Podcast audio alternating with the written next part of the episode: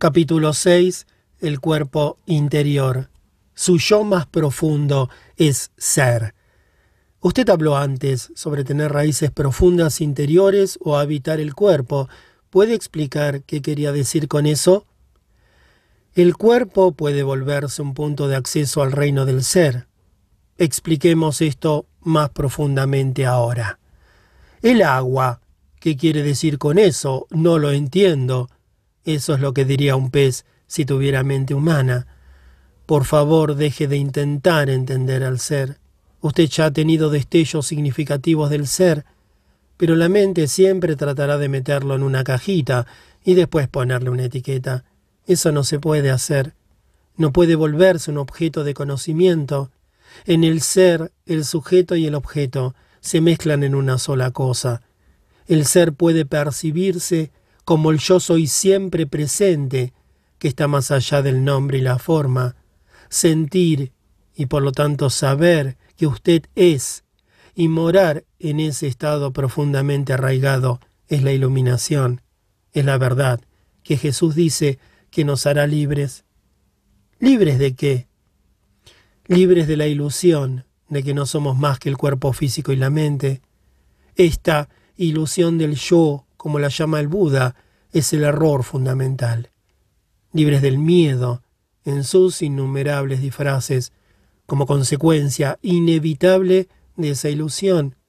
El miedo, que es su termómetro constante, mientras derive su sentido de sí mismo solo de esta forma efímera y vulnerable. Y libres del pecado, que es el sufrimiento que usted se inflige inconscientemente a sí mismo y a los demás, mientras este sentido ilusorio de sí mismo gobierne lo que piensa, lo que dice y lo que hace. Mire más allá de las palabras. No me gusta la palabra pecado. Implica que se me juzgue y se me encuentre culpable. Puedo entender eso. Durante siglos se han acumulado muchos puntos de vista e interpretaciones erróneas alrededor de palabras como pecado, debido a la ignorancia, o a los malos entendidos, o al deseo de controlar, pero contienen un centro esencial de verdad. Si usted es incapaz de mirar más allá de tales interpretaciones y por tanto no puede reconocer la realidad a la que apunta la palabra, entonces no la use. No se atasque en el nivel de las palabras. Una palabra no es más que un medio para llegar a un fin. Es una abstracción de forma parecida a un poste indicador. Señala algo más allá de sí misma la palabra miel no es miel. Usted puede estudiar y hablar de la miel todo el tiempo que quiera, pero no la conocerá realmente hasta que la pruebe. Después de haberla probado, la palabra se vuelve menos importante para usted. Usted no se apegará ya a ella. Similarmente, usted puede hablar o pensar en Dios continuamente durante el resto de su vida, pero ¿significa eso que conoce o ha tenido siquiera un destello de la realidad a la que se refiere la palabra, en realidad no es más que un apego obsesivo a un poste indicador, un ídolo mental. También se aplica el sentido contrario. Si por cualquier razón a usted le desagradara la palabra miel, eso le impediría probarla. Si usted tuviera una fuerte aversión a la palabra Dios, lo que es una forma negativa del apego, usted podría estar negando no solo la palabra, sino también la realidad que señala. Usted estaría separándose de la posibilidad de experimentar esa realidad. Todo esto está, por supuesto, intrínsecamente relacionado con estar identificado con su mente. Así que, si una palabra ya no funciona para usted, abandónela y reemplácela por otra que sirva. Si no le gusta la palabra pecado, entonces llámelo inconsciencia o locura. Esto puede acercarlo a la verdad, a la realidad que hay detrás de la palabra, más que una palabra como pecado, que ha sido mal usada durante mucho tiempo y que al mismo tiempo deje poca posibilidad de culpa. Tampoco me gustan esas palabras. Implican que hay algo mal en mí, se me juzga. Por supuesto que hay algo mal en usted, y no está siendo juzgado. No pretendo ofenderlo personalmente, pero no pertenece a la raza que ha matado más de 100 millones de miembros de su especie solamente en el siglo XX? ¿Usted habla de culpa por analogía? No es una cuestión de culpa, pero mientras esté dominado por la mente egotista, usted forma parte de la locura colectiva. Quizá no ha observado muy profundamente la condición humana en su estado de dependencia de la mente egotista. Abra los ojos y observe el miedo, la desesperación, la avidez y la violencia que invaden todo. Observe la horrible crueldad y el sufrimiento en una escala inimaginable que los seres humanos han infligido y continúan infligiendo tanto a unos a otros como a las demás formas de vida del planeta. No necesita condenar, simplemente observe. Ese es el pecado. Esa es la locura. Esa es la inconsciencia. Sobre todo, no olvide observar su propia mente. Busque la raíz de la locura allí. Encontrar su realidad invisible e indestructible. Usted dijo que la identificación con nuestra forma física es parte de la ilusión. Así pues, como puede el cuerpo, la forma física, llevar al descubrimiento del ser, el cuerpo que usted puede ver y tocar no puede llevarlo al ser. Pero este cuerpo visible y tangible es sólo nuestra cáscara exterior, o más bien una percepción limitada y distorsionada de una realidad más profunda. En su estado natural de unión con el ser, esta realidad más profunda puede sentirse en todo momento como el cuerpo interior, la presencia animadora que hay en su interior. Así pues, Habitar el cuerpo es sentir el cuerpo desde adentro, sentir la vida dentro del cuerpo, y por lo tanto llegar a saber que usted existe más allá de la forma externa. Pero esto es solo el comienzo de un viaje interior que lo llevará aún más profundamente a un reino de gran quietud y paz, pero al mismo tiempo de gran poder y vida vibrante. Al principio usted puede tener solo destellos fugaces de ello, pero por medio de ellos empezará a darse cuenta de que no es solamente un fragmento insignificante en un universo ajeno, suspendido brevemente entre el nacimiento y la muerte, con la posibilidad sólo de breves placeres seguidos de dolor y por último de la aniquilación. Bajo su forma exterior, usted está conectado con algo tan vasto, tan inconmensurable y sagrado, que no puede concebirse ni expresarse. Sin embargo, estoy hablando de ello ahora, estoy hablando de ello no para darle algo en que creer, sino para mostrarle cómo puede usted conocerlo por sí mismo.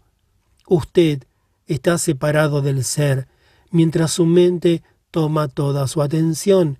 Cuando esto ocurre, y ocurre continuamente para la mayoría de las personas, usted no está en su cuerpo, la mente absorbe toda su conciencia y la transforma en material mental. Usted no puede dejar de pensar. El pensamiento compulsivo se ha convertido en una enfermedad colectiva. Todo su sentido de quién es, usted, se deriva entonces de la actividad de la mente. Su identidad, puesto que ya no está arraigada en el ser, se convierte en un constructo mental vulnerable y siempre necesitado que crea el miedo como la emoción subyacente predominante. Lo único que verdaderamente importa está entonces ausente de su vida, la conciencia de su ser más profundo, su realidad invisible e indestructible. Para llegar a ser consciente del ser, usted tiene que recuperar conciencia de la mente. Esta es una de las tareas más esenciales en su viaje espiritual liberará grandes cantidades de conciencia que habían estado atrapadas antes en un pensamiento inútil y compulsivo. Una forma muy efectiva de hacer esto es simplemente alejar su atención del pensamiento y dirigirla al cuerpo, donde el ser puede sentirse en primera instancia como el campo de energía invisible que da vida a lo que usted percibe como el cuerpo físico. Conectarse con el cuerpo interior. Por favor, inténtelo ahora. Para esta práctica puede ayudarle cerrar los ojos. Más tarde, cuando estar en el cuerpo se haya vuelto natural y fácil, ya no será necesario. Dirija su atención al cuerpo, siéntalo desde dentro. ¿Está vivo? ¿Hay vida en sus manos, en sus brazos, piernas y pies? ¿En su abdomen, en su pecho? ¿Puede sentir el sutil campo de energía que impregna todo el cuerpo y da vida vibrante a cada órgano y a cada célula? Puede sentirlo simultáneamente en todas las partes del cuerpo como un solo campo de energía? Sígase concentrando en la percepción de su cuerpo interior por unos momentos. No comience a pensar en él. Siéntalo. Cuanta más atención le preste, más clara y más fuerte se hará esta sensación. Se sentirá como si cada célula estuviera más viva, y si usted tiene un fuerte sentido visual, puede tener una imagen de que su cuerpo se vuelve luminoso. Aunque esa imagen puede ayudarlo temporalmente, preste más atención a la sensación que a cualquier imagen que pueda surgir. Una imagen, no importa lo poderosa o bella que sea, está ya definida en una forma, así que hay menos oportunidad de penetrar más profundamente. La percepción de su cuerpo interior carece de forma, de límites, es insondable. Usted puede siempre profundizar más en él. Si no puede sentir mucho en esta etapa, preste atención a lo que puede sentir. Quizá hay solo un ligero hormigueo en sus manos o pies. Es suficiente por el momento. Concéntrese en la percepción. Su cuerpo está tomando vida. Más adelante practicaremos algo más. Por favor, abra los ojos ahora, pero mantenga algo de su atención en el campo de energía interna del cuerpo, incluso mientras observa la habitación. El cuerpo interior está en el umbral entre su identidad formal y su identidad esencial, su verdadera naturaleza. Nunca pierda el contacto con él. La transformación a través del cuerpo. Porque la mayoría de las religiones han condenado o negado el cuerpo Parece que los que buscan la realización espiritual siempre han considerado el cuerpo como un obstáculo o incluso como algo pecaminoso. ¿Por qué tan pocos de los que buscan han encontrado? En el nivel del cuerpo los hombres están muy cerca de los animales. Todas las funciones corporales básicas, placer, dolor, respiración, comida, bebida, defecación, sueño, el impulso de buscar pareja y de procrear, y por supuesto el nacimiento y la muerte, las compartimos con los animales. Mucho tiempo después de su caída, desde un estado de gracia y unidad a la ilusión, los seres humanos despertaron súbitamente en lo que parecía ser un cuerpo animal, y encontraron esto muy molesto. No te engañes a ti mismo, no eres más que un animal. Esto parecía ser la verdad que les miraba la cara pero era demasiado perturbadora para tolerarla. Adán y Eva vieron que estaban desnudos y tuvieron miedo. La negación inconsciente de su naturaleza animal se estableció muy rápidamente. La amenaza de que podían ser dominados por fuerzas instintivas poderosas y volver a una inconsciencia completa era ciertamente muy real. Aparecieron la vergüenza y los tabúes acerca de ciertas partes del cuerpo y ciertas funciones corporales, especialmente la sexualidad.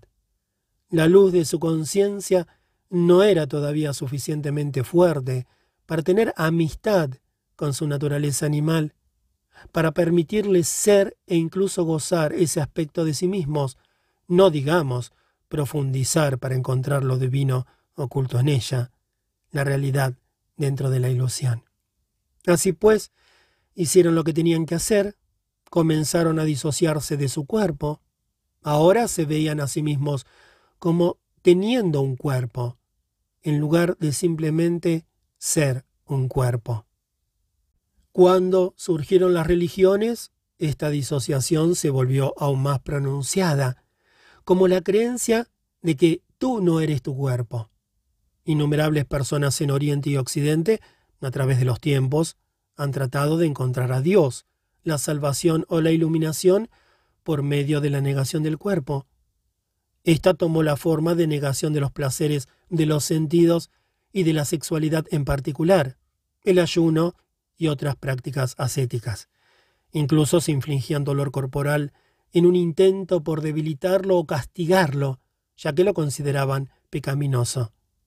En la cristiandad, esto solía llamarse la mortificación de la carne.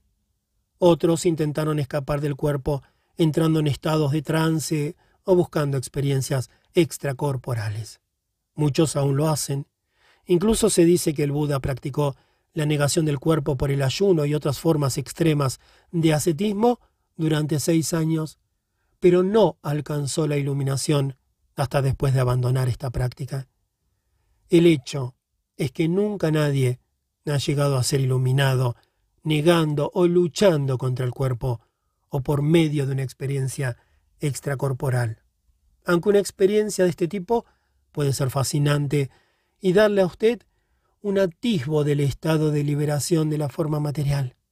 Finalmente, siempre tendrá que volver al cuerpo, donde ocurre el trabajo esencial de transformación. La transformación ocurre a través del cuerpo, no lejos de él. Por eso ningún maestro verdadero ha defendido nunca luchar contra el cuerpo o negarlo, aunque sus seguidores basados en la mente lo han hecho a menudo. De las enseñanzas antiguas concernientes al cuerpo, solo sobreviven ciertos fragmentos, tales como la afirmación de Jesús, de que todo vuestro cuerpo se llenará de luz. O sobreviven como mitos, como la creencia de que Jesús nunca abandonó su cuerpo, sino que permaneció unido a él y ascendió al cielo con él. Casi nadie, hasta ahora, ha comprendido estos fragmentos o el significado oculto de ciertos mitos, y la creencia de que tú no eres tu cuerpo ha prevalecido universalmente, llevando a la negación del cuerpo y a los intentos por escapar de él. Así, innumerables buscadores no han podido alcanzar la realización espiritual y llegar a encontrar lo que buscaban. ¿Es posible recuperar las enseñanzas perdidas sobre la significación del cuerpo o reconstruirlas a partir de los fragmentos existentes? No hay necesidad de hacerlo. Todas las enseñanzas espirituales se originan en la misma fuente. En ese sentido, hay y siempre ha habido solo un maestro, que se manifiesta en formas muy diferentes. Yo soy ese maestro y también lo es usted una vez que pueda acceder a la fuente interior. Y el camino hacia ella es a través del cuerpo interior. Aunque todas las enseñanzas espirituales se originan en la misma fuente, una vez que se verbalizan y se escriben, obviamente no son más que colecciones de palabras. Y una palabra no es más que un poste indicador, como hemos dicho antes. Todas estas enseñanzas son guías que señalan el camino de retorno a la fuente. Ya he hablado de la verdad que está escondida dentro de su cuerpo, pero resumiré de nuevo las enseñanzas perdidas de los maestros, así que aquí tiene otro poste indicador. Por favor, propóngase sentir su cuerpo interior mientras lee. El sermón sobre el cuerpo. Lo que usted percibe como una estructura física densa llamada el cuerpo, que está sujeta a la enfermedad, a la vejez y a la muerte, no es usted. Es una percepción errónea de su realidad esencial, que está más allá del nacimiento y la muerte, y se debe a las limitaciones de su mente, que habiendo perdido contacto con el ser, crea el cuerpo como evidencia de su creencia ilusoria en la separación y para justificar su estado de miedo. Pero no se aparte del cuerpo porque en este símbolo de impermanencia, limitación y muerte que usted percibe como la creación ilusoria de su mente, está escondido el esplendor de su realidad esencial e inmortal. No dirija su atención a ninguna otra parte en su búsqueda de la verdad, porque no la va a encontrar en ninguna otra parte sino dentro de su cuerpo.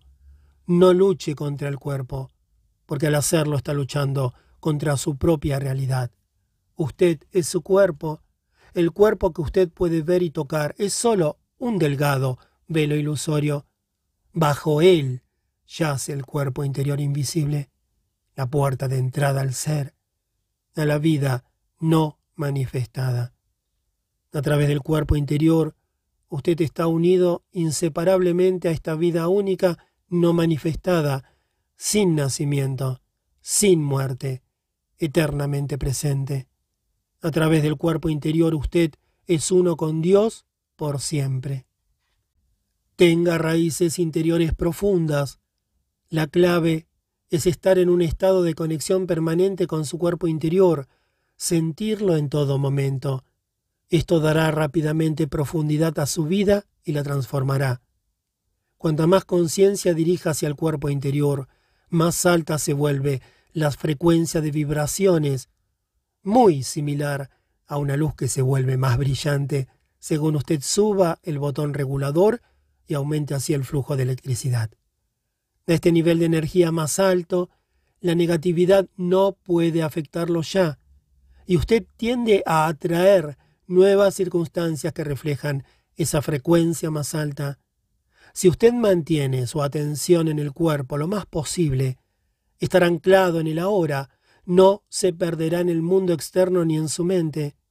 Los pensamientos y las emociones, los miedos y los deseos pueden estar aún ahí en cierta medida, pero no lo dominarán.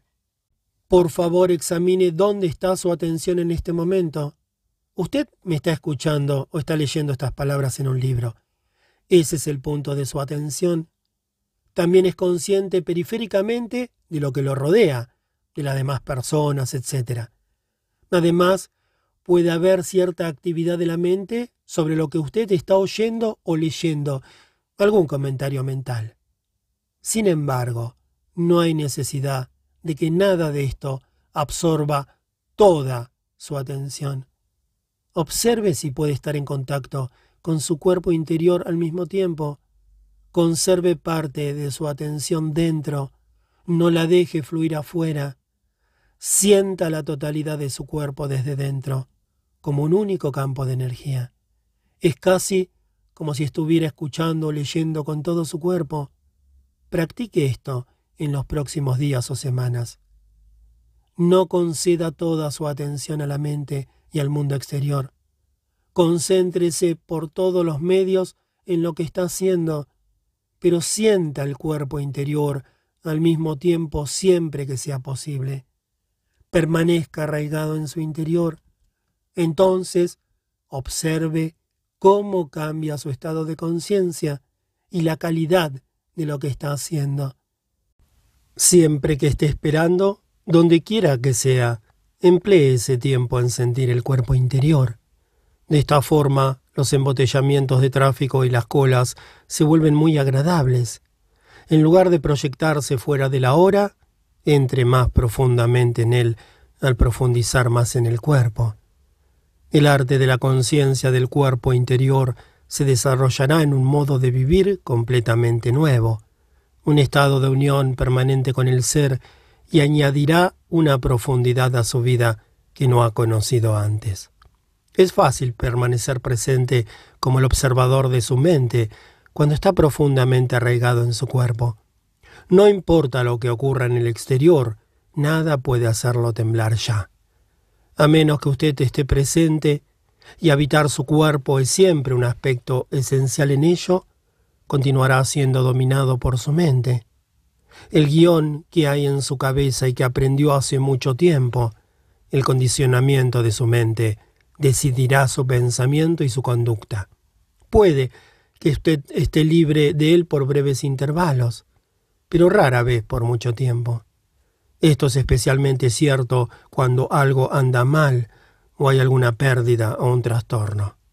Su reacción condicionada será entonces involuntaria, automática y predecible, alimentada por la única emoción básica que subyace en el estado de conciencia de identificación con la mente, el miedo. Así que cuando lleguen esos retos, como siempre llegan, convierta en un hábito entrar dentro de usted inmediato y concentrarse lo más que pueda en el campo de energía interior de su cuerpo. Esto no tiene que tomar mucho tiempo, solo unos segundos, pero necesita hacerlo en el momento en que se presenta el reto. Cualquier demora permitirá que surja una reacción mental emocional condicionada y se apodere de usted.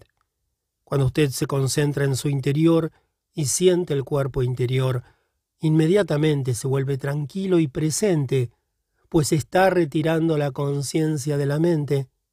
Si se requiere una respuesta en esa situación, vendrá de este nivel más profundo. Lo mismo que el sol es infinitamente más brillante que la llama de una vela, hay infinitamente más inteligencia en el ser que en su mente. Mientras esté en contacto consciente con su cuerpo interior, usted es como un árbol que está profundamente arraigado en la tierra, o un edificio con cimientos profundos y sólidos. La última analogía es usada por Jesús en la parábola generalmente mal entendida de los dos hombres que construyeron una casa. Un hombre la construye en la arena, sin cimientos, y cuando llegan las tormentas y las inundaciones, la casa es barrida. El otro hombre cava profundamente hasta que encuentra roca, entonces construye su casa, que no es arrastrada por las inundaciones. Antes de entrar en el cuerpo, perdone. Me sentí muy incómodo cuando traté de poner mi atención en el cuerpo interior. Había una sensación de agitación o náusea. Por ello, no he podido experimentar eso de lo que habla. Lo que usted sintió fue una emoción que estaba ahí, de la que probablemente no era consciente, hasta que empezó a prestar atención al cuerpo. A menos que le preste atención antes, la emoción le impedirá tener acceso al cuerpo interior, que está a un nivel más profundo bajo ella. Atención no significa que empiece a pensar en ella, significa solamente observar la emoción, sentirla plenamente y así reconocerla y aceptarla como es. Algunas emociones se identifican fácilmente, ira, temor, tristeza, etc. Otras pueden ser mucho más difíciles de clasificar. Pueden ser solo vagas sensaciones de desasosiego, pesadez o encerramiento. A mitad de camino entre una emoción y una sensación física. En cualquier caso, lo que importa no es si usted puede ponerles una etiqueta mental, sino si puede traer la sensación de la misma a la conciencia lo más posible. La atención es la clave de la transformación, y una atención plena también implica aceptación. La atención es como un haz de luz, el poder concentrado de su conciencia que lo transmuta todo en sí misma. En un organismo completamente funcional, una emoción tiene un lapso de vida muy corto. Es como una pequeña arruga u ola en la superficie del ser. Cuando usted no está en su cuerpo, sin embargo, una emoción puede sobrevivir en usted durante días o semanas, o unirse con otras emociones de frecuencia similar que se han fundido y se convierten en el cuerpo del dolor, un parásito que puede vivir dentro de usted durante años alimentarse de su energía, llevar a la enfermedad física y hacer su vida desdichada. Así pues, ponga su atención en sentir la emoción y compruebe si su mente se está aferrando a un patrón de queja como la censura, la autocompasión o el resentimiento que alimentan la emoción. Si ese es el caso, significa que usted no ha perdonado. La falta de perdón es a menudo hacia otra persona o hacia usted, pero puede ser hacia cualquier situación o condición, pasada, presente o futura, que su mente rehúsa aceptar. Sí, puede haber falta de perdón incluso con relación al futuro. Este es el rechazo de la mente a aceptar la inseguridad, aceptar que el futuro están últimas más allá de su control. El perdón es abandonar la queja y dejar ir la tristeza. Ocurre naturalmente una vez que usted se da cuenta de que su queja no tiene ningún propósito excepto fortalecer un falso sentido de uno mismo. El perdón es no ofrecer resistencia a la vida, permitir a la vida vivir a través de usted. Las alternativas son el dolor y el sufrimiento, un flujo de energía vital muy restringido y en muchos casos la enfermedad física. En el momento en que usted de verdad perdona, ha recuperado el poder que estaba en su mente. La falta de perdón es la misma naturaleza de la mente. Igual que el falso ser hecho por la mente, el ego no puede sobrevivir sin lucha y conflicto. La mente no puede perdonar. Solo usted puede.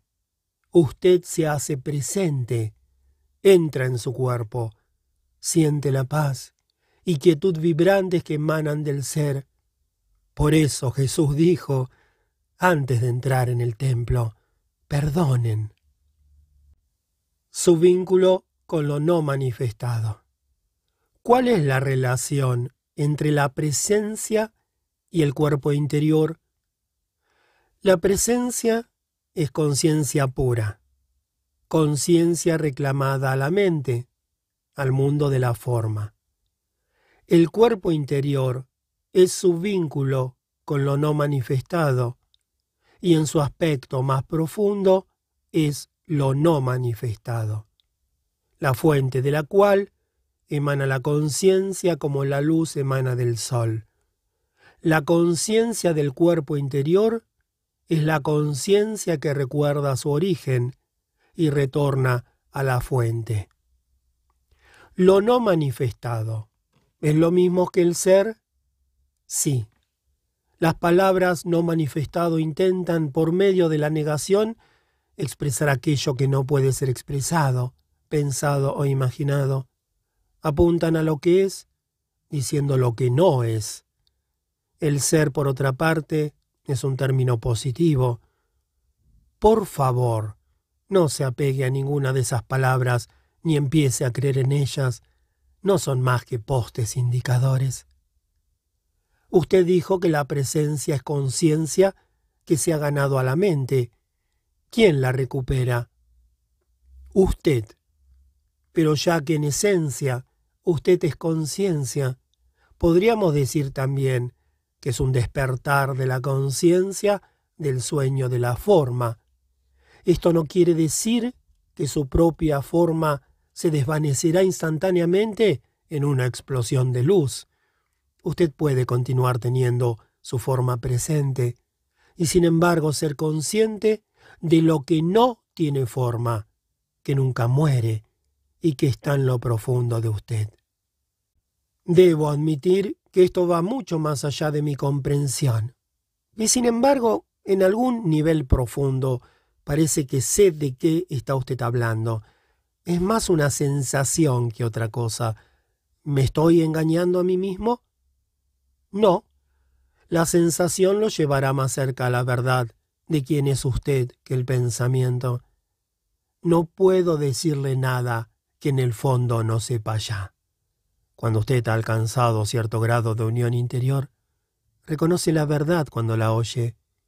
Si usted no ha alcanzado todavía esta etapa, la práctica de la conciencia del cuerpo traerá la profundización necesaria. Hacer más lento el proceso de envejecimiento. Mientras tanto, la conciencia del cuerpo interior tiene otros beneficios en el reino físico. Uno de ellos es una reducción significativa del ritmo de envejecimiento del cuerpo físico. Mientras que el cuerpo físico normalmente envejece y se debilita con bastante rapidez, el cuerpo interior no cambia con el tiempo, excepto que usted puede sentirlo más profundamente y convertirse en él más plenamente. Si usted tiene 20 años ahora, el campo de energía de su cuerpo interior se sentirá exactamente igual cuando tenga ochenta, seguirá siendo vibrantemente vivo. En cuanto su estado habitual cambie de estar fuera del cuerpo y atrapado en la mente a estar dentro del cuerpo, y presente en el ahora, su cuerpo físico se sentirá más liviano, más claro, más vivo. Puesto que hay más conciencia en el cuerpo, su estructura molecular de hecho se vuelve menos densa. Más conciencia significa un debilitamiento de la ilusión de la materialidad. Cuando usted se identifica más con este cuerpo interior que no pertenece al tiempo que con el cuerpo exterior, cuando la presencia se vuelve su modo normal de conciencia y el pasado y el futuro no dominan ya su atención, usted no acumula ya tiempo en su psique ni en células del cuerpo.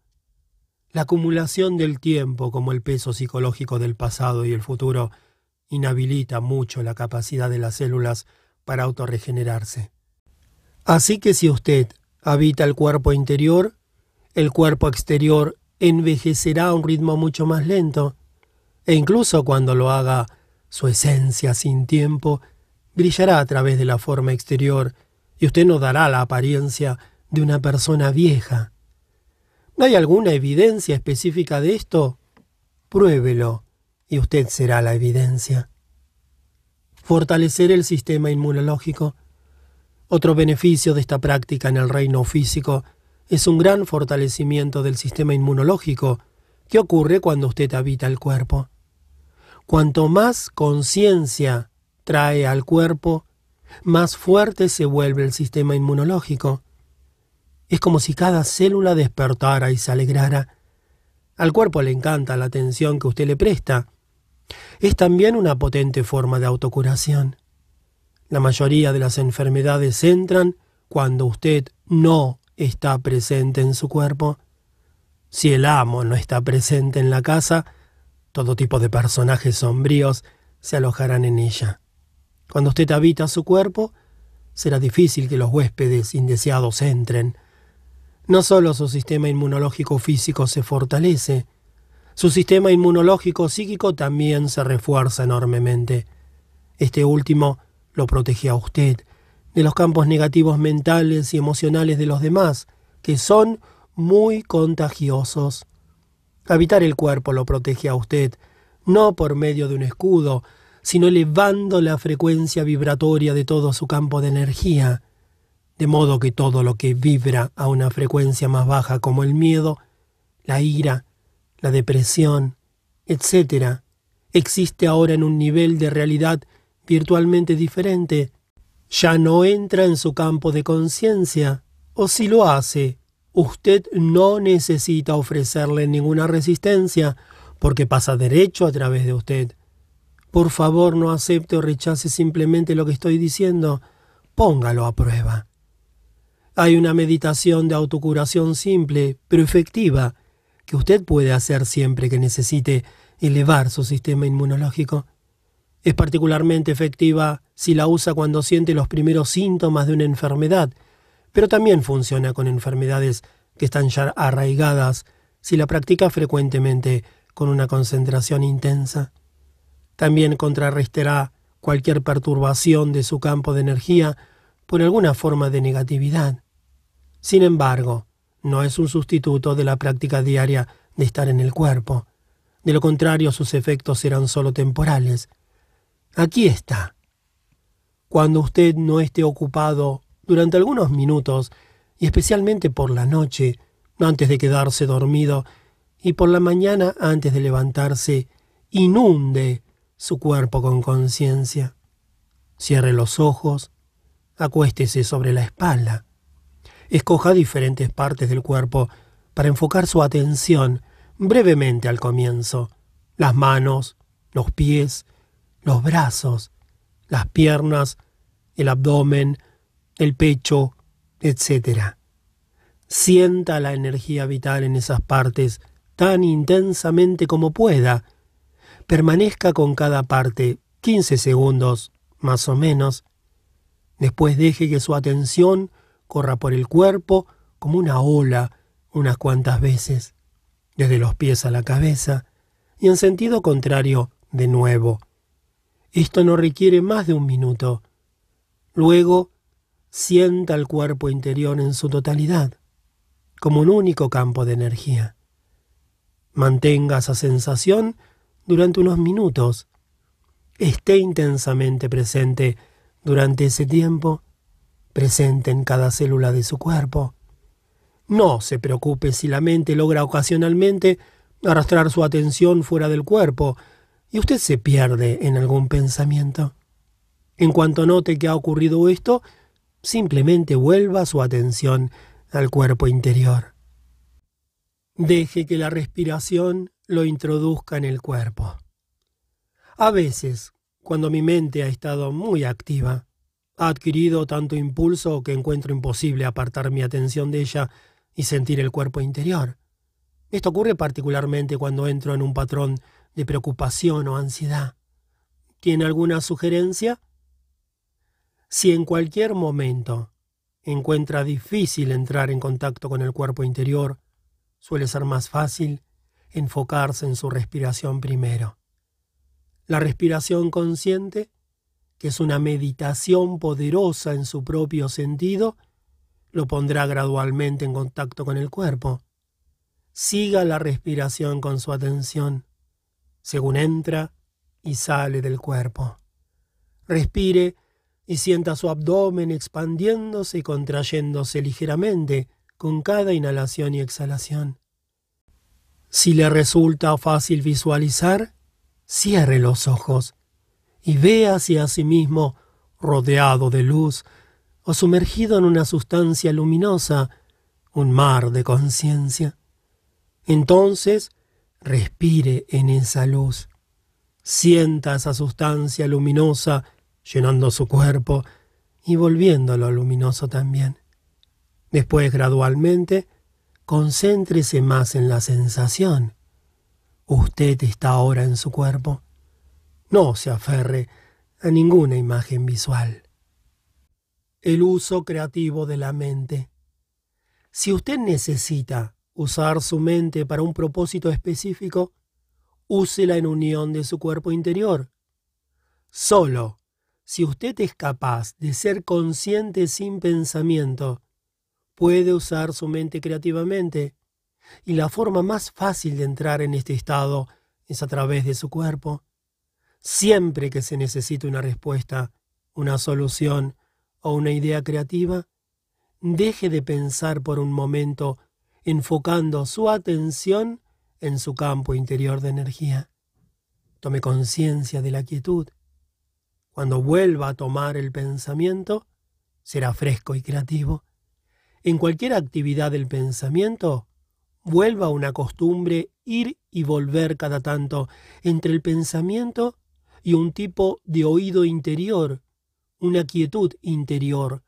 Podríamos decir, no piense solo con su cabeza, piense con todo su cuerpo. El arte de escuchar. Cuando escuche a otra persona, no escuche solo con la mente, escuche con todo su cuerpo. Sienta el campo de energía de su cuerpo interior según escucha. Esto aparta la atención del pensamiento y crea un espacio de calma que le permite escuchar verdaderamente sin la interferencia de la mente. Usted está dando espacio a la otra persona, espacio para ser, es el don más precioso que puede dar. La mayoría de las personas no saben escuchar, porque la mayor parte de su atención está ocupada en pensar. Prestan más atención a eso que a lo que la otra persona está diciendo, y ninguna a lo que realmente importa, el ser de la otra persona bajo las palabras y la mente. Por supuesto, Usted no puede sentir el ser de otra persona sino a través del suyo. Ese es el comienzo de la realización de la unidad, que es amor. En el nivel más profundo del ser, usted es uno con todo lo que es. La mayoría de las relaciones humanas consisten principalmente en la interacción de unas mentes con otras, no en la comunicación de seres humanos seres humanos en comunión. Ninguna relación puede crecer de esa forma y por eso hay tantos conflictos en las relaciones. Cuando la mente gobierna su vida, el conflicto, La disputa y los problemas son inevitables. Estar en contacto con su cuerpo interior crea un espacio claro de no mente, dentro del cual la relación puede florecer. Capítulo 7. Puertas de entrada a lo no manifestado. Entrar profundamente en el cuerpo. Puedo sentir la energía dentro de mi cuerpo, especialmente en los brazos y las piernas, pero parece que no puedo ir más profundamente como usted sugería antes. Hágalo en una meditación. No necesita durar mucho. De 10 a 15 minutos de tiempo de reloj serían suficientes. Asegúrese primero de que no hay distracciones externas tales como teléfonos o personas que puedan interrumpirlo. Siéntese en una silla, pero no se recueste. Mantenga la columna derecha. Hacer eso lo ayudará a permanecer alerta. Alternativamente, escoja su posición favorita para la meditación. Asegúrese de que el cuerpo está relajado. Cierre los ojos Respire unas cuantas veces profundamente. Sienta que está respirando hasta la parte baja del abdomen. Observe cómo se expande y contrae ligeramente con cada inhalación y exhalación. Después, hágase consciente de todo el campo de energía interior del cuerpo. No piense en ello, siéntalo. Al hacer esto, usted recupera conciencia sobre la mente. Si le sirve de ayuda, use la visualización de la luz que describí anteriormente. Cuando usted pueda sentir el cuerpo interior claramente, como un campo único de energía, suelte cualquier imagen visual si es posible y concéntrese exclusivamente en la sensación. Si puede, abandone también cualquier imagen mental que pueda tener del cuerpo físico. Todo lo que queda entonces es un sentido de presencia o ser que lo rodea todo, y el cuerpo interior se siente sin ningún límite. Entonces lleve su atención aún más profundamente a esa sensación. Hágase uno con ella. Mézclese con el campo de energía, de modo que ya no se perciba una dualidad entre el observador y lo observado, entre usted y su cuerpo. La distinción entre lo interior y lo exterior también se disuelve, así que ya no hay cuerpo interior. Al entrar profundamente en el cuerpo, usted ha trascendido el cuerpo. Permanezca en este reino de puro ser por el tiempo que se sienta cómodo. Entonces, hágase consciente de nuevo del cuerpo físico, de su respiración y de sus sentidos físicos y abra los ojos. Mire a lo que lo rodea durante unos minutos meditativamente, es decir, sin poner etiquetas mentales, y continúe sintiendo el cuerpo interior mientras lo hace. Tener acceso a ese reino sin forma es verdaderamente liberador. Lo libera del vínculo y la identificación con la forma. Es vida en su estado indiferenciado, anterior a su fragmentación en la multiplicidad podemos llamarlo lo no manifestado, la fuente invisible de todas las cosas, el ser que hay en todos los seres. Es un reino de profunda quietud y paz, pero también de alegría e intensa vividez. Siempre que usted está presente, se vuelve en alguna medida transparente a la luz, a la pura conciencia que emana de esta fuente. Usted también se da cuenta de que la luz no está separada de lo que usted es, sino que constituye su misma esencia. La fuente del chi. Lo no manifestado. ¿Es lo que en Oriente se llama chi? ¿Una especie de energía vital universal? No. Lo no manifestado es la fuente del chi. El chi es el campo de energía interior de su cuerpo. Es el puente entre su yo exterior y la fuente, esta mitad de camino entre lo manifestado, el mundo de la forma, y lo no manifestado. El chi puede compararse a un río o a una corriente de energía. Si usted enfoca su conciencia profundamente en el cuerpo interior, usted está siguiendo el curso de este río hacia su fuente. Chi es movimiento, lo no manifestado es quietud. Cuando usted alcanza un punto de absoluta quietud, que sin embargo está vibrante de vida, usted ha ido más allá del cuerpo interior y más allá del chi hasta alcanzar la fuente misma, lo no manifestado. Chi es el vínculo entre lo no manifestado y el universo físico. Así pues, si usted lleva su atención profundamente al cuerpo interior, puede alcanzar este punto, esta singularidad en la que el mundo se disuelve en lo no manifestado, y lo no manifestado toma forma como la corriente de energía del chi, que entonces se convierte en el mundo. Este es el punto del nacimiento y la muerte. Cuando su conciencia está dirigida al exterior, surgen la mente y el mundo. Cuando está dirigida al interior, comprende o realiza su propia fuente y retorna a casa, a lo no manifestado.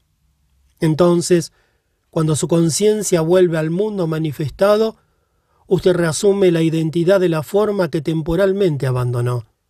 Usted tiene un nombre, un pasado, una situación vital, un futuro, pero en un sentido esencial, usted no es la misma persona que era antes.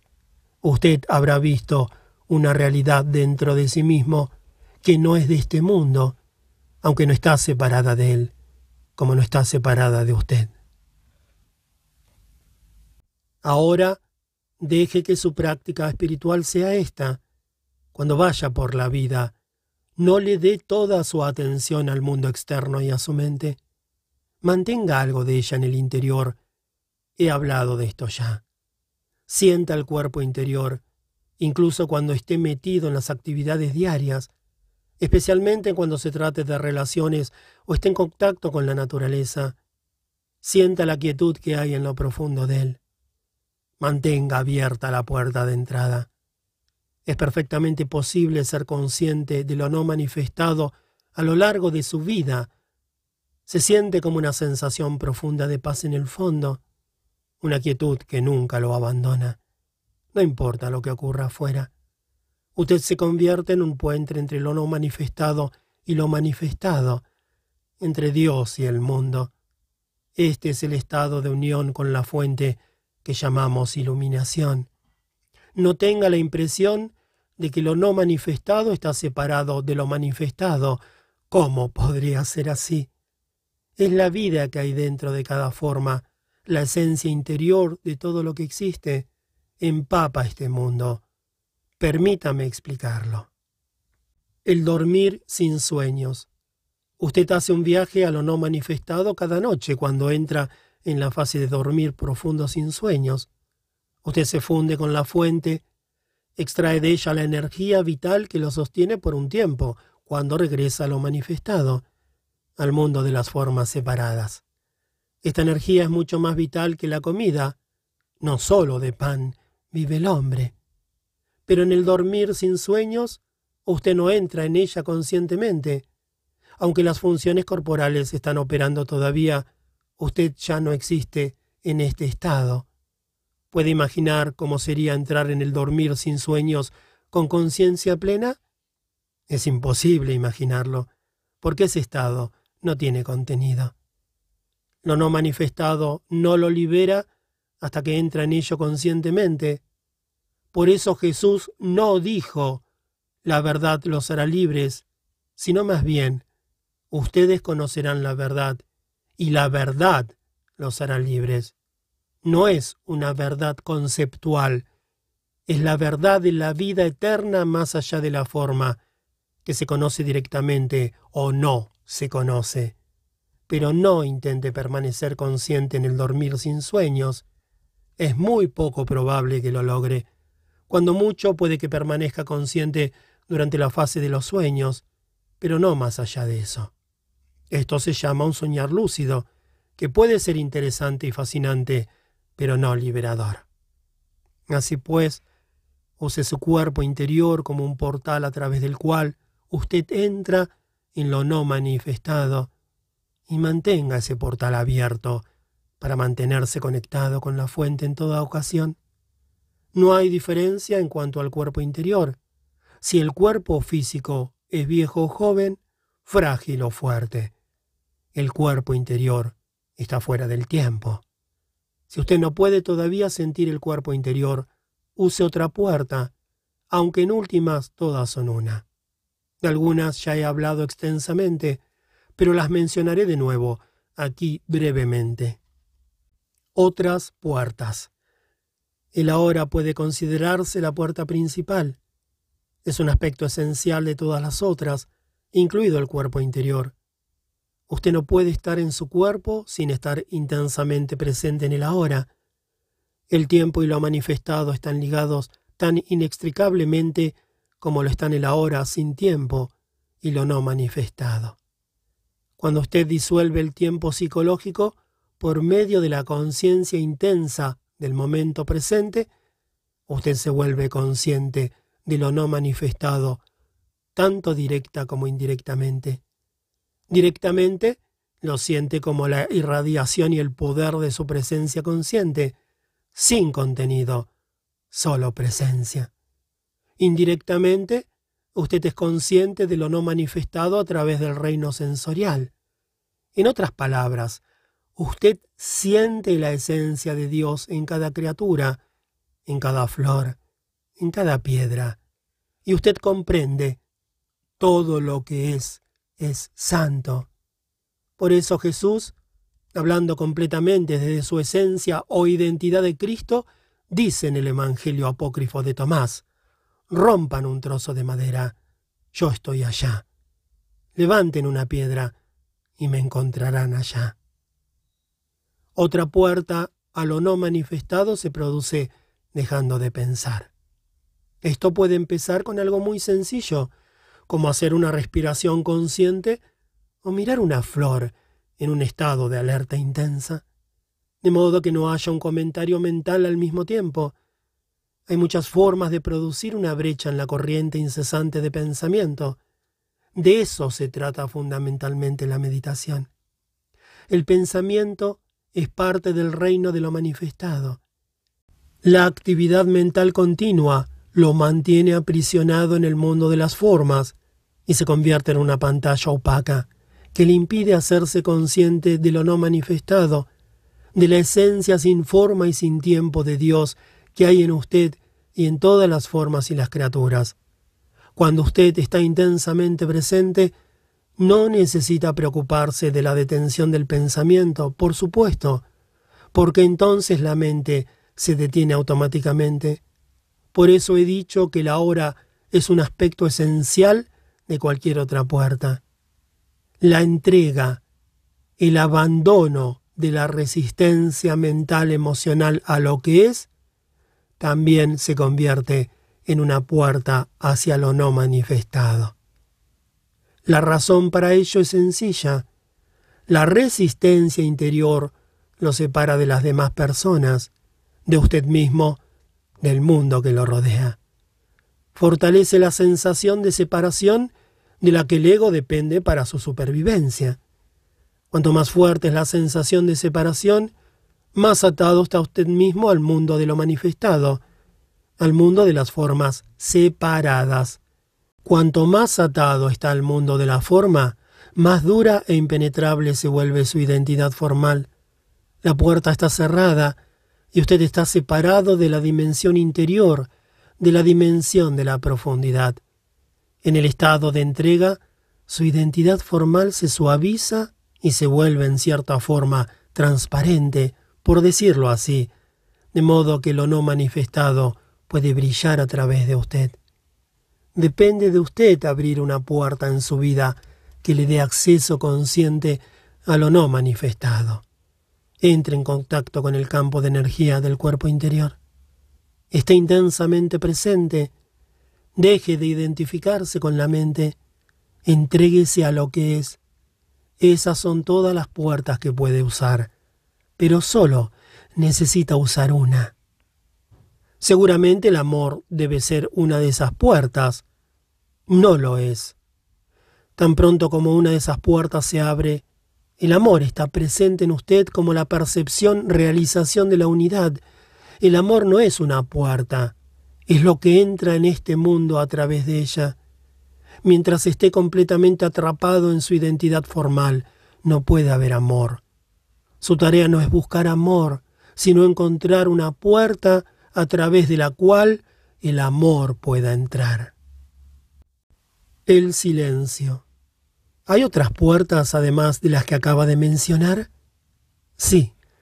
Lo no manifestado no está separado de lo manifestado.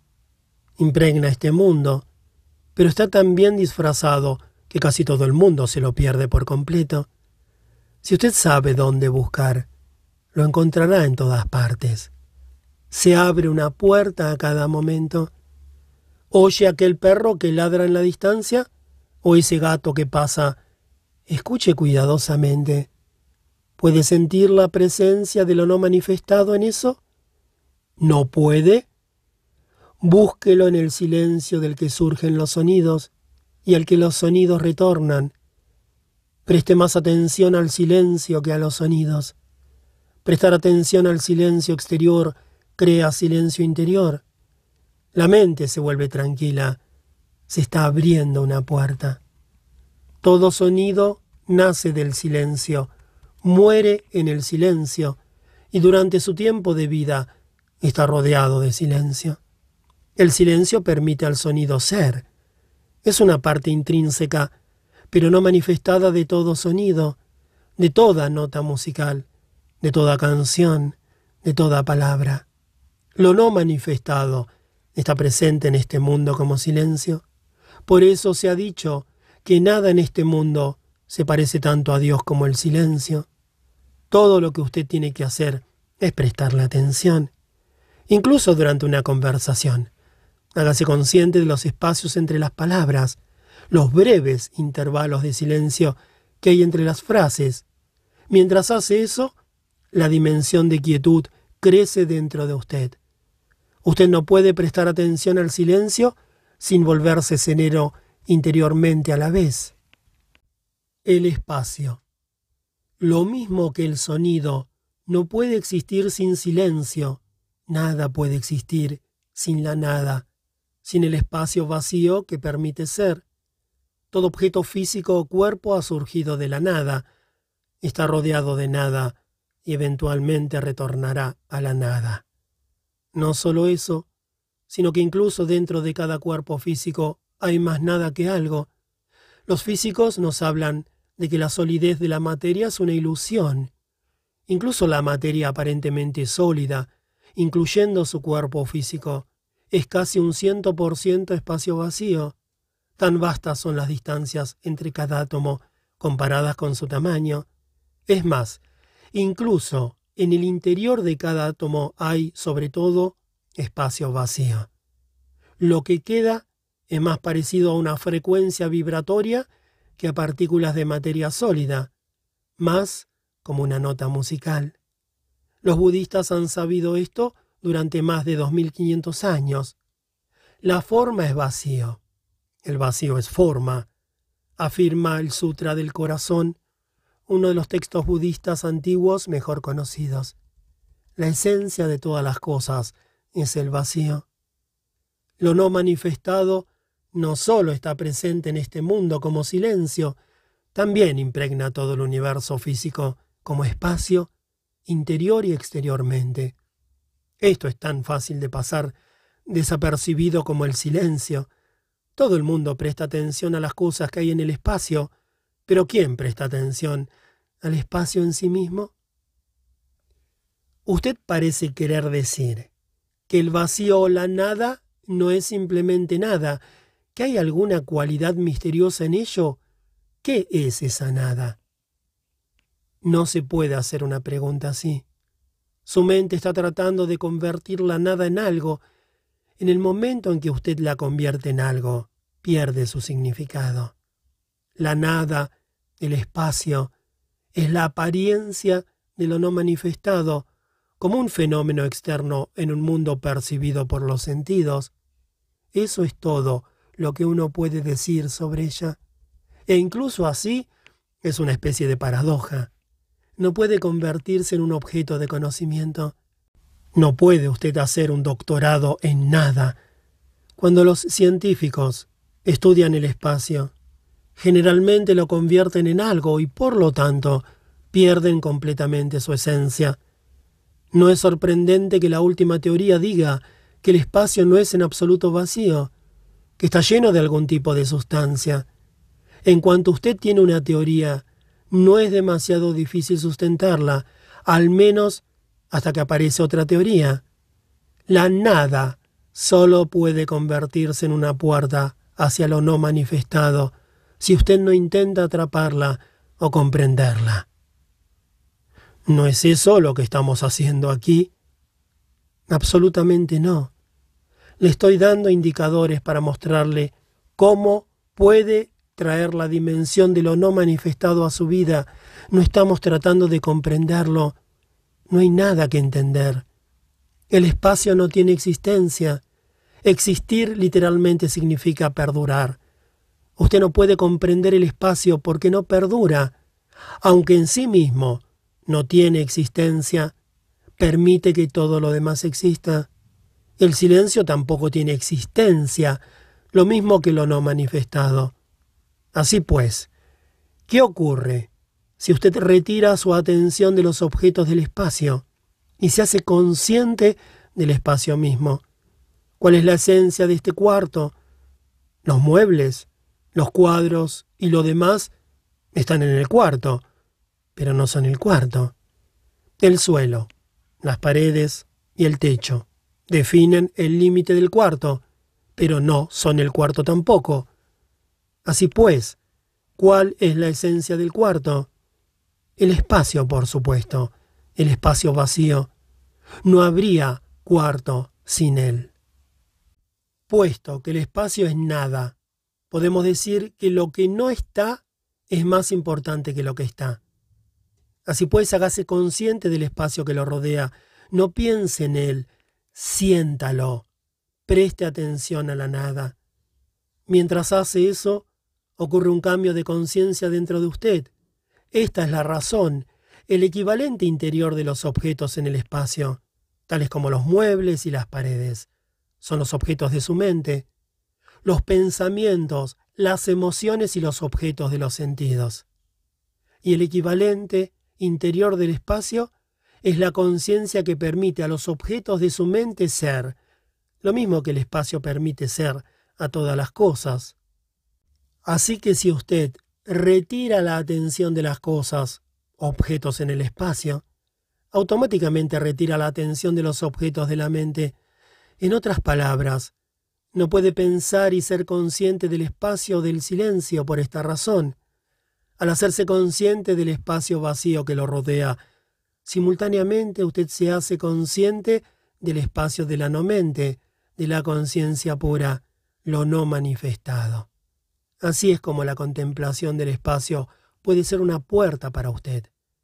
El espacio y el silencio son dos aspectos de la misma cosa, la misma nada.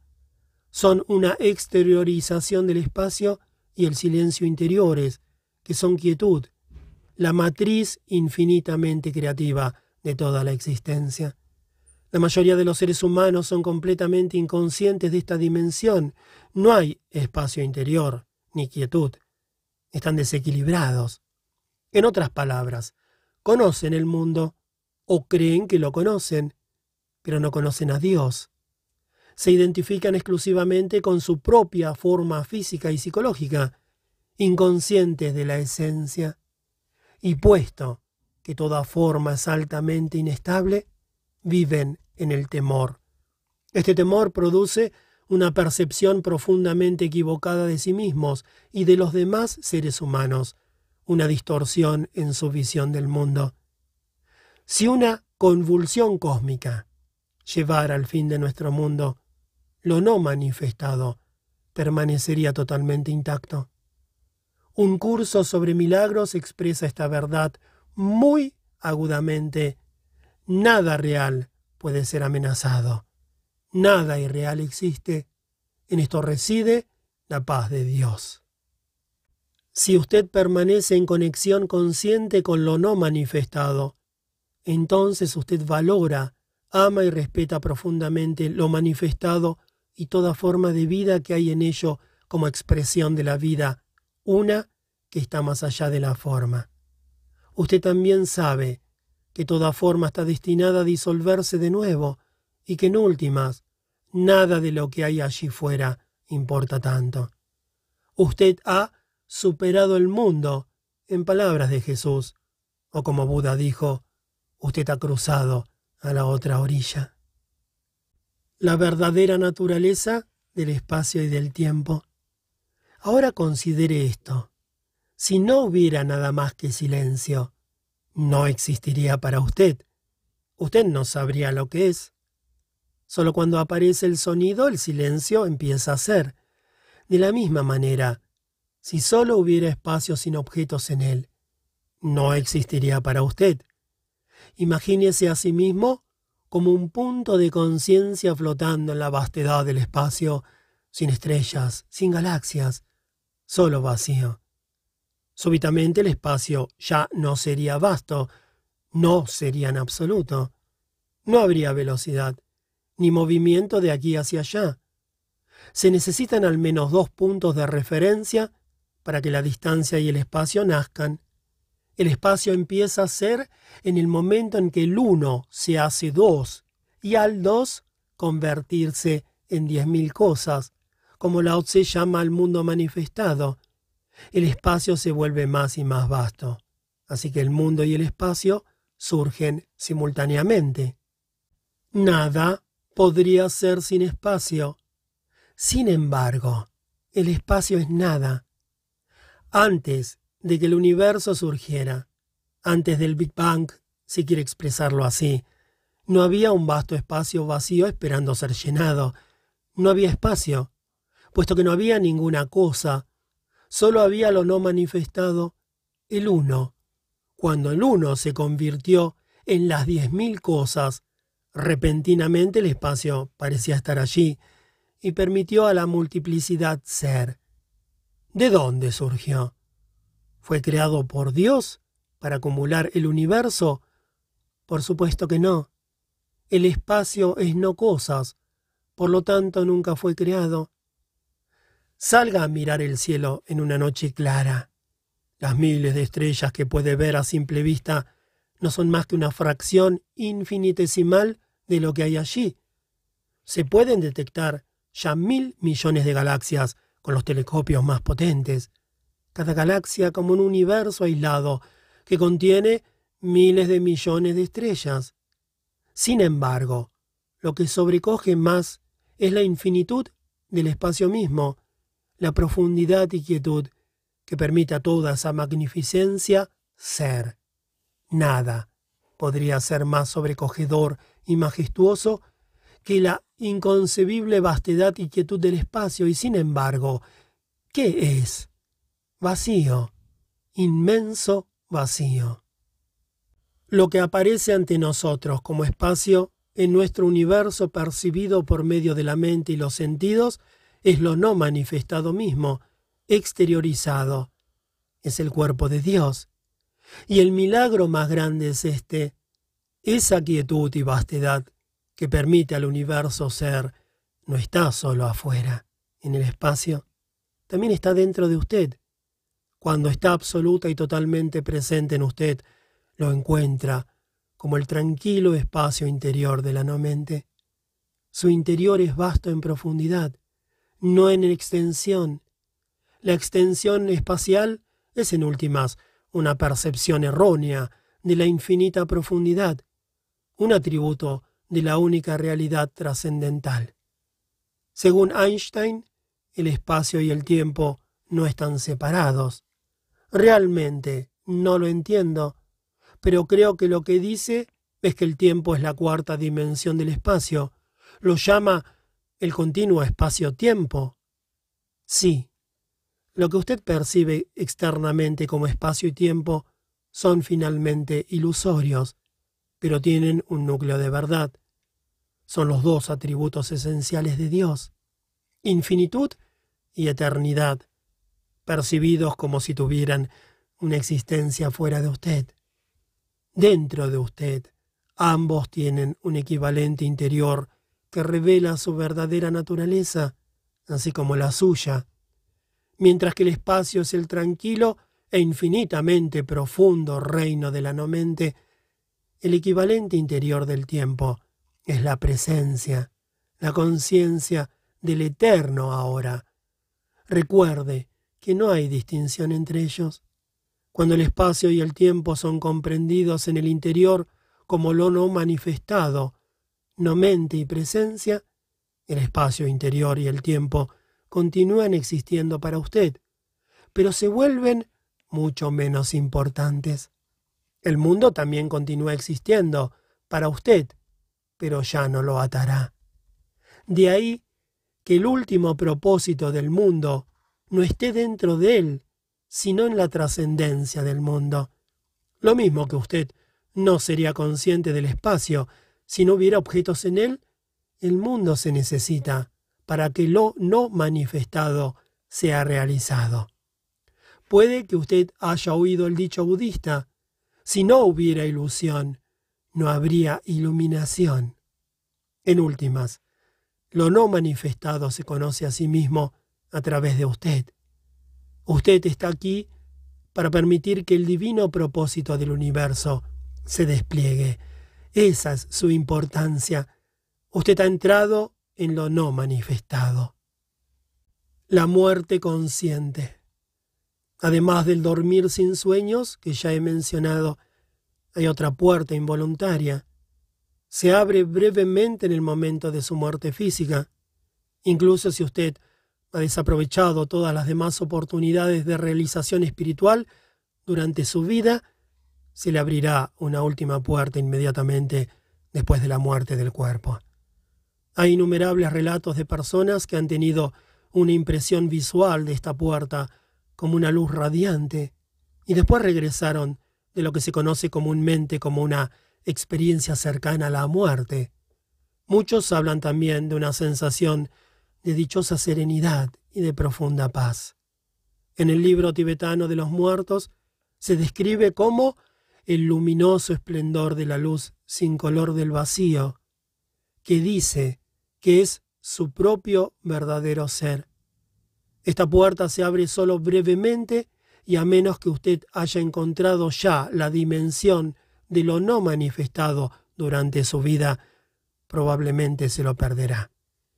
La mayoría de las personas cargan demasiada resistencia residual, demasiado miedo, demasiado apego a la experiencia sensorial, demasiada identificación con el mundo manifestado, así que ven la puerta, dan la vuelta llenos de miedo y después pierden la conciencia. La mayor parte de lo que pasa después de esto es involuntario y automático. Eventualmente habrá otra ronda de nacimiento y muerte, su presencia no era lo suficientemente fuerte como para acceder a la inmortalidad consciente.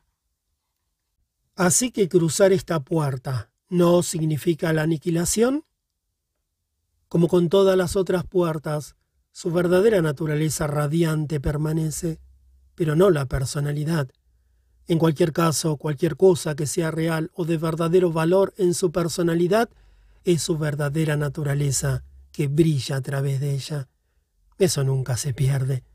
Nada que sea de valor, nada que sea real, se pierde nunca. Estar cerca y llegar a la misma muerte, la disolución de la forma física, es siempre una gran oportunidad para la realización espiritual. Esta oportunidad se desaprovecha trágicamente la mayoría de las veces, puesto que vivimos en una cultura que es casi totalmente ignorante de la muerte, así como es casi totalmente ignorante de cualquier cosa que importe verdaderamente. Toda puerta es una puerta hacia la muerte, la muerte del falso ser. Cuando la cruza, usted deja de derivar su identidad de su forma psicológica, hecha por la mente. Entonces usted comprende que la muerte es una ilusión, así como su identificación con la forma era una ilusión. El final de la ilusión. Eso es todo lo que es la muerte. Es dolorosa solo en la medida en que usted se aferre a la ilusión.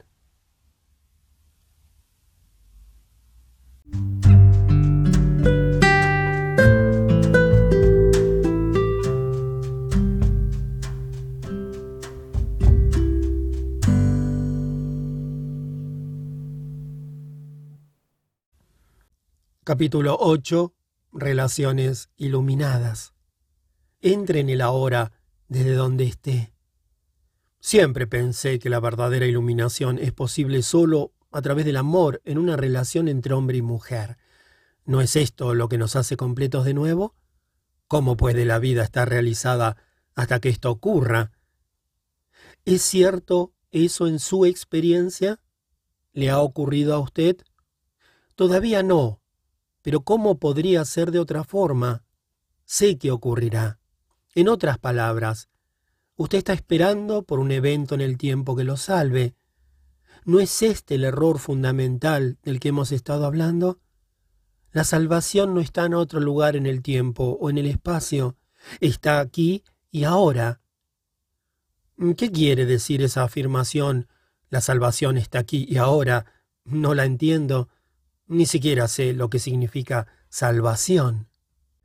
La mayoría de las personas persiguen placeres físicos o muchas formas de gratificación psicológica porque creen que esas cosas los van a hacer felices o a liberarlos de una sensación de miedo o de carencia. La felicidad puede percibirse como un sentido realzado de vida alcanzando a través del placer físico o una sensación de sí mismo más segura y más completa, lograda por medio de alguna forma de gratificación psicológica. Esta es la búsqueda de salvación a partir de un estado de insatisfacción o insuficiencia. Invariablemente, cada satisfacción que se obtiene es fugaz, y la condición de satisfacción o logro habitualmente se proyecta una vez más hacia un punto imaginario lejos del aquí y el ahora. Cuando logre esto o esté libre de aquello, estaré bien. Esta es la actitud mental inconsciente que crea la ilusión de la salvación en el futuro.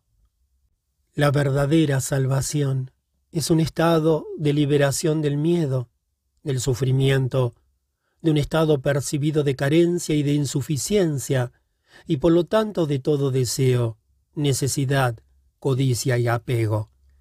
Es la libertad del pensamiento compulsivo, de la negatividad y sobre todo del pasado y el futuro como una necesidad psicológica. Su mente le dice que usted no puede llegar allá desde aquí. Tiene que suceder algo, o usted tiene que volverse esto o aquello antes de poder ser libre y realizado. Le dice, de hecho, que usted necesita tiempo, que usted necesita encontrar, ordenar, hacer, lograr, adquirir, llegar a ser o comprender algo antes de ser libre o completo.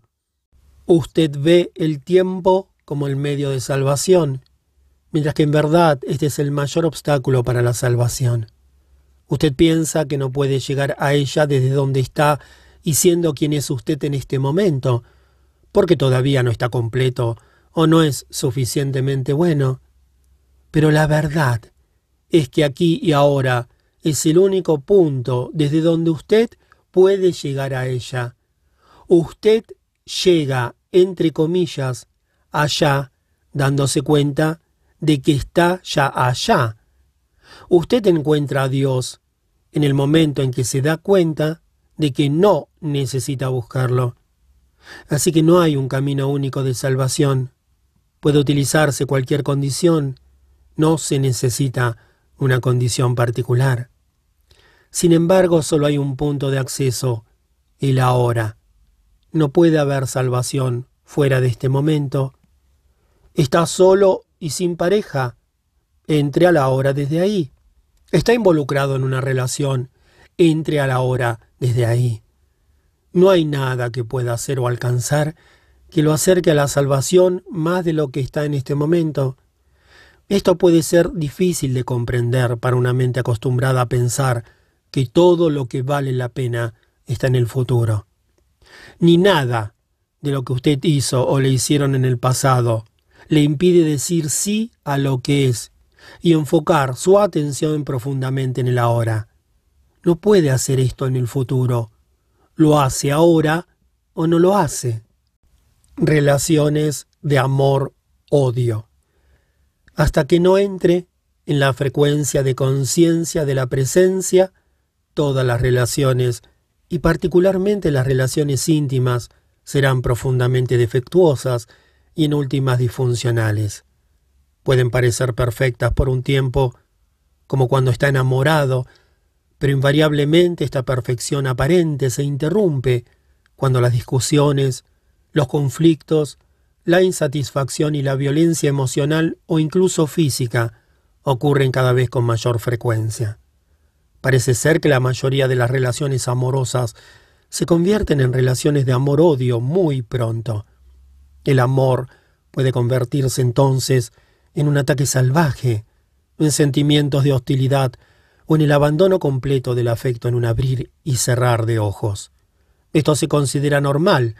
La relación entonces oscila por un tiempo, unos meses o unos años, entre las polaridades del amor y el odio, y le proporciona tanto placer como dolor. No es poco común que las parejas se vuelvan adictas a esos ciclos. Su drama los hace sentir vivos, cuando se pierde el equilibrio entre las polaridades positiva y negativa, y los ciclos negativos, destructivos, ocurren con frecuencia e intensidad crecientes, lo que tiende a ocurrir tarde o temprano, no pasará mucho tiempo antes de que la relación finalmente fracase. Puede parecer que si usted simplemente pudiera eliminar los ciclos negativos o destructivos, todo iría bien, y la relación florecería hermosamente. Pero esto no es posible. Las polaridades son mutuamente interdependientes. Usted no puede tener una sin la otra. Lo positivo ya contiene en sí mismo, aunque todavía sin manifestar lo negativo. Los dos son de hecho aspectos diferentes de la misma disfunción. Estoy hablando aquí de lo que se llama comúnmente relaciones románticas, no del verdadero amor, que no tiene contrario, porque surge de un lugar más allá de la mente. El amor, como un estado continuo, es todavía bastante raro, tan raro como los seres humanos conscientes. Sin embargo, son posibles breves y elusivos atisbos de amor siempre que hay una ruptura en la corriente de la mente. El lado negativo de una relación es por supuesto más fácilmente reconocible como disfuncional que el positivo. También es más fácil de reconocer la fuente de la negatividad en su pareja que en usted mismo. Puede manifestarse en muchas formas. Posesividad, celos, control, retraimiento y resentimiento no manifestado, la necesidad de tener la razón, insensibilidad y enfrascamiento, reclamos emocionales y manipulación, la necesidad de discutir, criticar, juzgar, culpar o atacar, ira, revancha inconsciente por el dolor pasado infligido por un padre, rabia y violencia física. En el lado contrario, usted está enamorado de su pareja. Este es al principio un estado profundamente satisfactorio. Usted se siente intensamente vivo. Su existencia se ha vuelto repentinamente significativa porque alguien lo necesita, lo desea y lo hace sentir especial. Y usted siente lo mismo por él o ella. Cuando están juntos se sienten completos.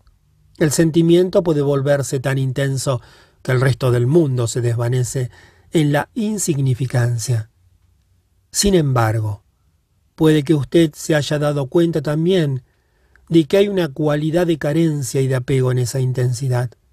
Usted se vuelve adicto a la otra persona.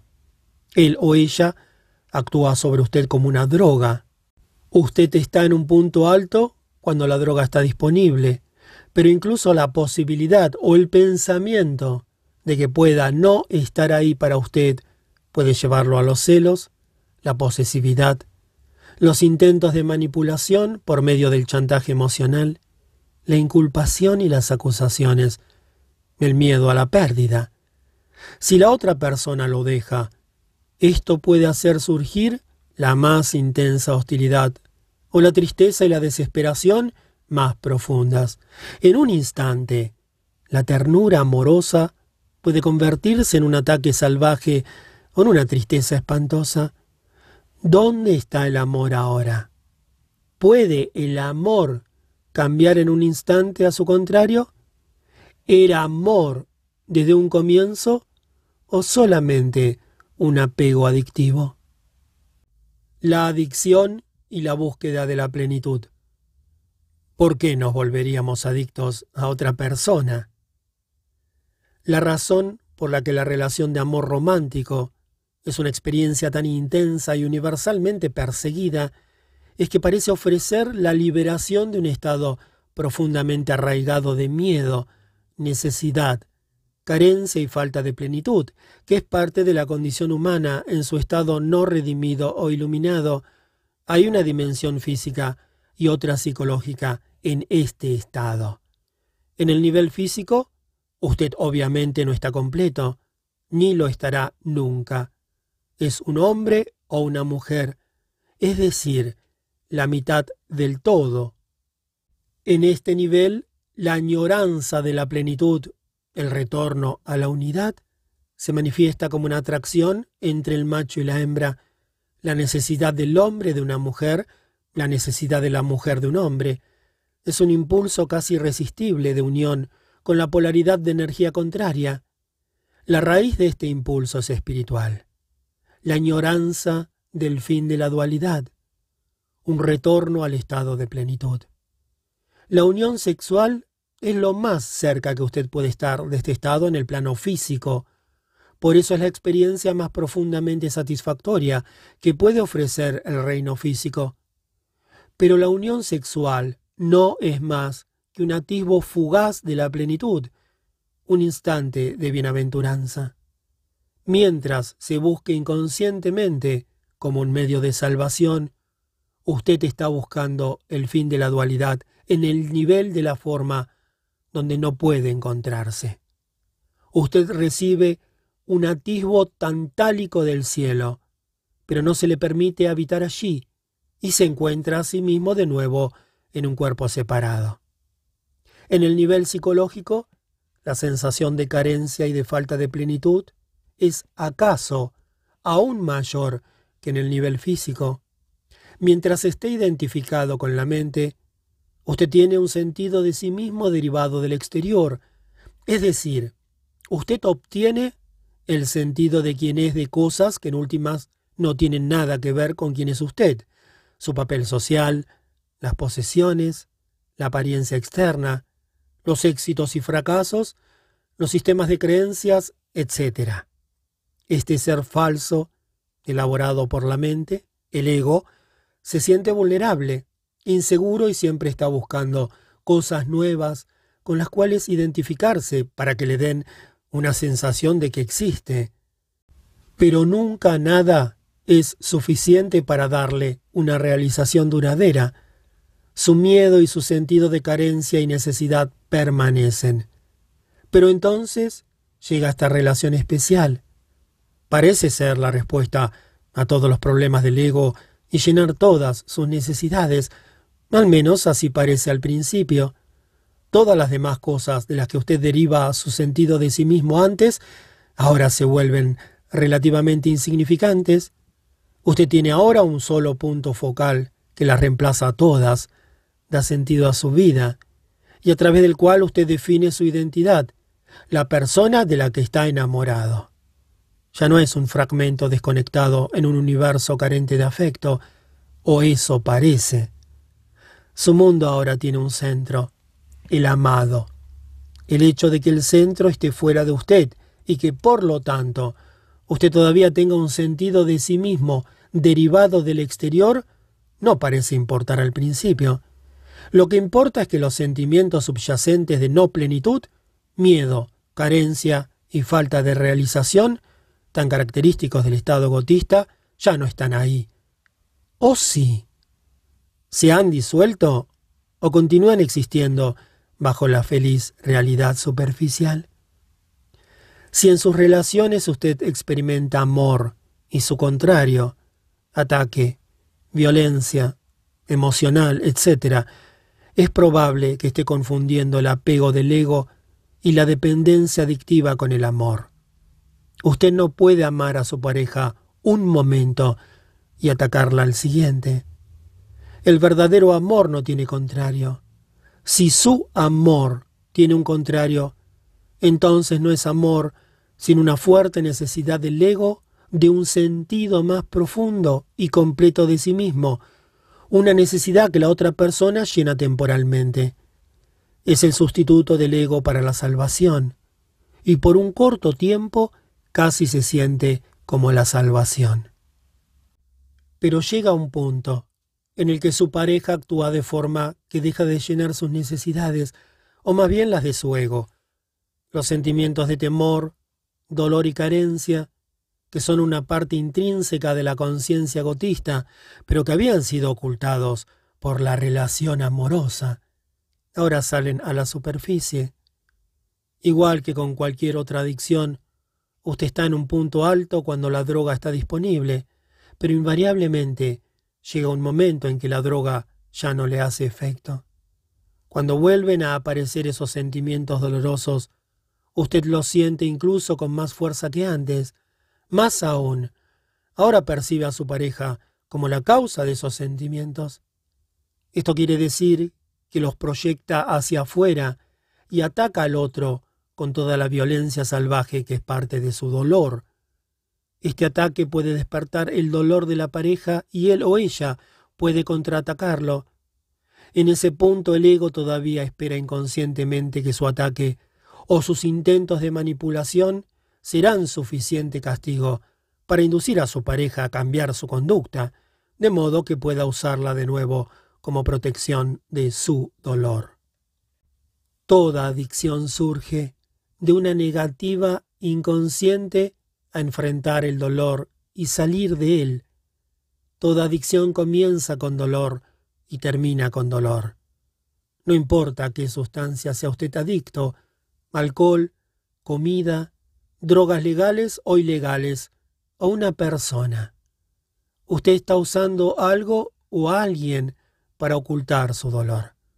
Por eso, después de que la euforia inicial ha pasado, hay tanta infelicidad, tanto dolor en las relaciones íntimas. Ellas no producen dolor o infelicidad. Sacan a la luz el dolor y la infelicidad que ya hay en usted. Toda adicción hace eso. Toda adicción llega a un punto en el que ya no funciona para usted, y entonces usted siente el dolor más intensamente que nunca. Esa es una de las razones por las que la mayoría de las personas están siempre intentando escapar del momento presente y buscando algún tipo de salvación en el futuro. Lo primero que podrían encontrar si enfocaran su atención en el ahora es su propio dolor, y eso es lo que temen. Si supieran lo fácil que es acceder en el ahora al poder de la presencia que disuelve el pasado y el dolor, a la realidad que disuelve la ilusión, si solo supieran cuán cerca están de su realidad, cuán cerca de Dios. Evadir las relaciones en un intento por evitar el dolor no es la solución tampoco. El dolor está ahí de todos modos. Es más probable que tres relaciones fallidas en tres años lo obliguen a despertar que tres años en una isla desierta o aislado en su habitación. Pero si pudiera traer intensa presencia a su soledad, eso también funcionaría para usted. De las relaciones adictivas a las relaciones iluminadas. ¿Podemos convertir una relación adictiva en una verdadera? Sí, estando presentes e intensificando la presencia al prestar atención más profundamente a la hora, sea que usted viva solo o con una pareja, esa sigue siendo la clave. Para que el amor florezca, la luz de su presencia debe ser lo suficientemente fuerte para que no vuelva a ser dominado por el pensador o el cuerpo del dolor y los confunda con quien es usted. Conocerse a sí mismo como el ser que hay bajo el pensador, la quietud que hay bajo el ruido mental, el amor y la alegría que hay bajo el dolor, es libertad, salvación, iluminación. Dejar de identificarse con el cuerpo del dolor es traer presencia al dolor y así transmutarlo. Dejar de identificarse con el pensamiento es ser el observador silencioso de sus pensamientos y su conducta, especialmente los patrones repetitivos de su mente y los roles representados por el ego. Si usted deja de darle identidad, la mente pierde su calidad compulsiva, que básicamente es el impulso de juzgar y así resistirse a lo que es, que crea conflicto, drama y dolor nuevo. De hecho, en el momento en el que el juicio se detiene por la aceptación de lo que es, usted está libre de la mente. Usted ha dejado sitio para el amor, para la alegría, para la paz. Primero, usted deja de juzgarse a sí mismo. Después, deja de juzgar a su pareja. El mayor catalizador para el cambio en una relación es la aceptación completa de su pareja como es sin necesidad de juzgar o de cambiarla de ninguna manera. Esto lo lleva a usted inmediatamente más allá del ego. Todos los juegos de la mente y todo apego adictivo se acaban entonces. No hay más víctimas ni victimarios, ni acusadores ni acusados. Este es también el final de toda dependencia mutua, de ser arrastrado a los patrones inconscientes de otro y por lo tanto hacer posible que continúen. Ustedes entonces o bien se separan en el amor o entrarán juntos más profundamente en el ahora, en el ser. ¿Puede ser tan simple? Sí, es así de simple. El amor es un estado del ser. Su amor no está afuera, está profundamente dentro de usted. Usted nunca puede perderlo y Él no puede dejarlo. No depende de otro cuerpo, de otra forma externa. En la quietud de su presencia, usted puede sentir su propia realidad sin forma y sin tiempo, como la vida no manifestada que anima su forma física. Usted puede entonces sentir la misma vida en lo profundo de todos los demás seres humanos y de todas las criaturas. Usted mira más allá del velo de la forma y la separación. Esa es la realización de la unidad. Ese es el amor. Que es Dios. La vida una, eterna bajo todas las formas de la vida. Que es el amor. Sentir la presencia de esta vida una en lo profundo de sí mismo y de todas las criaturas. Ser eso. Por lo tanto, todo amor es el amor de Dios. El amor no es selectivo, lo mismo que la luz del sol no es selectiva. No convierta a una persona en especial, no es exclusivo. La exclusividad no es el amor de Dios, sino el amor del ego. Sin embargo, la intensidad con la cual el verdadero amor se siente puede variar. Puede haber una persona que refleja su amor más clara e intensamente que las demás, y si esa persona siente lo mismo hacia usted, se puede decir que usted está en una relación amorosa con ella o él. El lazo que lo conecta con esa persona es el mismo que lo conecta con la persona que se sienta a su lado en el autobús, o con un pájaro, un árbol, una flor. Solo que el grado de intensidad con el cual se siente es diferente. Incluso en una relación que es adictiva en otros sentidos, puede haber momentos en los que algo más real brilla, algo más allá de sus necesidades adictivas mutuas.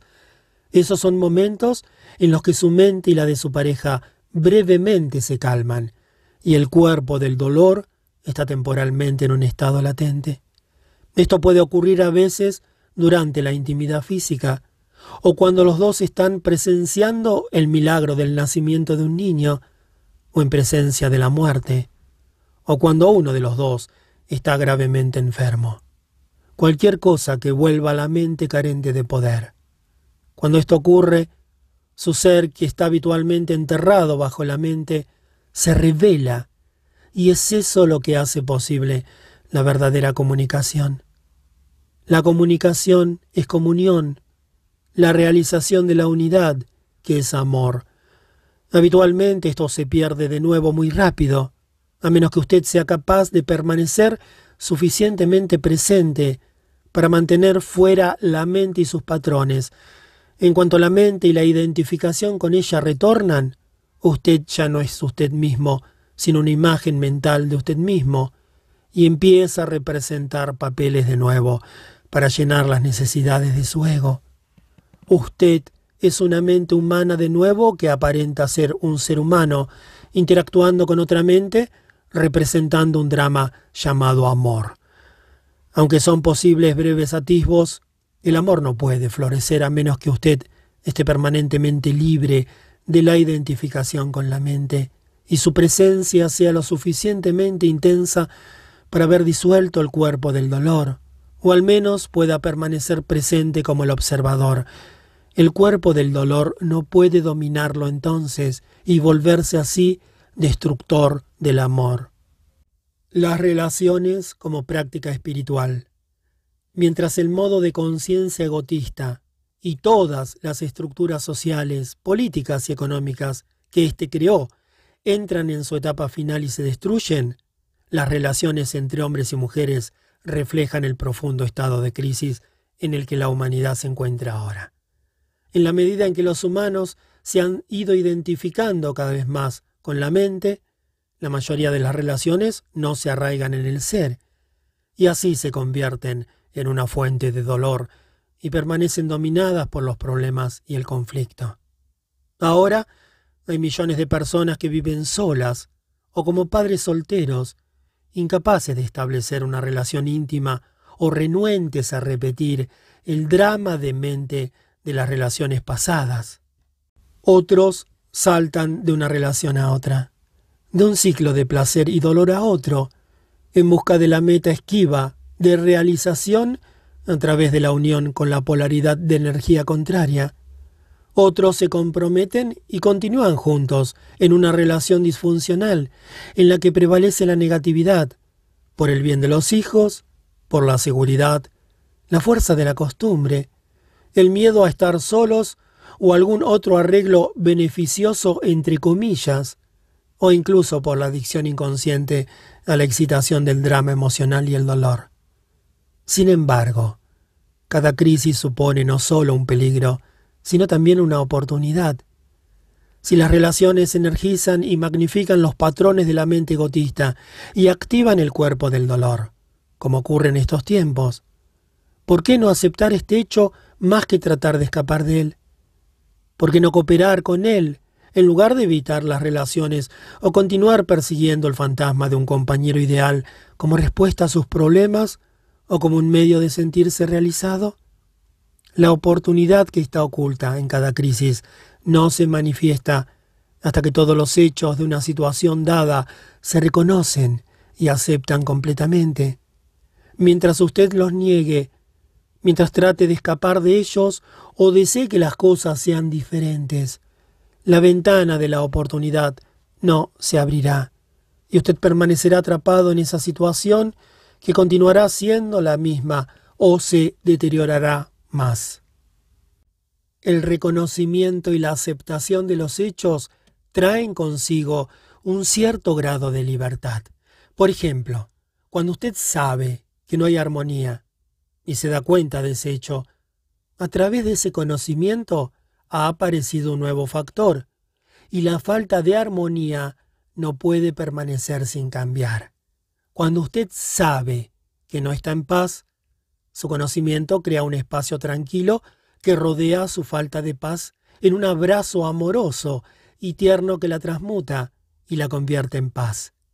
En cuanto a la transformación interior, no hay nada que usted pueda hacer. No puede transformarse a sí mismo y ciertamente no puede transformar a su pareja ni a ninguna otra persona. Todo lo que usted puede hacer es crear un espacio para que ocurra la transformación, para que entre en la gracia y el amor. Así pues, siempre que su relación no funcione, siempre que lo enloquezca a usted y a su pareja, alégrese, entre comillas. Lo que era inconsciente está saliendo a la luz es una oportunidad de salvación. Todo el tiempo esté consciente de ese momento, particularmente de su estado interior. Si hay rabia, sepa que hay rabia. Si hay celos, actitud defensiva, impulso de discutir, necesidad de tener la razón, una frialdad interior que pide amor y atención, o dolor emocional de cualquier tipo, lo que sea, conozca la realidad de ese momento y esté atento a ese conocimiento. La relación entonces se volverá su sadhana, su práctica espiritual. Si usted observa una conducta inconsciente en su compañero, manténgala dentro del abrazo amoroso de su conocimiento para no reaccionar. La inconsciencia y el conocimiento no pueden coexistir durante mucho tiempo, incluso si el conocimiento está en la otra persona y no en la que está actuando llevada por la inconsciencia. La forma de energía que hay tras la hostilidad y el ataque encuentra la presencia del amor absolutamente intolerable. Si usted reacciona ante la inconsciencia de su compañero, se vuelve inconsciente también. Pero si en ese momento se acuerda de conocer su reacción, nada se ha perdido. La humanidad está bajo una gran presión de evolucionar porque es nuestra única oportunidad de sobrevivir como especie. Esto afecta a todos los aspectos de su vida y las relaciones cercanas en particular. Las relaciones nunca antes han sido tan problemáticas ni han estado tan cargadas de conflicto como ahora. Como habrá notado, su objetivo no es hacerlo feliz o realizarlo. Si usted continúa persiguiendo la meta de la salvación a través de una relación, se desilusionará una y otra vez. Pero si usted acepta que la relación es para hacerlo consciente en lugar de feliz, entonces sí le ofrecerá salvación, y usted se sintonizará con la conciencia superior que quiere nacer en este mundo. Para quienes se aferran a los patrones antiguos, habrá cada vez más dolor, violencia, confusión y locura. Supongo que se necesitan dos para hacer de una relación una práctica espiritual, como usted sugiere. Por ejemplo, mi pareja todavía actúa según los viejos patrones de celos y control. Le he señalado eso muchas veces, pero es incapaz de verlo. ¿Cuántas personas se necesitan para hacer de su vida una práctica espiritual? No importa si su pareja no quiere cooperar. La salud mental, la conciencia, solo puede llegar a este mundo a través de usted. Usted no necesita esperar a que el mundo se vuelva acuerdo o a que otro se vuelva consciente para ser usted un iluminado. Podría llegar a esperar por siempre. No acuse a los demás de ser inconscientes. En el momento en que usted comienza a discutir, se ha identificado con una posición mental y está defendiendo no solo esa posición, sino también su sentido de sí mismo. El ego entra a la carga. Usted se ha vuelto inconsciente a veces puede ser apropiado señalar ciertos aspectos de la conducta de su cónyuge. Si usted está muy alerta, muy presente, puede hacer eso sin involucrar el ego, sin culpar, acusar o hacer daño al otro. Cuando su compañero actúa inconscientemente, abandone todo juicio. El juicio es o bien confundir la conducta de alguien con quien es esa persona, o proyectar la propia inconsciencia en otra persona y confundir eso con lo que es ella. Abandonar el juicio no significa que usted no reconozca la disfunción y la inconsciencia cuando la vea. Significa ser el que conoce en lugar de ser la reacción y el juez. Entonces, o bien usted estará totalmente libre de reacción o reaccionará, y aún será el que conoce el espacio en el que la reacción se observa y se le permite ser. En lugar de luchar contra la oscuridad, usted trae la luz. En lugar de reaccionar al error, usted lo ve y sin embargo al mismo tiempo mira a través de él. Ser el que conoce crea un espacio claro de presencia amorosa que permite a todas las cosas y a todas las personas ser como son. No existe mayor catalizador para la transformación. Si usted practica esto, su compañero no puede quedarse con usted y permanecer inconsciente. Si ambos están de acuerdo en que la relación será su práctica espiritual, mucho mejor. Entonces pueden expresar sus pensamientos y sentimientos mutuamente tan pronto como ocurran, o tan pronto como una reacción surja, de modo que no crean una brecha de tiempo en la que una emoción o una queja se encone y crezca. Aprenda a dar expresión a lo que siente sin acusar. Aprenda a escuchar a su compañero en una forma abierta, no defensiva. Dele espacio para expresarse. Esté presente. Acusar, defenderse, atacar, todos esos patrones diseñados para fortalecer o proteger el ego o para llenar sus necesidades se volverán inoficiosos. Dar espacio a los demás y a usted mismo es vital. El amor no puede florecer sin ello. Cuando usted ha suprimido los dos factores que destruyen las relaciones, cuando el cuerpo del dolor se ha transmutado y usted ya no está identificado con la mente y con las posiciones mentales, y si su pareja ha hecho lo mismo, usted experimentará la felicidad del florecimiento de la relación. En lugar de reflejar el uno en el otro su sufrimiento y su inconsciencia, en lugar de satisfacer sus mutuas necesidades adictivas del ego, reflejarán mutuamente el amor que sienten en lo profundo de ustedes, el amor que viene con la comprensión de su unidad con todo lo que es. Ese es el amor que no tiene contrario. Si su compañero está todavía identificado con la mente y el cuerpo del dolor, mientras que usted ya es libre, esto representará un reto mayor, no para usted, sino para su compañero. No es fácil vivir con una persona iluminada, o más bien, es tan fácil que el ego lo encuentra extremadamente amenazador. Recuerde que el ego necesita problemas, conflictos y enemigos para fortalecer la sensación de separación de la que depende su identidad. La mente del compañero no iluminado se sentirá profundamente frustrada, porque sus posiciones fijas no encuentran resistencia, lo que significa que se tambalean y se debilitan e incluso corren peligro de derrumbarse completamente, lo que produciría la pérdida de la identidad. El cuerpo del dolor está pidiendo retroalimentación sin recibirla. La necesidad de discusión, de drama y de conflicto no se satisface.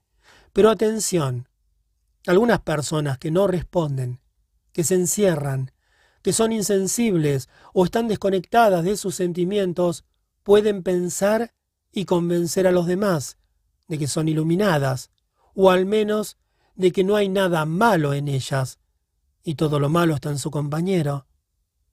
Los hombres tienden a hacer eso más que las mujeres.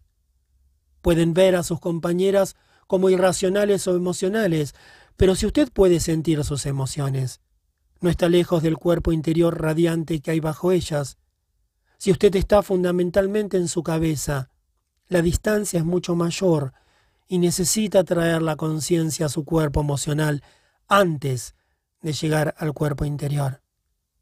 Si no hay una emanación de amor y alegría, presencia completa y apertura hacia todos los seres, entonces no hay iluminación. Otro indicador es cómo actúa una persona en situaciones difíciles o amenazadoras o cuando las cosas van mal. Si su iluminación es autoengaño del ego, entonces la vida pronto le ofrecerá un reto que sacará a flote su falta de conciencia en cualquier forma, como miedo, ira, actitud defensiva, juicio, depresión, etc. Si usted sostiene una relación, Muchos de los retos le llegarán a través de su pareja. Por ejemplo, una mujer puede tener el reto de un compañero insensible que vive así completamente en su cabeza. Se sentirá amenazada por su incapacidad de oírla, de darle atención y espacio para ser, lo que se debe a su falta de presencia. La ausencia de amor en la relación, que suele sentirse más agudamente por parte de la mujer que del hombre, disparará el cuerpo del dolor de la mujer, y a través de él atacará a su compañero, lo culpará, lo criticará, le hará ver que está equivocado, etc. Esto a su vez se convierte en el reto de él. Para defenderse del ataque del cuerpo del dolor de ella, que ve como totalmente injustificado, se atrincherará aún más profundamente en sus posiciones mentales, mientras justifica, se defiende o contraataca. Eventualmente, esto puede activar su propio cuerpo del dolor. Cuando ambos han sido dominados así, se ha alcanzado un profundo nivel de inconsciencia, de violencia emocional, de ataque y contraataque salvajes. No disminuirá hasta que ambos cuerpos del dolor se hayan reaprovisionado y entren en estado latente hasta la siguiente vez. Esta es sólo una de un número interminable de posibles situaciones. Se han escrito muchos volúmenes y se podrían escribir muchos más sobre las formas en que la inconsciencia sale a flote en las relaciones entre hombre y mujer. Pero como dije antes, una vez que usted entiende la raíz de la disfunción, no necesita explorar sus innumerables manifestaciones. Miremos de nuevo brevemente la situación que acabo de describir. Cada amenaza que contiene es una oportunidad de salvación. En cada etapa del proceso disfuncional que se desarrolla es posible la liberación de la inconsciencia. Por ejemplo, la hostilidad de la mujer podría ser una señal para que el hombre salga de su estado de identificación con la mente, despierte a la hora, se vuelva presente, en lugar de sentirse aún más identificado, aún más inconsciente. En lugar de ser el cuerpo del dolor, la mujer podría ser el conocedor que observa el dolor emocional en sí misma, accediendo así al poder de la hora e iniciando la transmutación del dolor. Esto suprimiría la proyección compulsiva y automática del mismo hacia el exterior. Entonces, podría expresar sus sentimientos a su pareja, no hay garantía, por supuesto, de que le escuche, pero le da una buena oportunidad de volverse presente. Y desde luego, rompe el círculo malsano de la actuación involuntaria según viejos patrones mentales. Si la mujer pierde esa oportunidad, el hombre podría mirar su propia reacción mental, emocional al dolor de ella, su propia actitud defensiva, en lugar de ser la reacción. Podría entonces observar cómo su propio cuerpo del dolor se dispara y traer así conciencia a sus emociones. De esta manera surgiría un claro y calmado espacio de pura conciencia, el que conoce, el testigo silencioso, el que observa. Esta conciencia no niega el dolor, y sin embargo está más allá de él lo deja ser y sin embargo lo transmuta al mismo tiempo. Acepta todo y lo transforma todo. Se habría abierto una puerta para ella, a través de la cual podría fácilmente unirse a él en ese espacio. Si usted está habitualmente, o al menos la mayoría de las veces, presente en su relación, este será el mayor reto para su compañero no podrá tolerar su presencia durante mucho tiempo y permanecer inconsciente. Si está listo, cruzará la puerta que usted le abrió y se unirá a usted en ese estado. Si no lo está, se separarán como el agua y el aceite. La luz es demasiado dolorosa para el que quiere permanecer en la oscuridad. ¿Por qué las mujeres están más cerca de la iluminación? ¿Los obstáculos hacia la iluminación son los mismos para hombres y mujeres? Sí, pero el énfasis es diferente. En general, es más fácil para una mujer sentir y estar en su cuerpo, así que está naturalmente más cerca del ser y potencialmente más cerca de la iluminación que un hombre. Por eso muchas culturas antiguas instintivamente escogieron figuras o analogías femeninas para representar o describir la realidad trascendental y sin forma. A menudo se veía como una matriz que da a luz a todo en la creación y que lo sostiene y nutre durante toda su vida como forma. En el Tao Te Ching, uno de los libros más antiguos y profundos que se han escrito, el Tao, que podría traducirse como ser, se describe como infinito, eternamente presente, la madre del universo. Naturalmente las mujeres están más cerca de él que los hombres, puesto que virtualmente encarnan lo no manifestado. Más aún, todas las criaturas y todas las cosas deben eventualmente retornar a la fuente. Todas las cosas se desvanecen en el Tao, solo él permanece. Puesto que la fuente se percibe como femenina, se representa como los lados claro y oscuro del arquetipo femenino en psicología y mitología. La diosa o madre divina tiene dos aspectos, da la vida y la quita. Cuando la mente tomó el poder y los hombres perdieron contacto con la realidad de su esencia divina, empezaron a creer en Dios como una figura masculina. La sociedad empezó a ser dominada por lo masculino y lo femenino quedó subordinado a lo masculino. No estoy sugiriendo volver a las representaciones femeninas primitivas de lo divino. Algunas personas usan ahora diosa en lugar de Dios. Están restaurando el equilibrio entre lo masculino y lo femenino que se perdió hace mucho tiempo, y eso es bueno.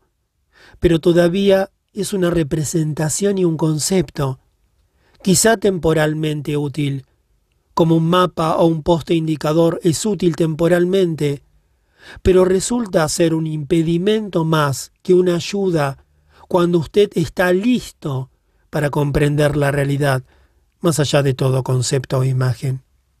Lo que continúa siendo verdadero, sin embargo, es que la frecuencia de energía de la mente parece ser esencialmente masculina. La mente se resiste, lucha por el control, usa, manipula, ataca, trata de atrapar y poseer. Por eso el Dios tradicional es una figura de autoridad patriarcal, controladora, un hombre a menudo iracundo, al cual usted debería temer, como sugiere el Antiguo Testamento. Este Dios es una proyección de la mente humana. Para ir más allá de la mente y volverse a conectar con la realidad más profunda del ser, se necesitan cualidades muy diferentes.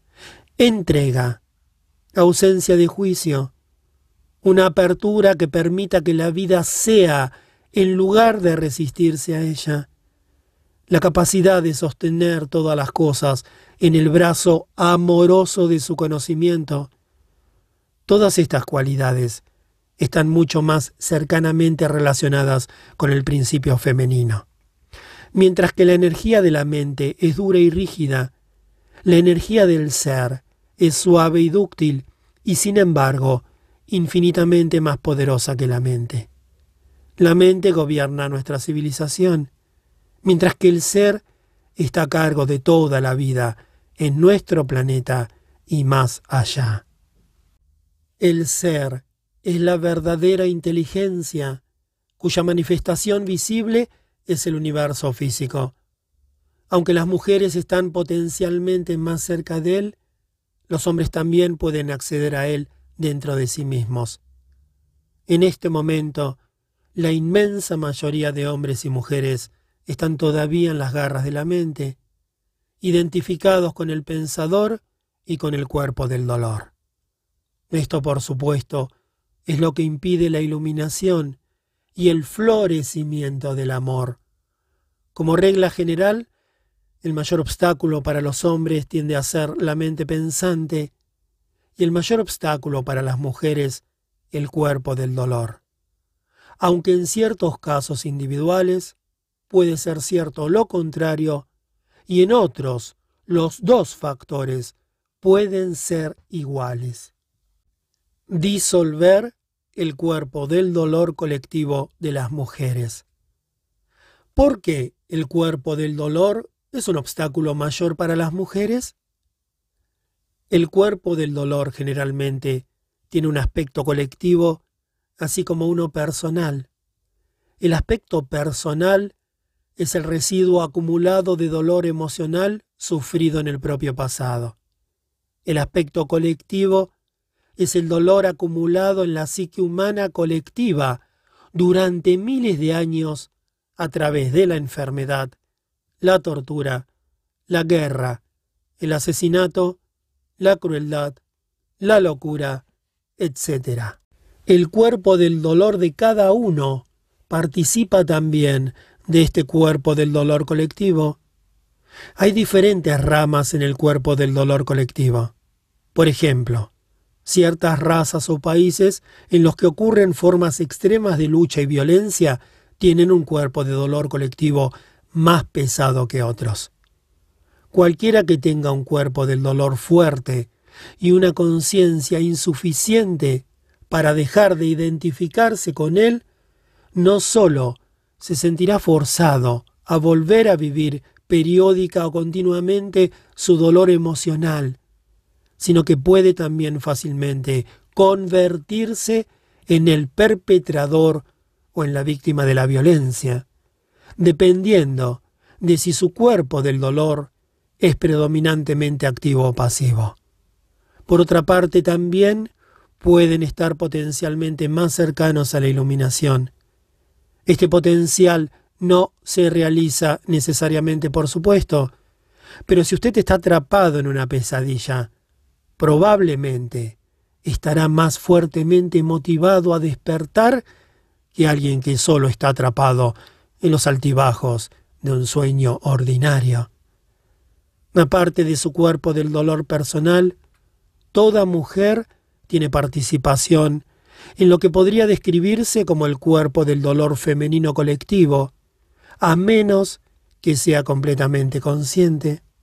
Este cuerpo está formado por el dolor acumulado que ha sido soportado por las mujeres, en parte a través de la dominación de la mujer por el hombre, de la esclavitud, de la explotación, las violaciones, el dar a luz, la pérdida de los hijos, etc., durante miles de años. El dolor físico y emocional que muchas mujeres sienten antes y durante la menstruación es el cuerpo del dolor en su aspecto colectivo, que despierta de su latencia en ese momento, aunque puede dispararse en otras oportunidades también. Restringe el flujo libre de energía vital a lo largo del cuerpo, del cual la menstruación es una expresión física.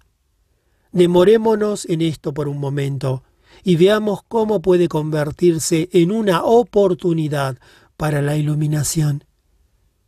A menudo las mujeres son dominadas por el cuerpo del dolor en ese momento. Tiene una carga energética extremadamente poderosa que puede empujarla a la identificación inconsciente con él. Usted entonces es poseída activamente por un campo de energía que ocupa su espacio interior y simula ser usted, pero por supuesto, no lo es en absoluto. Habla a través de usted, actúa a través de usted, piensa a través de usted, creará situaciones negativas en su vida para poder alimentarse de esa energía. Quiere más dolor, en cualquier forma. He descrito ya este proceso. Puede ser maligno y destructivo. Es puro dolor, dolor pasado, y no es usted. El número de mujeres que se aproxima ahora al estado completamente consciente excede ya al de hombres y crecerá aún más rápidamente en los años venideros. Los hombres quizá las alcancen al final, pero durante un tiempo considerable Habrá una brecha entre la conciencia de los hombres y la de las mujeres. Las mujeres están recuperando la función que es su derecho de nacimiento y por tanto llega a ellas más naturalmente que a los hombres. Ser un puente entre el mundo manifestado y lo no manifestado, entre lo físico y el espíritu. Su mayor tarea como mujer ahora es transmutar el cuerpo del dolor para que no siga interponiéndose entre usted y su verdadero ser, la esencia de lo que usted es. Por supuesto, usted también tiene que manejar el otro obstáculo hacia la iluminación, que es la mente pensante, pero la intensa presencia que usted genera cuando maneja el cuerpo del dolor la liberará también de la identificación con la mente. La primera cosa que tiene que recordar es esta. Mientras usted construya su identidad a partir del dolor, no puede librarse de él. Mientras una parte de su sentido de sí misma esté invertida en su dolor emocional, usted inconscientemente se resistirá o saboteará cualquier intento que haga de curar ese dolor. ¿Por qué? Muy sencillo, porque desea mantenerse intacta y el dolor se ha convertido en parte esencial suya. Este es un proceso inconsciente y la única forma de superarlo es hacerlo consciente. Ver súbitamente que está o ha estado aferrada a su dolor puede ser algo bastante impactante. En el momento en que se dé cuenta de esto, ha roto la fijación.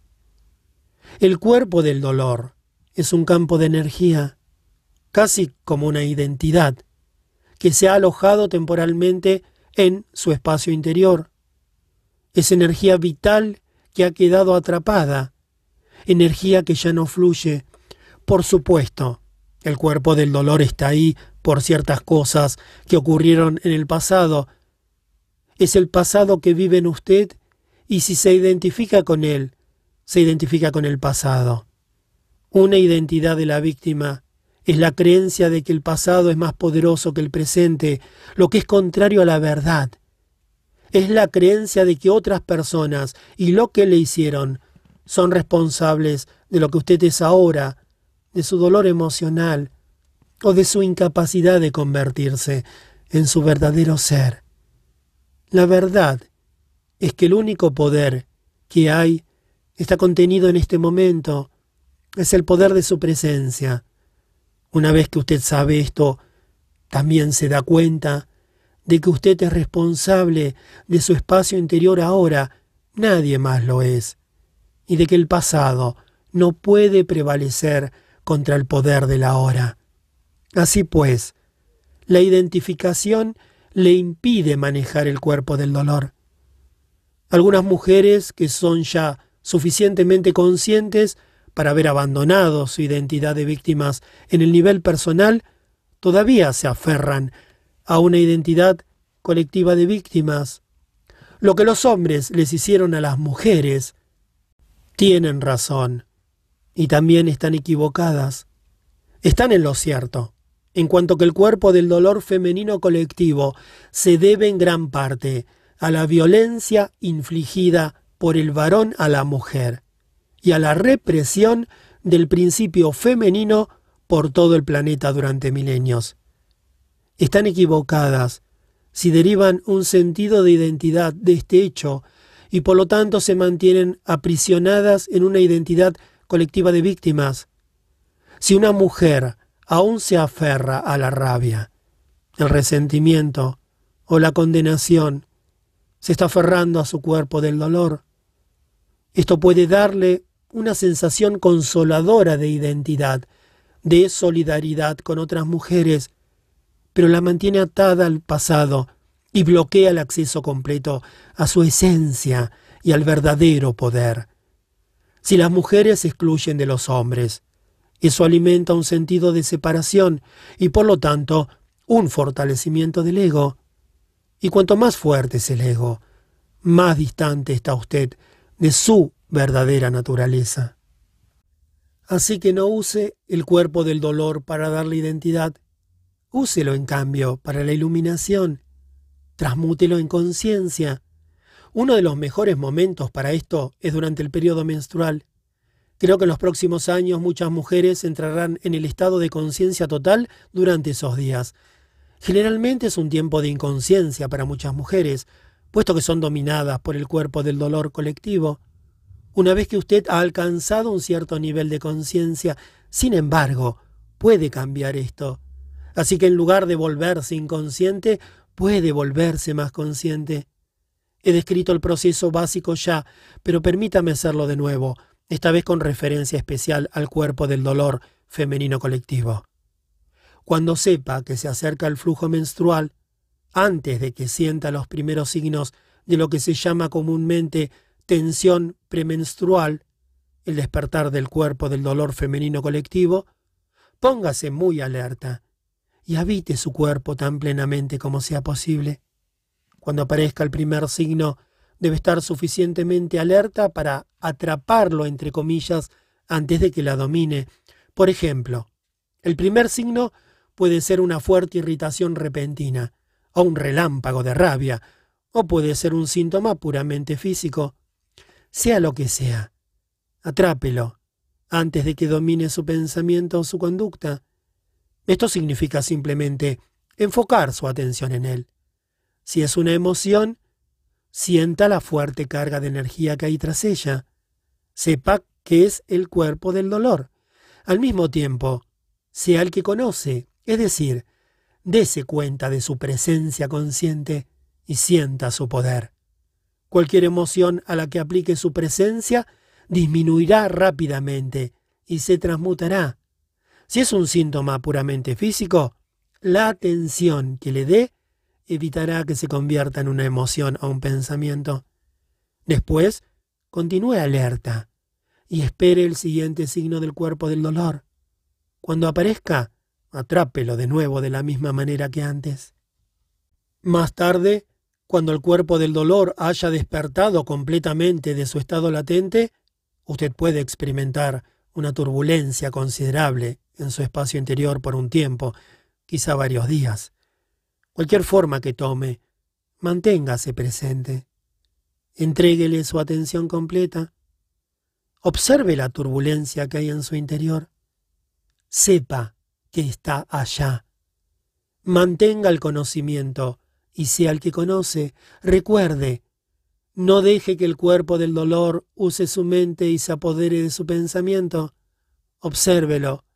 Sienta su energía directamente dentro de su cuerpo. Como sabe, atención plena significa aceptación completa. Por medio de una atención sostenida, y por lo tanto de la aceptación llega la transmutación. El cuerpo del dolor se transforma en conciencia radiante, lo mismo que un trozo de madera cuando se pone en el fuego o cerca de él, se transformará en fuego.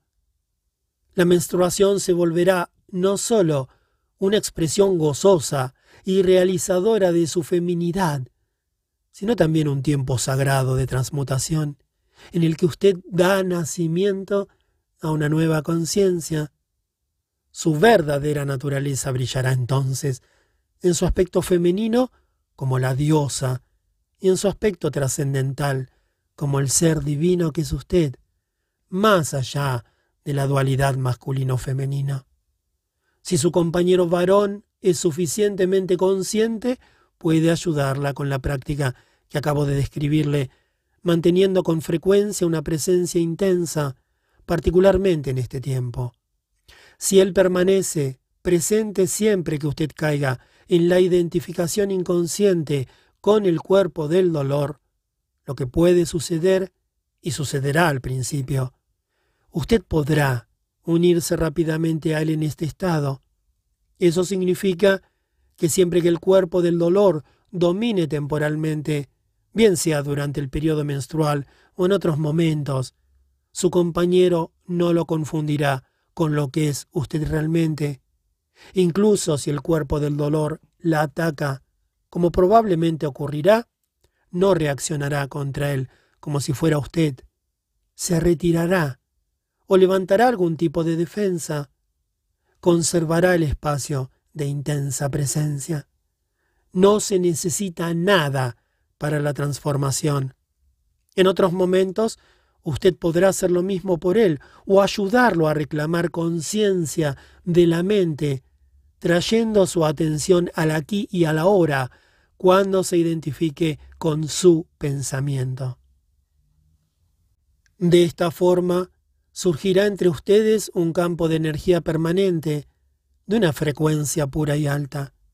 Ni la ilusión, ni el dolor, ni el conflicto, nada que no sea ustedes, y nada que no sea amor puede sobrevivir en él.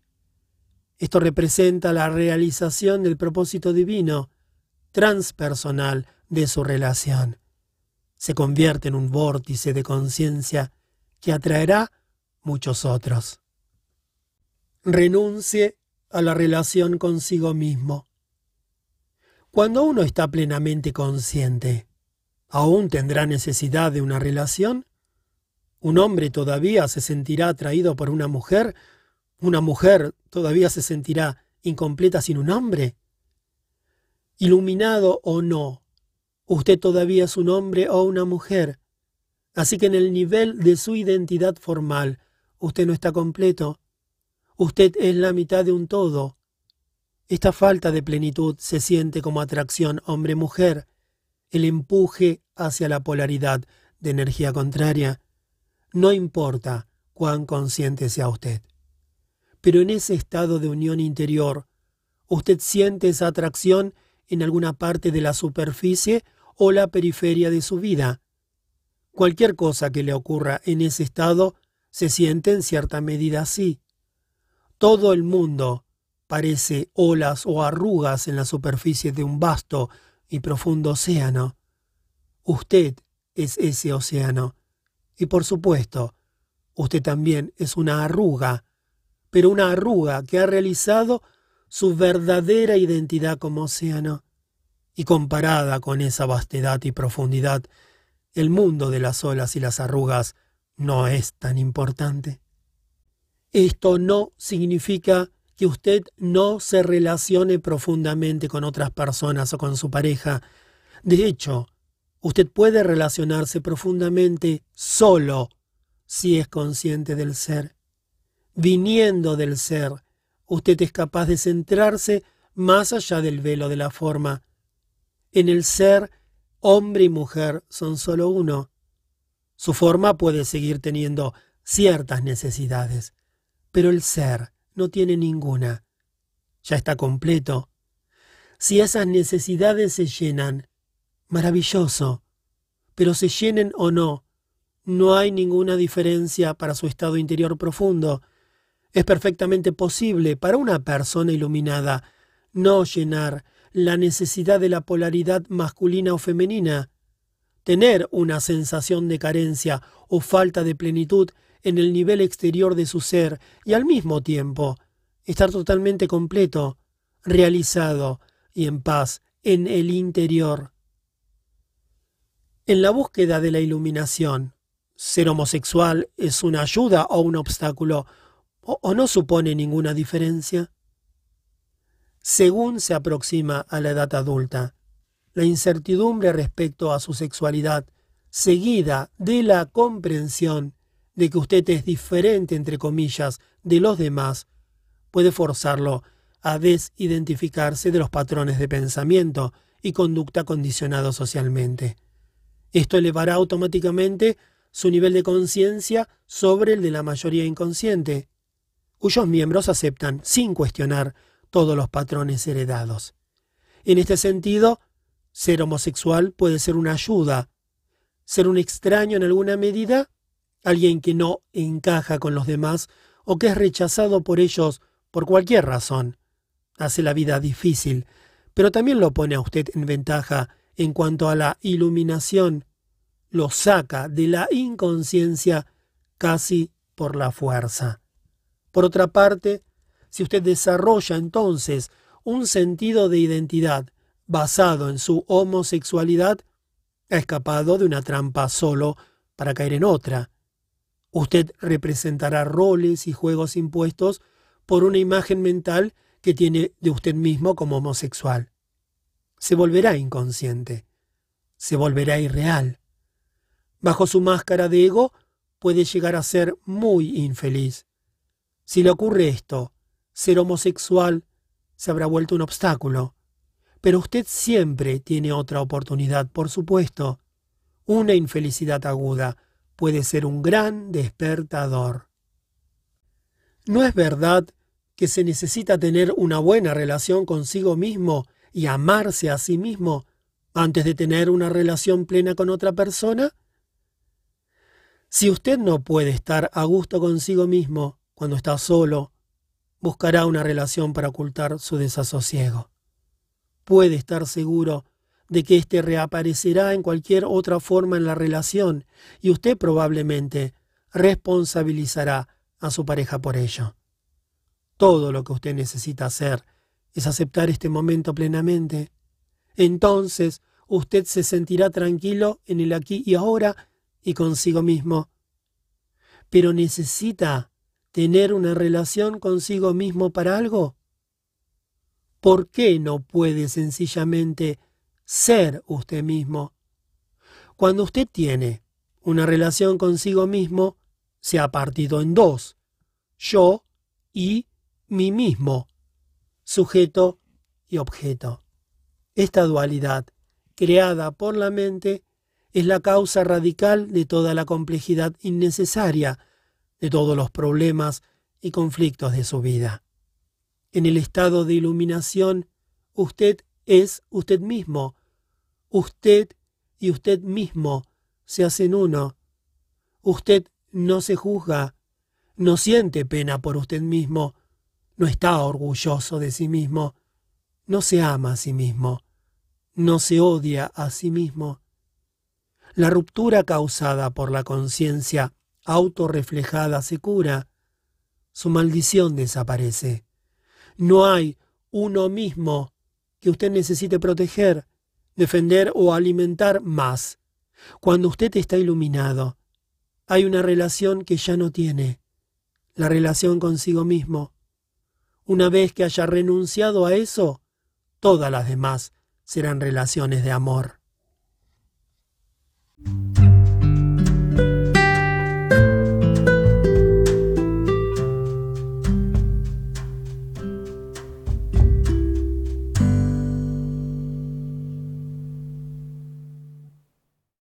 Capítulo 9 Más allá de la felicidad y la infelicidad hay paz.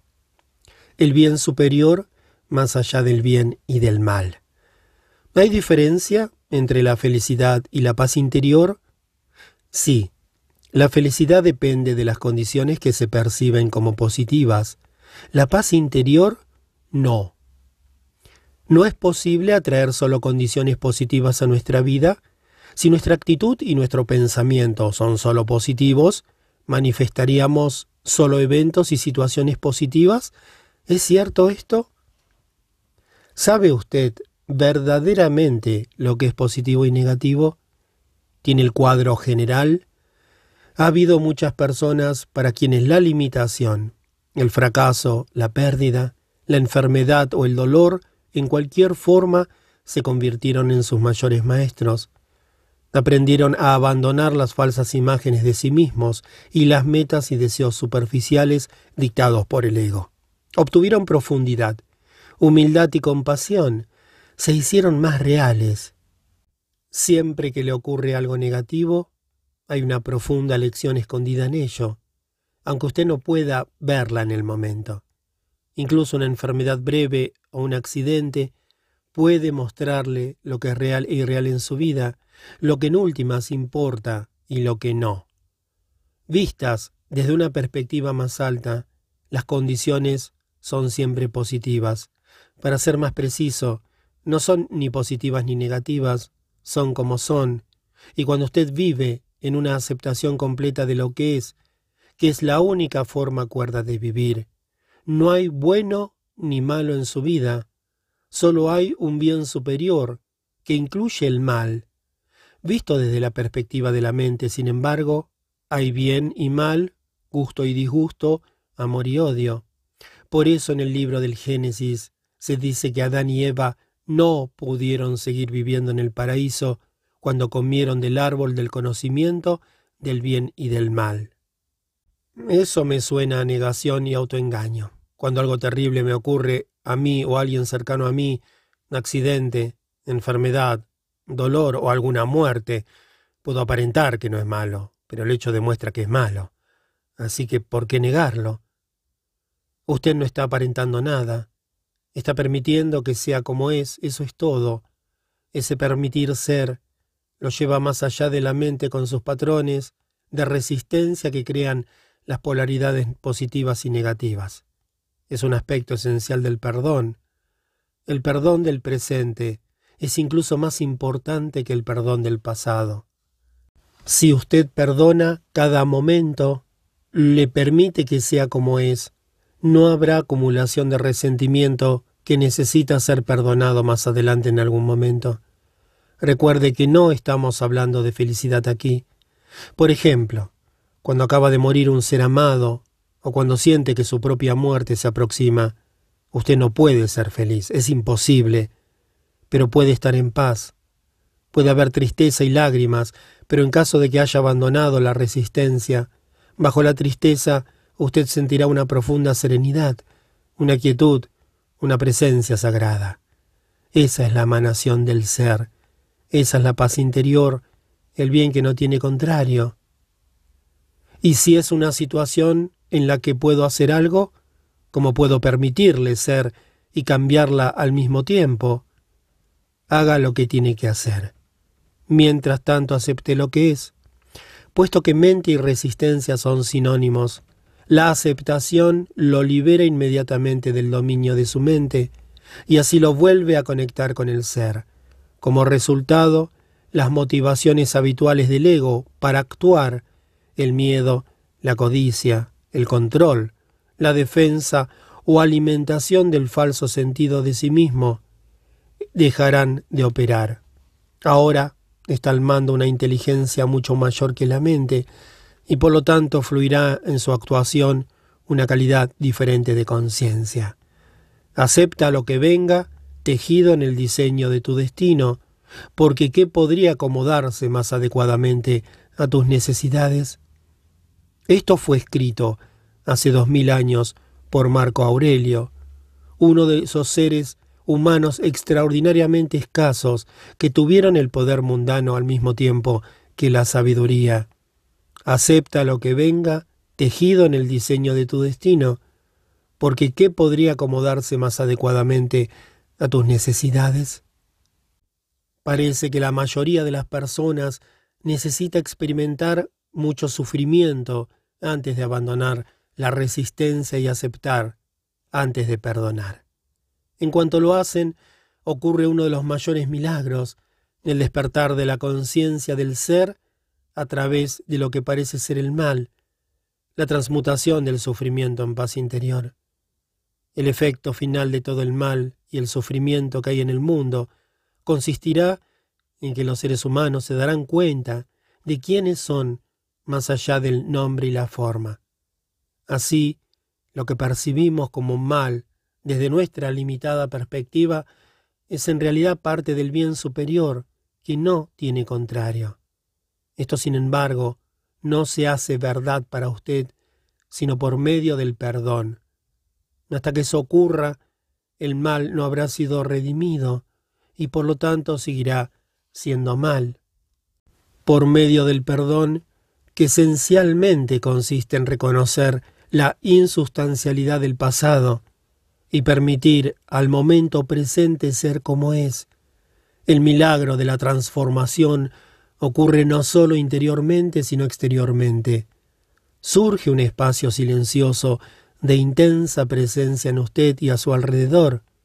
Cualquier persona o cosa que penetre en ese campo de conciencia será afectado por él, a veces visible e inmediatamente, y otras veces en niveles más profundos con la aparición de cambios evidentes después.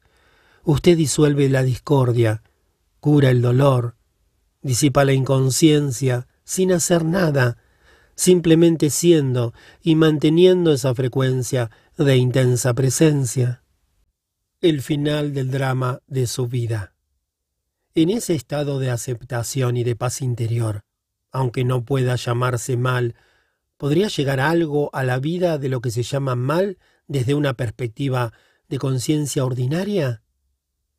La mayoría de las llamadas cosas malas que ocurren en la vida de las personas se debe a la inconsciencia. Son creadas por uno mismo, o más bien creadas por el ego. A veces me refiero a esas cosas como drama. Cuando usted es plenamente consciente, el drama ya no viene a su vida. Déjeme recordarle brevemente cómo opera el ego y cómo crea el drama.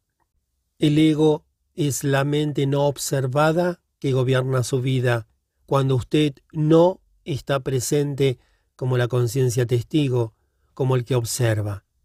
El ego se percibe a sí mismo como un fragmento separado en un universo hostil, sin conexión real interior con ningún otro ser, rodeado de otros egos que o bien ve como una amenaza potencial o que intentará usar para sus propios fines. Los patrones básicos del ego están diseñados para combatir su propio miedo y su sensación de carencia, que están profundamente arraigados. Son la resistencia, el control, el poder, la codicia, la defensa, el ataque. Algunas de las estrategias del ego son extremadamente inteligentes, pero nunca resuelven verdaderamente ninguno de sus problemas. Simplemente porque el ego mismo es el problema. Cuando los egos se juntan, sea en las relaciones personales o en las organizaciones o instituciones, ocurren cosas malas, entre comillas, tarde o temprano. Drama de un tipo u otro, en forma de conflicto, problemas, luchas de poder, violencia física o emocional, etc. Esto incluye males colectivos, tales como la guerra, el genocidio y la explotación, todos debidos a la inconsciencia masificada. Más aún, muchos tipos de enfermedades son causados por la resistencia continua del ego, que produce restricciones y bloqueos en el flujo de energía que circula por el cuerpo. Cuando usted se vuelve a conectar con el ser y no está ya dominado por su mente, deja de crear esas cosas, ya no crea o participa en el drama. Siempre que dos o más egos se juntan, sigue el drama de uno u otro tipo. Pero incluso si usted vive totalmente solo, puede crear su propio drama. Cuando usted siente pesar de usted mismo, hay drama. Cuando se siente culpable o ansioso, crea drama. Cuando permite que el pasado o el futuro oscurezcan el presente, usted está creando tiempo, tiempo psicológico, el material del que está hecho el drama. Siempre que usted no está honrando el momento presente, permitiéndole ser, usted está creando drama. La mayoría de las personas están enamoradas del drama particular de su vida. Su historia es su identidad. El ego gobierna su vida. Tienen todo su sentido de ser invertido en él, incluso su búsqueda, habitualmente sin éxito, de una respuesta, de una solución o de una curación forma parte de él. Lo que más temen y se resisten a aceptar es el fin de su drama, mientras sean su mente. Lo que más temen y a lo que más se resisten es a su despertar. Cuando usted vive en una aceptación completa de lo que es, ese es el final de todo drama en su vida. Nadie puede tener siquiera una discusión con usted, no importa cuánto lo intente. Usted no puede discutir con una persona completamente consciente. Una discusión implica identificación con su mente y una posición mental, así como resistencia y reacción a la posición de la otra persona. El resultado es que los polos opuestos se energizan mutuamente. Esa es la mecánica de la inconsciencia. Usted puede todavía establecer su punto de vista clara y firmemente, pero no habrá fuerza reactiva tras ella. ni defensa o ataque. Por ello, no se convertirá en drama. Cuando usted es completamente consciente, deja de estar en conflicto. Nadie que está en unión consigo mismo puede siquiera concebir el conflicto, afirma un curso sobre milagros. Esto se refiere no solo al conflicto con las demás personas, sino más habitualmente y fundamentalmente al conflicto consigo mismo, que cesa cuando ya no hay ningún choque entre las demandas y expectativas de su mente y lo que es. La impermanencia y los ciclos de la vida. Sin embargo, mientras usted esté en la dimensión física y ligado a la mente humana colectiva, el dolor físico es aún posible. Esto no debe confundirse con el sufrimiento, con el dolor mental emocional. Todo sufrimiento es creado por el ego y se debe a la resistencia. Además, mientras usted esté en esta dimensión, aún está sujeto a su naturaleza cíclica y a la ley de la impermanencia de todas las cosas, pero ya no percibe esto como malo, simplemente es. Al permitir el ser de todas las cosas, se le revela una dimensión más profunda bajo el juego de los contrarios, como una presencia permanente, una profunda quietud que no cambia, una alegría sin causa, que está más allá del bien y del mal. Esta es la alegría del ser, la paz de Dios. En el nivel de la forma hay nacimiento y muerte, creación y destrucción, crecimiento y disolución de las formas aparentemente separadas. Esto se refleja en todas partes, en el ciclo vital de una estrella o un planeta, en un cuerpo físico, un árbol, una flor, en el surgimiento y la caída de las naciones, los sistemas políticos, las civilizaciones, y en los inevitables ciclos de ganancia y pérdida de la vida de un individuo. Hay ciclos de éxito, cuando las cosas vienen a usted y prosperan, y ciclos de fracaso, cuando se retiran o se desintegran, y usted tiene que dejarlas ir para dejar espacio a que surjan cosas nuevas o para que ocurra la transformación. Si usted se aferra y se resiste en este punto, significa que está rehusando seguir el flujo de la vida y sufrirá. No es cierto que el ciclo ascendente sea bueno y el descendente malo, excepto en el juicio de la mente. El crecimiento se considera positivo habitualmente, pero nada puede crecer por siempre. Si el crecimiento de cualquier tipo continuara por siempre, se volvería eventualmente monstruoso y destructivo. Se necesita la disolución para que pueda ocurrir un nuevo crecimiento. Uno no puede existir sin la otra. El ciclo descendente es absolutamente esencial para la realización espiritual usted debe haber fracasado profundamente en algún nivel o experimentado una pérdida o un dolor profundos para ser llevado a la dimensión espiritual. O quizá el mismo éxito se volvió vacío y sin significado, y así resultó un fracaso. El fracaso se esconde en cada éxito y el éxito en cada fracaso. En este mundo que permanecerá en el nivel de la forma, las personas fracasan tarde o temprano, por supuesto, y cada logro eventualmente se convierte en nada. Todas las formas son impermanentes.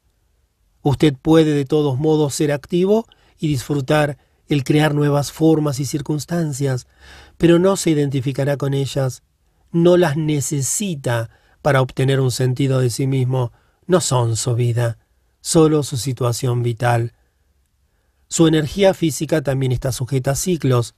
No puede estar siempre en un tope. Habrá épocas de energía baja, así como otras de energía alta. Habrá periodos en los que usted es muy activo y creativo, pero también puede haber otros en los que todo parece estar estancado. Cuando parece que usted no llega a ninguna parte, no logra nada. Un ciclo puede durar desde unas horas hasta varios años. Hay grandes ciclos y ciclos cortos dentro de los largos.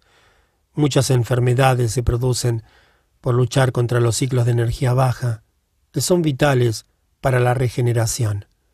La compulsión a actuar y la tendencia a derivar su sentido del propio valor y de la identidad de factores externos, tales como el éxito, es una ilusión inevitable mientras usted esté identificado con la mente.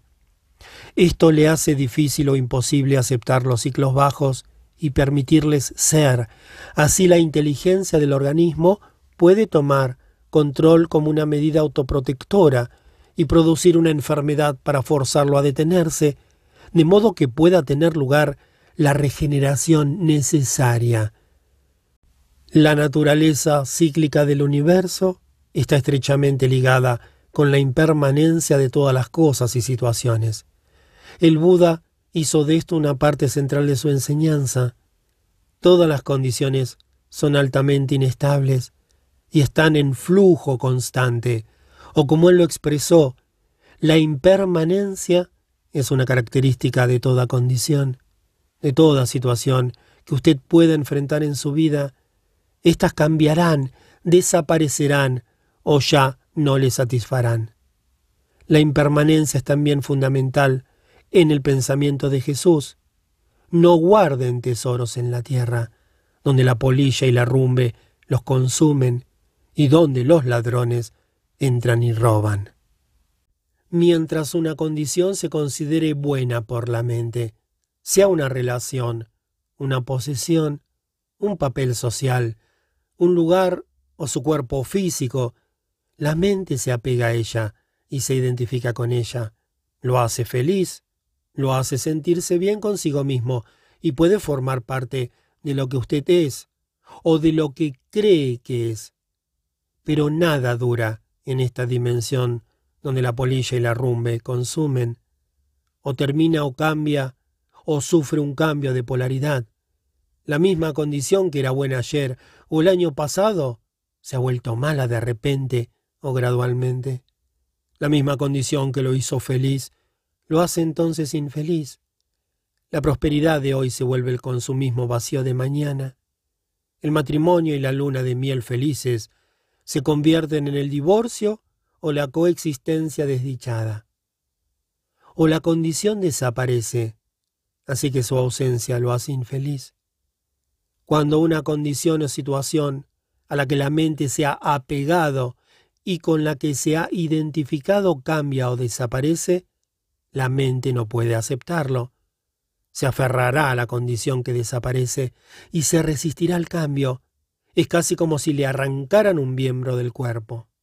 A veces oímos decir que personas que han perdido todo su dinero o cuya reputación se ha arruinado se suicidan. Estos son los casos extremos.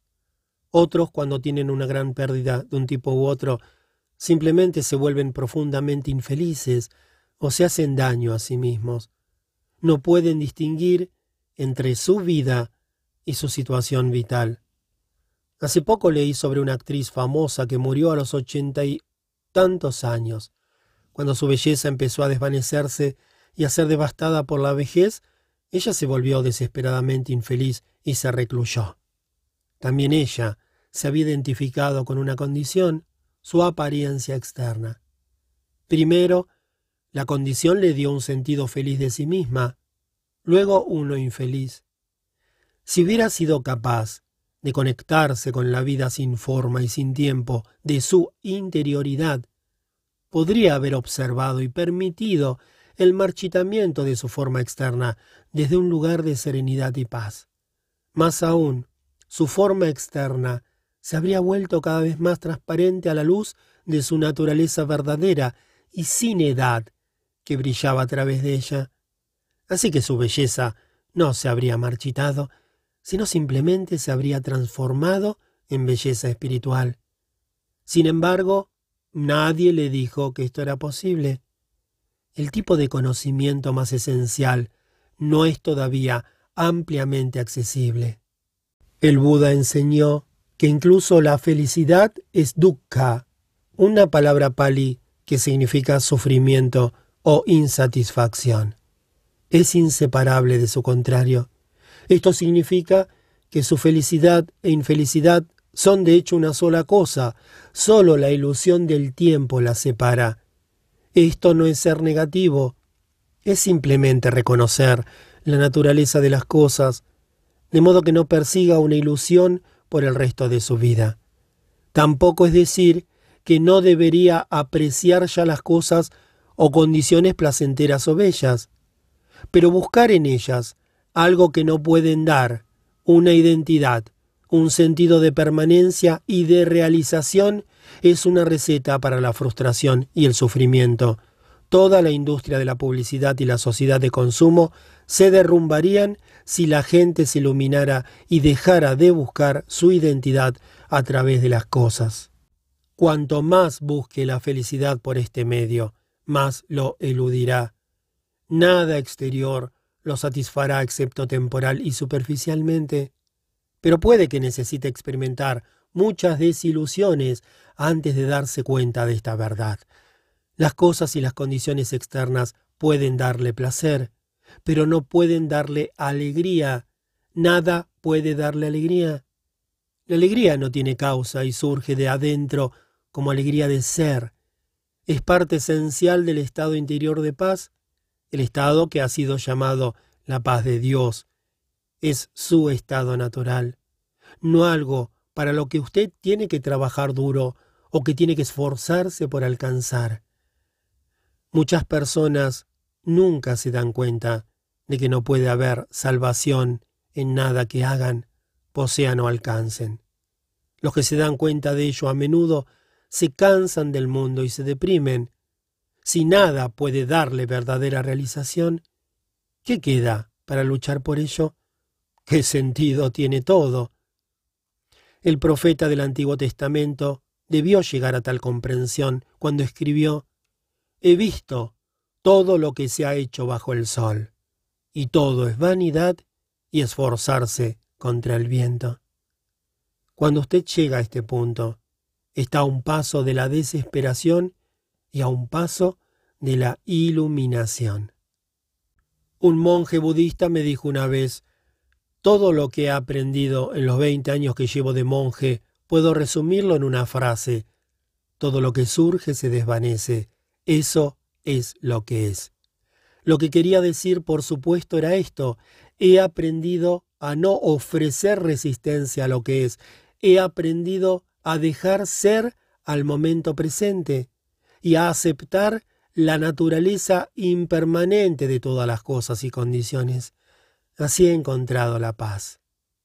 No ofrecer resistencia a la vida es estar en un estado de gracia, sosiego y levedad, ese estado ya no depende de que las cosas sean de cierto modo, buenas o malas.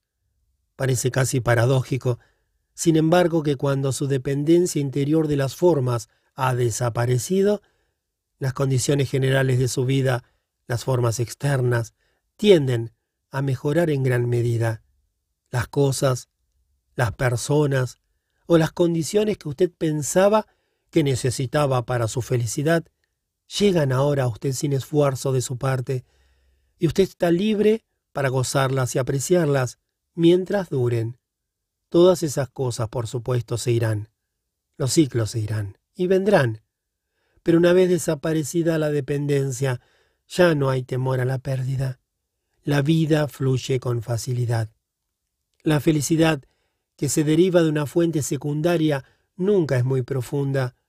Es sólo un pálido reflejo de la felicidad de ser, la paz vibrante que usted encuentra en su interior cuando entra en el estado de no resistencia. El ser lo lleva más allá de los polos opuestos de la mente y lo libera de la dependencia de la forma. Incluso si todo se derrumbara a su alrededor, aún sentiría un profundo núcleo interior de paz. Puede que no sea feliz, pero estará en paz. Usar y abandonar la negatividad. Toda resistencia interior se experimenta como negatividad en una forma u otra. Toda negatividad es resistencia. En este contexto, las dos palabras son casi sinónimos. La negatividad va de la irritación o la impaciencia a la rabia furiosa, de un humor depresivo o un resentimiento sombrío, a la desesperación suicida. A veces la resistencia dispara el cuerpo del dolor emocional, en cuyo caso incluso una situación sin importancia puede producir negatividad intensa, tal como ira, depresión o tristeza profunda. El ego cree que por medio de la negatividad puede manipular la realidad y conseguir lo que quiere. Cree que por medio de ella puede atraer una condición deseable o disolver una indeseable. Un curso sobre milagros señala con razón que siempre que usted es infeliz, existe la creencia inconsciente de que la infelicidad le compra, entre comillas, lo que quiere. Si usted, la mente, no creyera que la infelicidad funciona, ¿por qué la crearía? El hecho es, por supuesto, que la negatividad no funciona. En lugar de atraer una condición deseable, impide que surja en lugar de disolver una indeseable, la mantiene en su lugar. Su única función útil es que refuerza el ego y por eso al ego le encanta. Una vez que usted se ha identificado con alguna forma de negatividad, no quiere abandonarla y en un nivel profundamente inconsciente no quiere un cambio positivo. Amenazaría su identidad de persona deprimida, iracunda, difícil, entonces usted ignorará, negará o saboteará lo positivo de su vida. Este es un fenómeno común, es también demencial. La negatividad es totalmente antinatural. Es un contaminante psíquico y hay un vínculo profundo entre el envenenamiento y la destrucción de la naturaleza y la gran cantidad de negatividad que se ha acumulado en la psique humana colectiva. Ninguna otra forma de vida en el planeta conoce la negatividad. Solo los seres humanos, lo mismo que ninguna otra forma de vida, viola y envenena la tierra que la sostiene.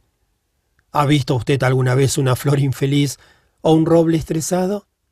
¿Alguna vez ha encontrado un delfín deprimido, una rana con problemas de autoestima, un gato que no puede relajarse, o un pájaro que arrastra odio y resentimiento? Los únicos animales que pueden experimentar ocasionalmente algo parecido a la negatividad o mostrar signos de conducta neurótica son los que viven en contacto estrecho con el hombre y que por eso se vinculan a la mente humana y a su locura. Observe cualquier planta o animal y permita que le enseñe la aceptación de lo que es, la entrega a la hora. Deje que le enseñe ser, Deje que le enseñe integridad, lo que significa ser uno, ser usted mismo, ser real.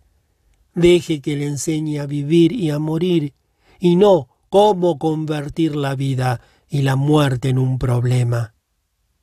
He vivido con varios maestros zen, todos gatos, incluso los patos me han enseñado importantes lecciones espirituales. Solo mirarlos es una meditación como flotan tranquilamente, a gusto consigo mismos, totalmente presentes en el ahora, dignos y perfectos, como son una criatura sin mente puede estar. Ocasionalmente, sin embargo, dos patos se ensarzarán en una pelea, a veces sin razón aparente, o porque uno se ha metido en el espacio privado de otro. La pelea generalmente dura solo unos segundos, y después los patos se separan, nadan en diferente dirección y aletean vigorosamente unas cuantas veces. Continúan entonces nadando tranquilamente, como si la pelea nunca hubiera ocurrido. Cuando observé esto por primera vez, noté de repente que al mover las alas estaban liberando el exceso de energía, evitando así quedar atrapados en su cuerpo y caer en la negatividad. Esto es sabiduría natural, y es fácil, para ellos, porque no tienen una mente que mantenga vivo el pasado innecesariamente y que construya una identidad en torno a él. ¿No podría una emoción negativa contener también un mensaje importante? Por ejemplo, si a menudo me siento deprimido, puede ser una señal de que algo anda mal en mi vida y puede forzarme a mirar mi situación vital y hacer algunos cambios. Así que necesito escuchar lo que la emoción me está diciendo y no rechazarla simplemente como negativa. Sí, las emociones negativas recurrentes a menudo contienen un mensaje, lo mismo que las enfermedades. Pero cualquier cambio que usted haga, sea que tenga que ver con su trabajo, con sus relaciones o con lo que lo rodea, es en últimas solo cosmético, a menos que surja de un cambio en su nivel de conciencia. Y en cuanto a esto, solo puede significar una cosa, volverse más presente. Cuando usted ha alcanzado cierto nivel de presencia, no necesita la negatividad para decirle lo que es necesario en su situación vital. Pero mientras la negatividad esté ahí, úsela, úsela como una especie de señal que le recuerde estar más presente. ¿Cómo evitamos que surja la negatividad y cómo nos libramos de ella cuando aparece? Como dije, evite que surja estando completamente presente, pero no se desanime. Hay aún pocas personas en el planeta que pueden mantener un estado de presencia continua, aunque algunos están cerca de ello. Pronto, creo, habrá muchos más. Siempre que se dé cuenta de que ha surgido alguna forma de negatividad en usted, mírela no como un fracaso, sino como una señal útil que le dice, despierta, sal de la mente, vive el presente. Hay una novela de Aldous Huxley titulada La isla, escrita en sus últimos años cuando se interesó mucho en las enseñanzas espirituales. Cuenta la historia de un náufrago en una isla remota, separada del resto del mundo. Esta isla contiene una civilización única. Lo inusual de ella es que sus habitantes, al contrario de los del resto del mundo, son realmente cuerdos. La primera cosa que el hombre nota son unos papagayos coloridos encaramados en los árboles, que continuamente cotorrean las palabras atención, aquí y ahora, atención, aquí y ahora. Luego nos enteramos de que los isleños les han enseñado estas palabras para que les recuerden constantemente mantenerse presentes. Así que siempre que sienta la negatividad surgiendo en usted, causada por un factor externo, por un pensamiento o por nada en particular de lo que sea consciente, véala como una voz que le dice, atención, aquí y ahora, despierta. Incluso la más leve irritación es significativa y debe ser reconocida y observada. En caso contrario, habrá una acumulación de reacciones no observadas. Como dije antes, usted puede ser capaz de soltarla una vez que se dé cuenta de que no quiere tener este campo de energía dentro de usted y de que no sirve para nada. Pero entonces, asegúrese de que la suelta completamente. Si no puede hacerlo, acepte que está ahí y ponga su atención en ese sentimiento, como señalé anteriormente. Como alternativa a abandonar una reacción negativa, puede hacerla desaparecer imaginando que usted se hace transparente a la causa externa de la reacción. Le recomiendo que practique esto al principio con cosas pequeñas, incluso triviales. Digamos que está sentado tranquilamente en casa. De repente se oye el sonido penetrante de la alarma de un auto al otro lado de la calle. Surge la irritación. ¿Qué sentido tiene la irritación? Ninguno en absoluto. ¿Por qué la creó usted? No lo hizo, fue la mente. Fue totalmente automático, totalmente inconsciente. ¿Por qué la creó la mente? Porque tiene la creencia inconsciente de que su resistencia, que usted experimenta como negatividad o infelicidad de alguna forma, disolverá en alguna medida la condición indeseable. Esto por supuesto es un engaño. La resistencia que crea la irritación o ira en este caso es mucho más perturbadora que la causa original que está tratando de disolver. Todo esto puede transformarse en práctica espiritual. Siéntase a sí mismo, volviéndose transparente, como quien dice, sin la solidez de un cuerpo material. Ahora permita que el sonido o lo que sea que cause la reacción negativa pase a través de usted. Ya no golpeará una pared sólida dentro de usted. Como dije, practique con cosas pequeñas primero. La alarma del auto, el perro que ladra, los niños que gritan, la congestión de tráfico. En lugar de tener un muro de resistencia dentro de usted, que está golpeando constantemente y dolorosamente por las cosas que no deberían estar sucediendo, deje que todo pase a través de usted. Alguien le dice algo con la intención de molestarlo. En lugar de tener una reacción negativa inconsciente como ataque, defensa o repliegue, permita que pase a través de usted. No ofrezca resistencia. Es como si ya no hubiera nadie ahí que pudiera ser herido.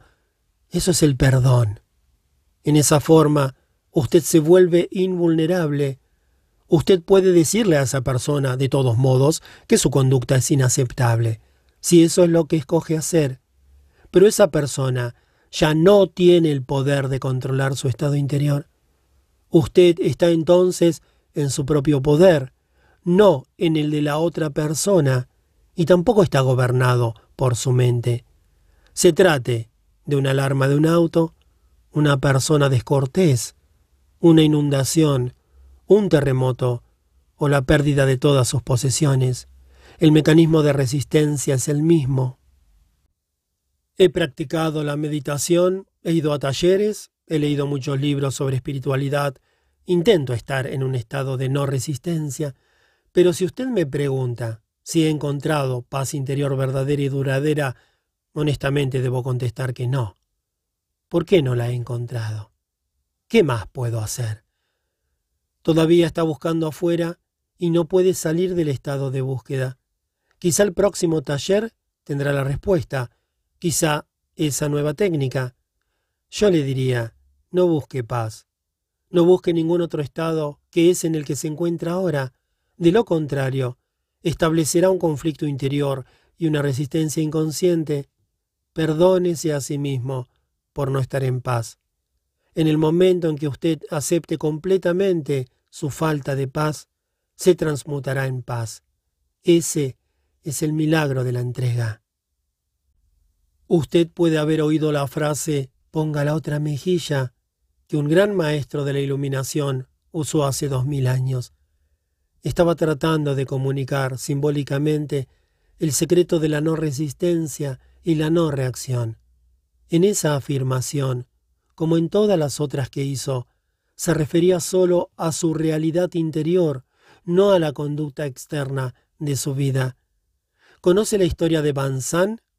Antes de convertirse en un gran maestro zen, pasó muchos años en la búsqueda de la iluminación, pero ésta lo eludía.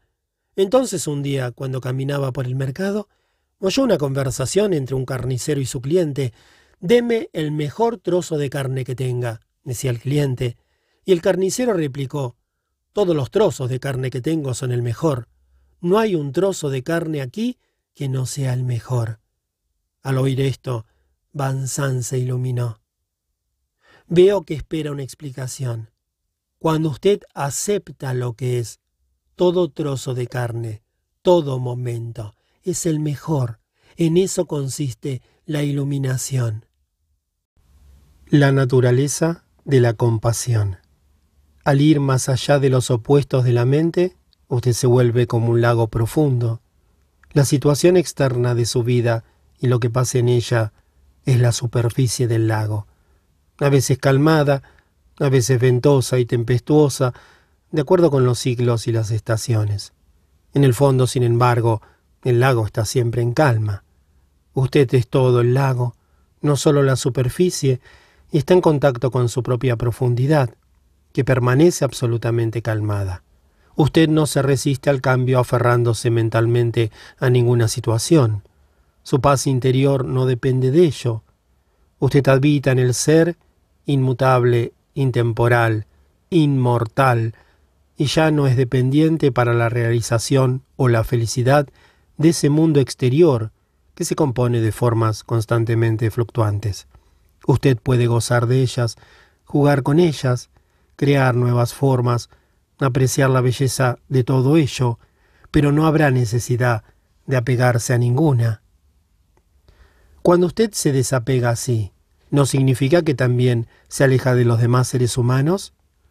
Al contrario, mientras no es consciente del ser, la realidad de los demás seres humanos lo eludirá, porque no se ha encontrado a sí mismo. A su mente le agradará o desagradará su forma, que no es solamente su cuerpo, sino que incluye su mente también. La verdadera relación se vuelve posible solo cuando hay una conciencia del ser. Viniendo del ser, usted percibirá el cuerpo y la mente de otra persona como una especie de pantalla detrás de la cual usted puede sentir la verdadera realidad del otro como siente la suya propia. Así pues, cuando confronta el sufrimiento o la conducta inconsciente del otro, permanece presente y en contacto con el ser, y es capaz de mirar más allá de la forma y percibir el ser radiante y puro de la otra persona a través del propio. En el nivel del ser, todo sufrimiento es reconocido como una ilusión. El sufrimiento se debe a la identificación con la forma. A veces ocurren milagros de sanación por medio de esta comprensión, al despertar en otros la conciencia de ser, si están listos. ¿En eso consiste la compasión? Sí, la compasión es la conciencia de un vínculo profundo entre usted y todas las criaturas. Pero hay dos aspectos en la compasión, dos lados en ese vínculo. Por una parte, puesto que usted todavía está aquí como un cuerpo físico, comparte la vulnerabilidad y mortalidad de su forma física con todos los demás hombres y con todo ser viviente. La próxima vez que diga, no tengo nada en común con esta persona, recuerde que tiene mucho en común. Dentro de unos años, dos, o setenta, no hay mucha diferencia. Ambos se habrán convertido en cadáveres que se pudren, luego en montones de polvo, luego en nada. Esta es una comprensión que lo ayuda a ser sobrio y humilde y deja poco campo al orgullo. ¿Es este un pensamiento negativo? No, es un hecho. ¿Por qué cerrar los ojos ante él? En ese sentido, no hay total igualdad entre usted y todas las demás criaturas. Una de las prácticas espirituales más poderosas es meditar profundamente en la mortalidad de las formas físicas, incluida la propia. A esto se le llama morir antes de morir. Entre en ello profundamente. Su forma física se está disolviendo, no existe más. Después viene un momento en que todas las formas de la mente o pensamientos también mueren. Sin embargo, usted está aún ahí. La presencia divina que es usted, radiante, completamente despierta. Nada que fuera real murió nunca, solo los nombres, las formas y las ilusiones. La comprensión de esta dimensión inmortal, su verdadera naturaleza, es el otro lado de la compasión. En un nivel de percepción profundo, Usted reconoce ahora no solo su propia inmortalidad, sino a través de la suya, la de todas las demás criaturas también. En el nivel de la forma, usted comparte la mortalidad y la precariedad de la existencia. En el nivel del ser, usted comparte la vida radiante, eterna. Estos son los dos aspectos de la compasión. En la compasión, los sentimientos aparentemente opuestos de tristeza y alegría se mezclan en uno y se transmutan en una profunda paz interior. Esa es la paz de Dios. Es uno de los sentimientos más nobles de los que el ser humano es capaz y tiene un gran poder curativo y transformador. Pero la verdadera compasión, como la he descrito, todavía es escasa. Sentir profunda empatía con el sufrimiento de otro ser ciertamente requiere un alto grado de conciencia pero representa solo una cara de la compasión, no es completa. La verdadera compasión va más allá de la empatía o simpatía. No ocurre hasta que la tristeza se mezcla con la alegría. La alegría del ser más allá de las formas, la alegría de la vida eterna. Hacia un orden de realidad diferente. No estoy de acuerdo en que el cuerpo tiene que morir, Estoy convencido de que podemos lograr la inmortalidad física. Creemos en la muerte y por eso el cuerpo muere. El cuerpo no muere porque usted cree en la muerte. El cuerpo existe o parece existir porque usted cree en la muerte. El cuerpo y la muerte son parte de la misma ilusión, creada por el modo de conciencia egotista que no tiene conciencia de la fuente de la vida y se ve a sí mismo como separado y bajo una constante amenaza. Así pues, crea la ilusión de que usted es un cuerpo, un denso vehículo físico que está constantemente bajo amenaza. Percibirse a sí mismo como un cuerpo vulnerable que nació y un poco más tarde muere es una ilusión. Cuerpo y muerte, una ilusión. Usted no puede tener uno sin la otra, Usted quiere conservar una cara de la ilusión y librarse de la otra. Pero eso es imposible. O lo conserva todo o renuncia a todo. Sin embargo, no puede escapar del cuerpo ni tiene que hacerlo. El cuerpo es una increíble percepción falsa de su verdadera naturaleza, pero su verdadera naturaleza está escondida en alguna parte dentro de esa ilusión, no fuera de ella. Así que el cuerpo es todavía el único punto de acceso a ella. Si usted viera un ángel, pero lo confundiera con una estatua de piedra, todo lo que tendría que hacer sería ajustar su visión y mirar más de cerca la estatua de piedra. No empezar a mirar a otra parte. Entonces descubriría que nunca hubo una estatua de piedra. Si la creencia en la muerte crea el cuerpo, porque un animal tiene cuerpo. Un animal no tiene un ego y no cree en la muerte. Pero a pesar de ello muere, o eso parece. Recuerde que su percepción del mundo es un reflejo de su estado de conciencia.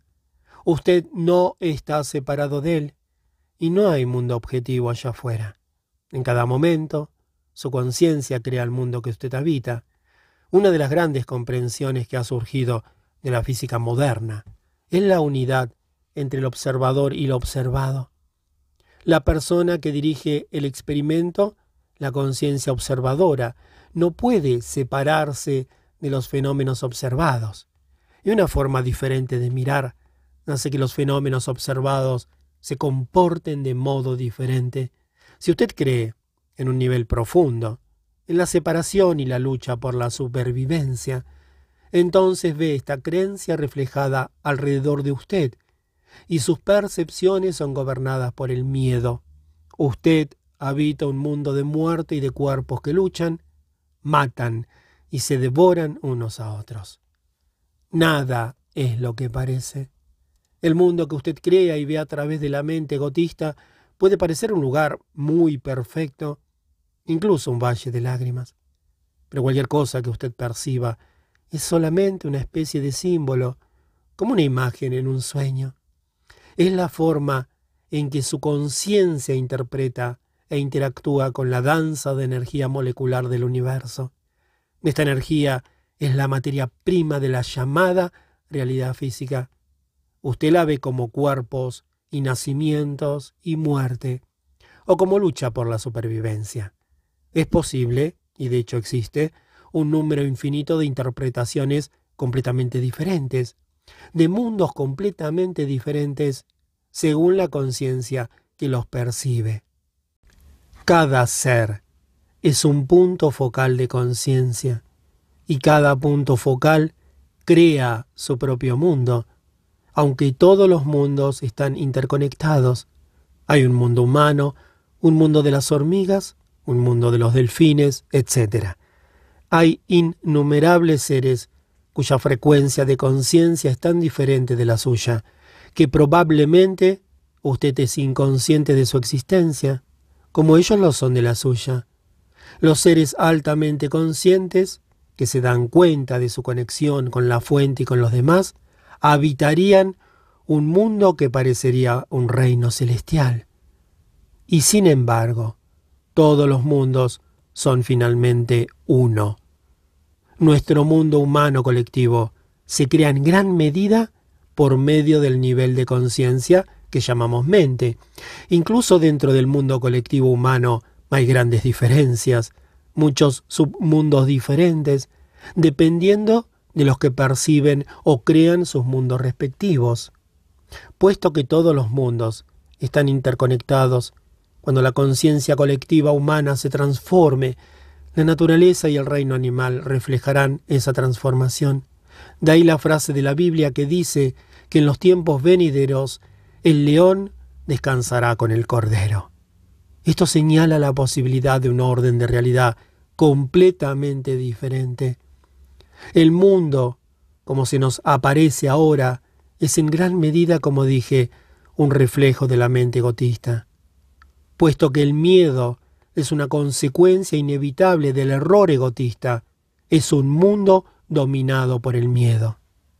De la misma forma, en que las imágenes de un sueño son símbolos de estados y sentimientos interiores, nuestra realidad colectiva es en gran medida una expresión simbólica de miedo y de las pesadas capas de negatividad que se han acumulado en la psique humana colectiva. No estamos separados de nuestro mundo. Así que cuando la mayoría de los seres humanos se libere del engaño egotista, este cambio interior afectará a toda la creación. Usted habitará literalmente en un mundo nuevo. Es un cambio en la conciencia planetaria.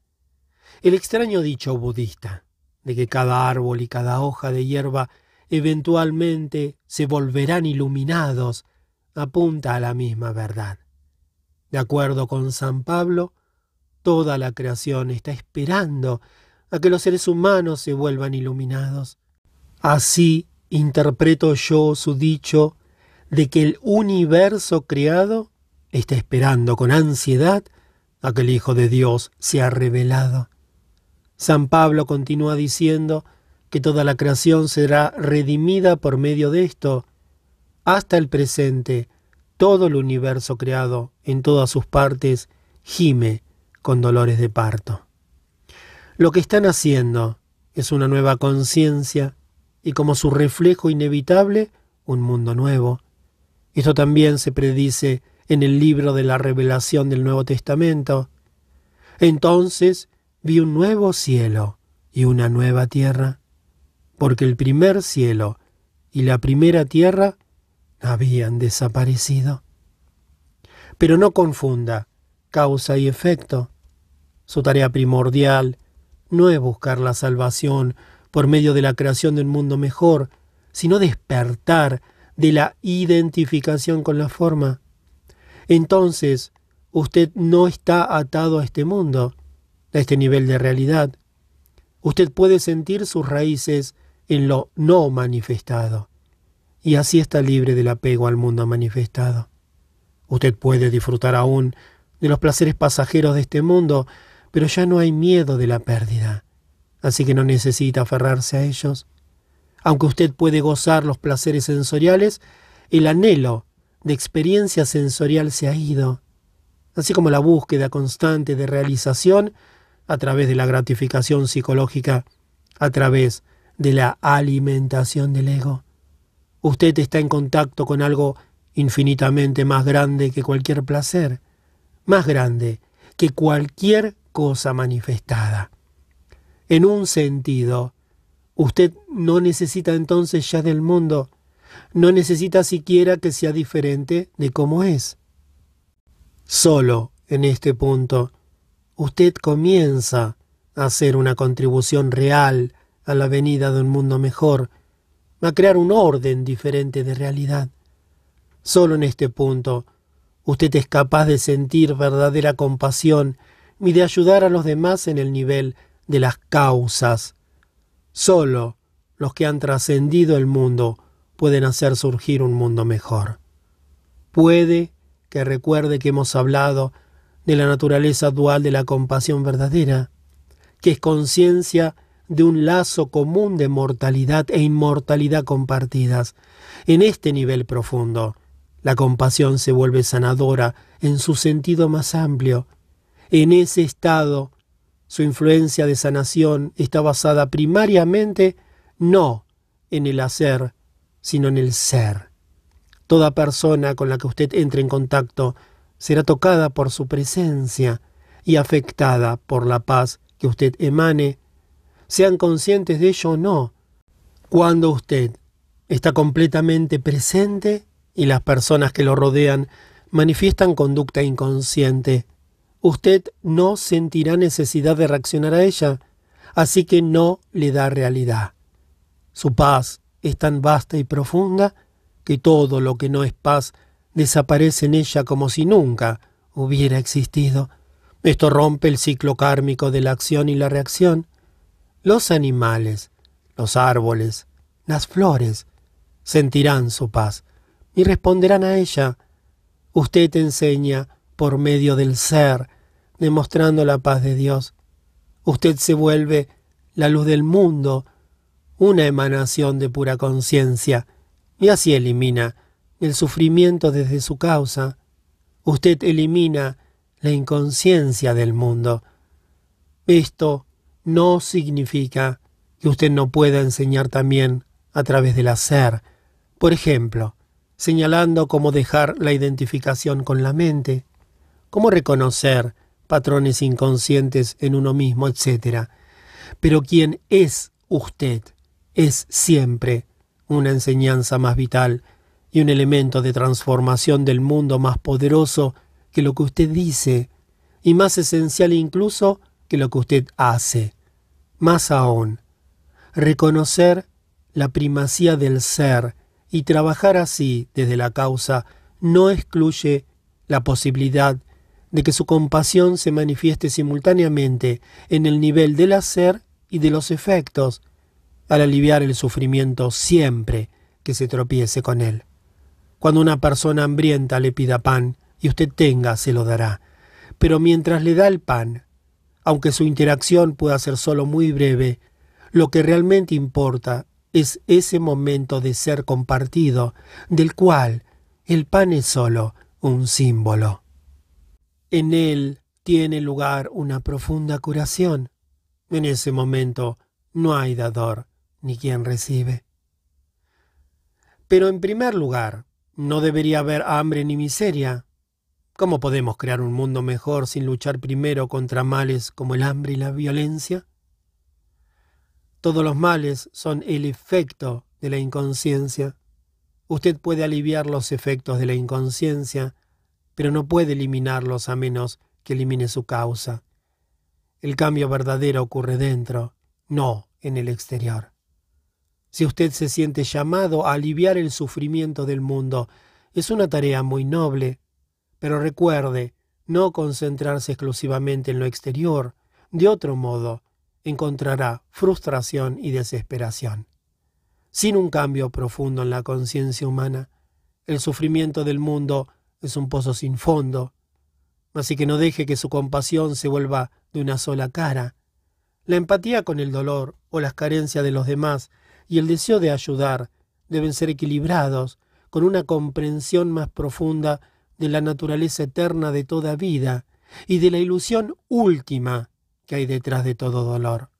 Entonces, deje que su paz fluya en todo lo que hace y estará trabajando en los niveles de la causa y el efecto simultáneamente.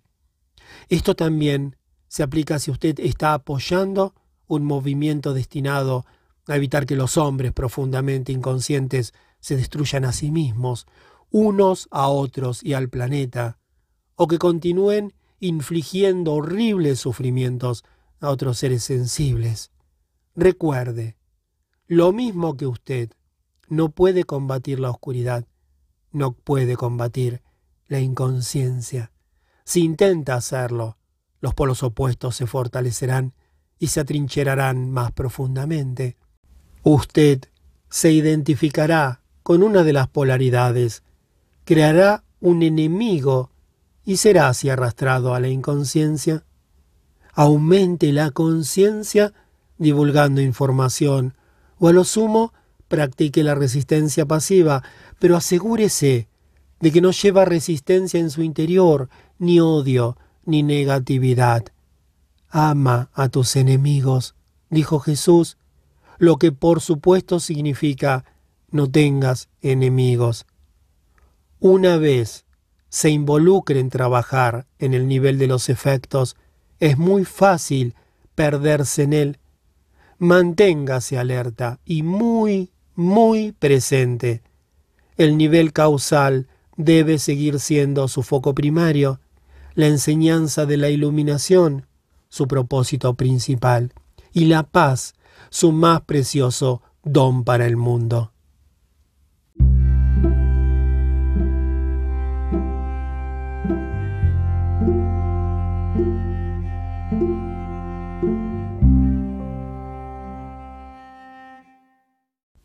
Capítulo 10. El significado de la entrega. La aceptación de la hora. Usted mencionó entrega unas cuantas veces. No me gusta esa idea. Me suena algo fatalista. Si siempre aceptamos el modo en que son las cosas, no estamos haciendo ningún esfuerzo para mejorarlas. Me parece que el progreso consiste tanto en nuestra vida personal como colectivamente en no aceptar las limitaciones del presente, sino en esforzarse por superarlas y crear algo mejor. Si no hubiéramos hecho esto, aún estaríamos viviendo en las cavernas. ¿Cómo reconcilia la entrega con cambiar las cosas y lograr hacerlas? Para algunas personas, la entrega puede tener connotaciones negativas. Implica derrota, renunciar, fracasar en superar los retos de la vida, aletargarse o algo así. La verdadera entrega, sin embargo, es algo completamente diferente. No significa soportar pasivamente cualquier situación en la cual se encuentre y no hacer nada al respecto. Tampoco significa dejar de hacer planes o de iniciar acciones positivas. La entrega es la simple pero profunda sabiduría de ceder más que oponerse al fluir de la vida. El único lugar donde usted puede experimentar el fluir de la vida es en el ahora, así que entregarse es aceptar el momento presente incondicionalmente y sin reservas. Es abandonar la resistencia interior a lo que es, por el juicio mental y la negatividad emocional. Se vuelve particularmente pronunciada cuando las cosas van mal, entre comillas, lo que significa que hay una brecha entre las demandas o expectativas rígidas de su mente y lo que es. Esa es la brecha del dolor. Si usted ha vivido bastante, sabrá que las cosas van mal muy a menudo. Es precisamente en esas ocasiones cuando se debe practicar la entrega, si usted quiere eliminar el dolor y la tristeza de su vida. La aceptación de lo que es lo libera inmediatamente de la identificación con la mente, y así lo vuelve a conectar con el ser. La resistencia es la mente. La entrega es un fenómeno puramente interior. No significa que en el exterior usted no pueda actuar y cambiar la situación. De hecho, no es la situación total lo que usted debe aceptar cuando se entrega, sino solo el minúsculo segmento llamado el ahora. Por ejemplo, si usted estuviera atascado en el barro en algún sitio, no diría Bien, me resigno a quedarme en el barro. La resignación no es entrega. Usted no tiene que aceptar una situación vital indeseable o desagradable, ni necesita engañarse a sí mismo, ni decir que no hay nada malo en estar atascado en el barro. No. Usted reconoce completamente que quiere salir de ahí. Entonces concentra su atención en el momento presente sin etiquetarlo mentalmente de ninguna forma. Esto significa que no juzga a la hora, por lo tanto, no hay resistencia ni negatividad emocional. Usted acepta el ser del momento. Entonces emprende la acción y hace todo lo que pueda para salir del barro. Mata la acción la llamo acción positiva. Es mucho más efectiva que la acción negativa que surge de la ira, la desesperación o la frustración. Hasta que usted logre el resultado deseado, continúa practicando la entrega refrenándose de calificar el ahora. Permítanme darle una analogía visual para ilustrar lo que trato de decir. Usted está caminando por un sendero por la noche, rodeado de una niebla espesa, pero tiene una linterna potente que atraviesa la niebla y crea un estrecho espacio claro frente a usted. La niebla es su situación vital, que incluye el pasado y el futuro. La linterna es su presencia consciente, el espacio claro, que es el ahora. La incapacidad de aceptar endurece su forma psicológica, la cáscara del ego, y crea así un fuerte sentido de separación. El mundo que lo rodea, y en particular la gente, se perciben como amenazas. Surge la compulsión inconsciente de destruir a los demás por medio del juicio, así como la necesidad de competir y dominar. Incluso la naturaleza se convierte en su enemiga y sus percepciones e interpretaciones están dominadas por el miedo. La enfermedad mental que llamamos paranoia es solo una forma un poco más aguda de este estado normal, pero disfuncional de conciencia. No solo su forma psicológica, sino también su forma física, su cuerpo, se vuelve duro y rígido por la resistencia. La tensión surge en diferentes partes del cuerpo y el cuerpo en su totalidad se contrae. El flujo libre de la energía vital a través de él, que es esencial para su funcionamiento saludable, se restringe en gran medida. El ejercicio y ciertas formas de terapia física pueden ayudar a restaurar este flujo, pero a menos que usted practique la entrega en su vida diaria, estas medidas solo producen un alivio temporal de los síntomas, puesto que la causa, el patrón de la resistencia, no ha sido disuelto. Hay algo dentro de usted que no se afecta por las circunstancias transitorias que forman su situación vital, y solo a través de la entrega usted tiene acceso a ello. Es su vida, su verdadero ser, que existe eternamente en el reino intemporal del presente, Descubrir esa vida es la única cosa necesaria de la que habló Jesús. Si usted encuentra su situación vital insatisfactoria o incluso intolerable, solo entregándose primero puede romper el patrón de resistencia inconsciente que perpetúa esa situación.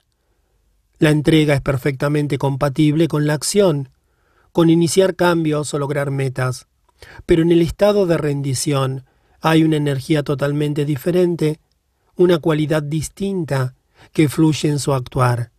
La entrega lo vuelve a conectar con la fuente de energía del ser, y si su actuación está infundida por el ser, se convierte en una celebración gozosa de energía vital que lo lleva más profundamente a la hora. Por medio de la no resistencia, la calidad de su conciencia y por lo tanto la calidad de todo lo que está haciendo o creando se realza inconmensurablemente. Los resultados entonces se producirán por sí mismos y reflejarán esa calidad. Podríamos llamar a esto acción entregada. No es el trabajo como lo hemos conocido por miles de años. Según más seres humanos alcancen el despertar la palabra trabajo irá desapareciendo de nuestro vocabulario y quizás se cree una nueva palabra para reemplazarla. La cualidad de su conciencia en este momento es la que constituye el determinante principal del tipo de futuro que experimentará. Así pues, entregarse es lo más importante que puede hacer para producir un cambio positivo. Cualquier acción que realice es secundaria. No puede surgir una acción verdaderamente positiva de un estado de conciencia sin entrega. Puedo entender que si estoy en una situación desagradable o insatisfactoria y acepto completamente el momento como es, no habrá sufrimiento o infelicidad. Me habré elevado por encima de ella, pero aún no puedo entender bien de dónde vendrá la energía o motivación para actuar y producir el cambio si no hay cierta cantidad de insatisfacción. En el estado de entrega, usted ve muy claramente lo que debe hacerse y actúa, haciendo una cosa cada vez y concentrándose en una cosa a la vez. Aprenda de la naturaleza, vea cómo todo se logra y cómo el milagro de la vida se despliega sin insatisfacción o infelicidad. Por eso Jesús dijo, miren los lirios cómo crecen, ni se afanan, ni se enredan. Si su situación general es insatisfactoria o desagradable, separe este instante y entréguese a lo que es. Esa es la linterna que atraviesa la niebla. Su estado de conciencia deja entonces de ser controlado por las condiciones externas. Usted ya no depende de la reacción y la resistencia. Entonces, mire los detalles específicos de la situación. Pregúntese a sí mismo, ¿hay algo que pueda hacer para cambiar la situación? ¿Mejorarla o apartarme de ella? Si es así, actúe apropiadamente. No se concentre en las cien cosas que hará o podría hacer en el futuro, sino en la única que puede hacer ahora. Eso no significa que no deba planear.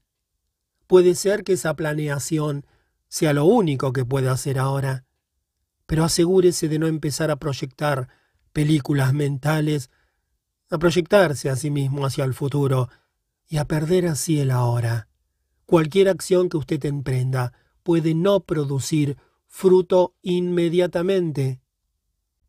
Hasta que lo haga, no se resista a lo que es. Si no puede actuar y tampoco se puede apartar de la situación, úsela para ayudarle a profundizar más en la entrega para profundizar más en el ahora, en el ser. Cuando usted entra en esta dimensión intemporal del presente, el cambio llega a veces de forma extraña, sin necesidad de mucha acción de su parte. La vida se vuelve cooperadora y viene en su ayuda. Si factores internos como el miedo, la culpa o la inercia le impiden actuar, se disolverán a la luz de su presencia consciente. No confunda la entrega con una actitud de nada me puede molestar ya o ya no me importa. Si lo mira de cerca descubrirá que tal actitud está teñida de negatividad en forma de resentimiento oculto y por lo tanto no es entrega, sino resistencia enmascarada. Según se entrega, dirija su atención hacia el interior para comprobar si queda alguna huella de resistencia dentro de usted. Esté muy alerta cuando lo haga. De otra forma, la resistencia puede seguir ocultándose en algún rincón oscuro, en forma de un pensamiento o una emoción no reconocidos. De la energía mental a la energía espiritual. Soltar la resistencia es más fácil decirlo que hacerlo. No veo todavía claramente cómo soltarla.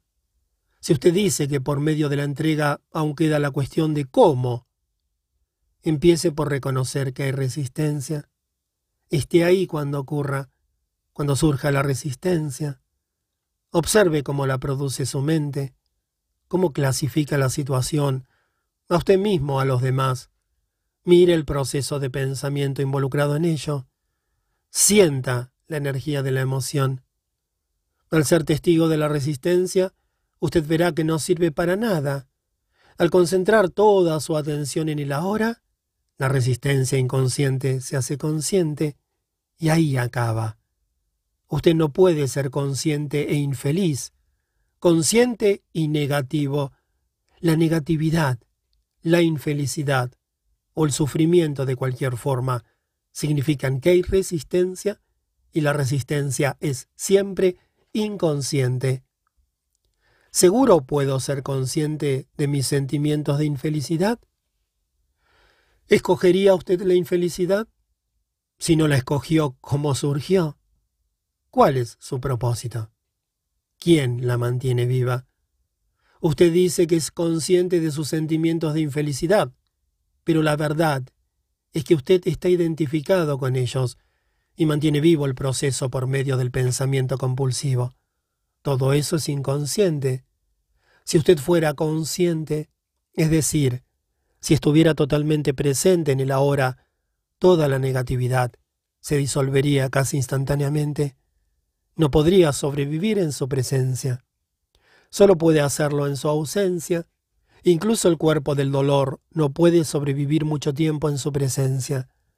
Usted mantiene viva su infelicidad dándole tiempo, que es su elemento vital.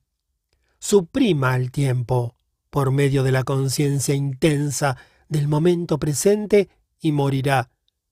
¿Pero quiere que muera? ¿Realmente ya está cansado, ¿quién sería usted sin él? Hasta que practique la entrega, la dimensión espiritual es algo sobre lo que lee, habla, con lo que se emociona, más cerca de lo que escribe libros, en lo que cree o en lo que no, según el caso, no hay ninguna diferencia. Solo cuando usted se entrega, se vuelve una realidad viva en su vida cuando usted lo hace, la energía que usted emana y que entonces gobierna su vida es de una frecuencia vibratoria mucho más alta que la energía de la mente que aún gobierna nuestro mundo, la energía que creó las estructuras sociales, políticas y económicas existentes en nuestra civilización. Y que también se perpetúa a sí misma continuamente por medio de nuestros sistemas educativos y de nuestros medios de comunicación. A través de la entrega, la energía espiritual llega a este mundo, no genera sufrimiento para usted, para los demás seres humanos o para cualquier forma de vida del planeta.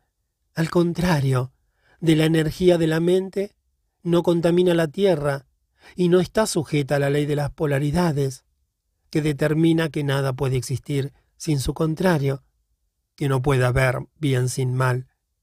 Los que funcionan con la energía de la mente, que son todavía la inmensa mayoría de la población de la Tierra, siguen siendo inconscientes de la existencia de la energía espiritual, la cual pertenece a un orden diferente de la realidad, y creará un mundo diferente cuando un número suficiente de seres humanos entren en el estado de entrega y así queden totalmente libres de negatividad, si la tierra ha de sobrevivir.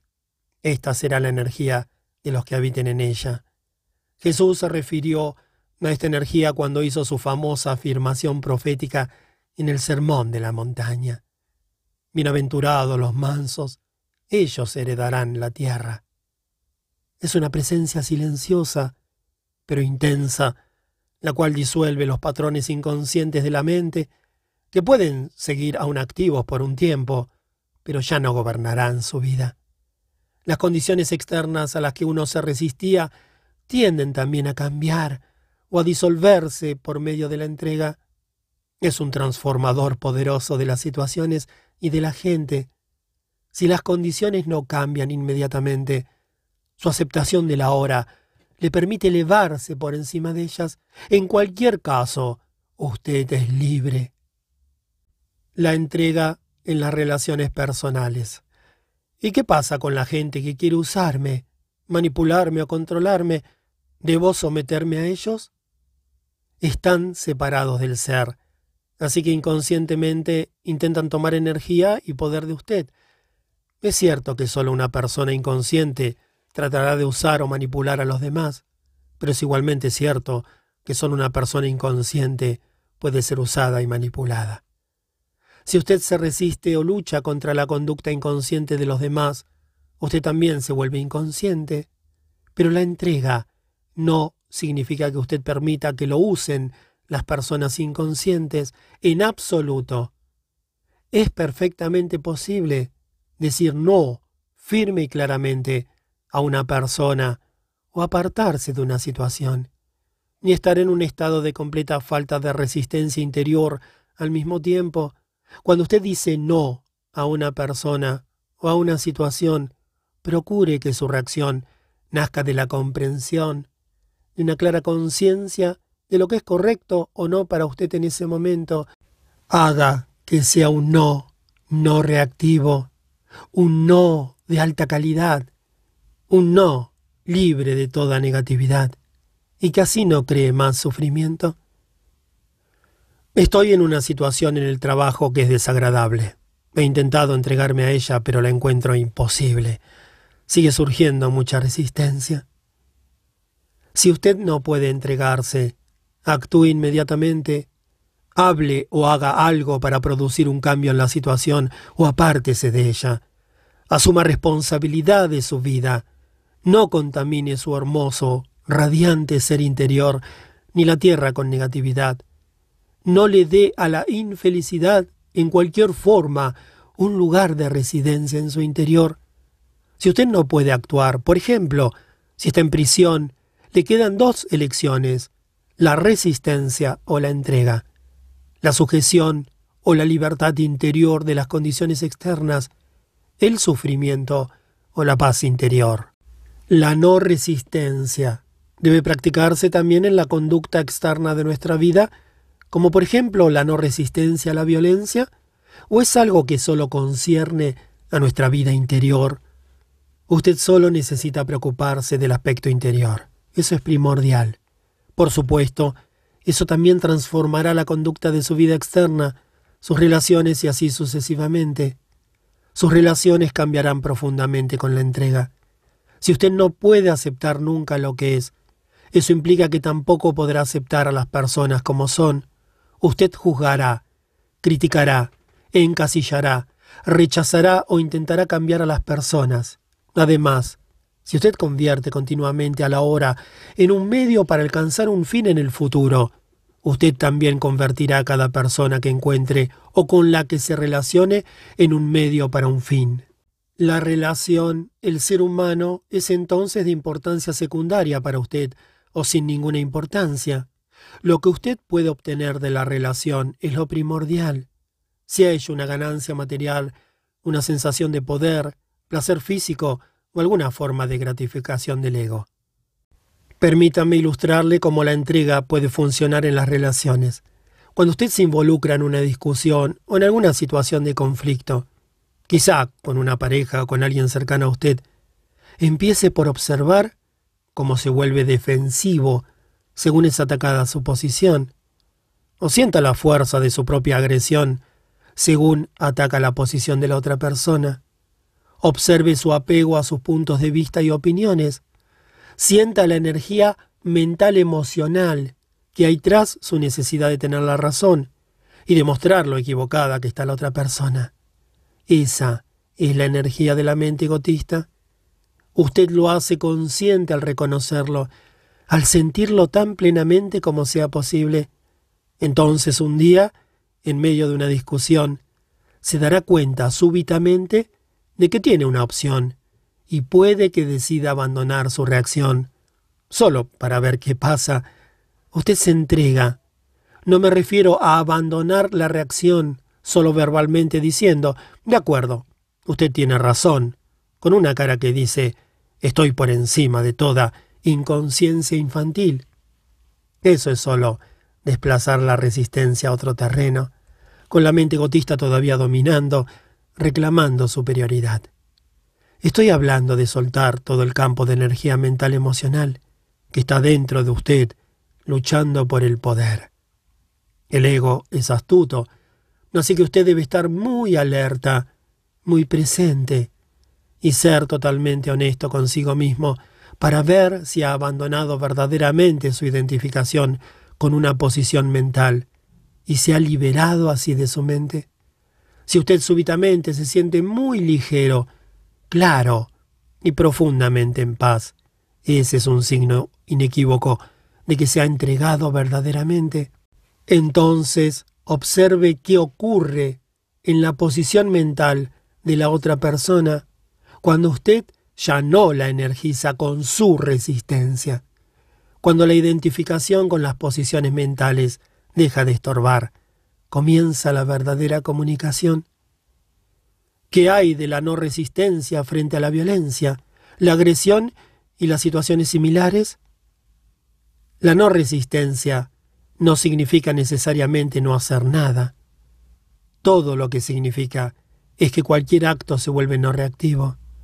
Recuerde la profunda sabiduría que subyace en la práctica de las artes marciales orientales no se resista a la fuerza del oponente, ceda para superarla.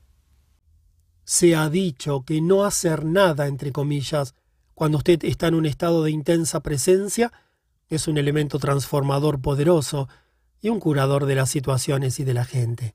En el taoísmo hay un término llamado Wu Wei, que se traduce habitualmente como actividad sin acción, o sentarse en silencio sin hacer nada. En la antigua China, esto se consideraba uno de los más altos logros o virtudes. Es radicalmente diferente de la inactividad en el estado ordinario de conciencia. o más bien de inconsciencia, que brota del miedo, la inercia o la indecisión. El verdadero no hacer nada implica no resistencia interior e intenso estado de alerta. Por otro lado, si se requiere acción, usted ya no reaccionará a partir de su mente condicionada, sino que responderá a la situación a partir de su presencia consciente.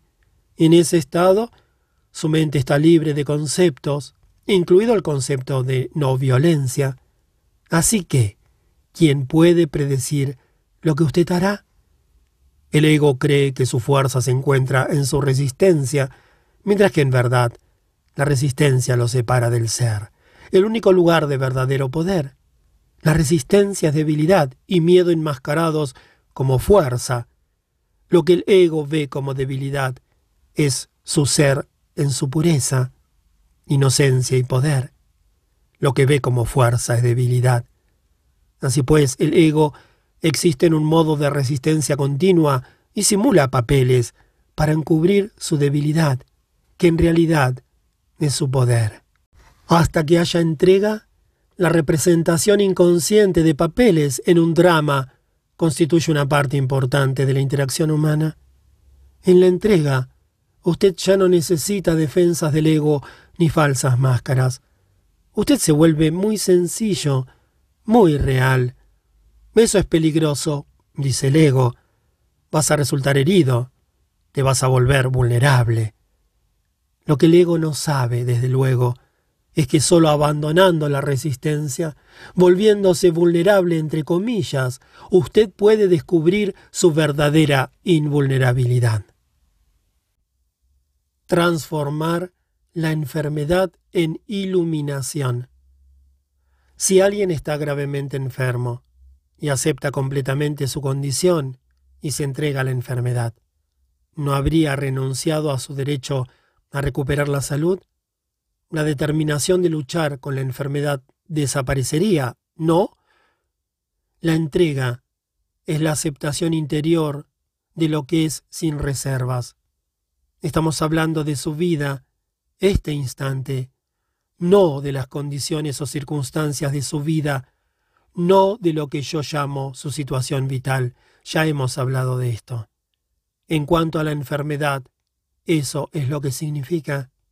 La enfermedad es parte de su situación vital. Como tal, tiene un pasado y un futuro. El pasado y el futuro forman un continuo ininterrumpido, a menos que el poder redentor de la hora se active por medio de su presencia consciente. Como sabe, bajo las diferentes condiciones que forman su situación vital, que existen en el tiempo, hay algo más profundo, más esencial su vida, su verdadero ser en el ahora sin tiempo. Puesto que no hay problemas en el ahora, no hay enfermedad tampoco. La creencia en una etiqueta que alguien adhiere a su condición la mantiene en su lugar, le da fuerza y hace una realidad aparentemente sólida de un desequilibrio temporal. Le da no solo realidad y solidez, sino también una continuidad en el tiempo que no tenía antes. Al concentrarse en este instante y evitar rotular a la enfermedad mentalmente, se reduce a uno o varios de estos factores, dolor físico, debilidad, incomodidad o incapacidad. Eso es a lo que usted se somete ahora. Usted no se somete a la idea de enfermedad, Permita que el sufrimiento lo empuje hacia el momento presente, hacia un estado de intensa presencia consciente. Úselo para la iluminación. La entrega no transforma lo que es, al menos no directamente. La entrega lo transforma a usted. Cuando usted está transformado, todo su mundo se transforma, porque el mundo es solo un reflejo.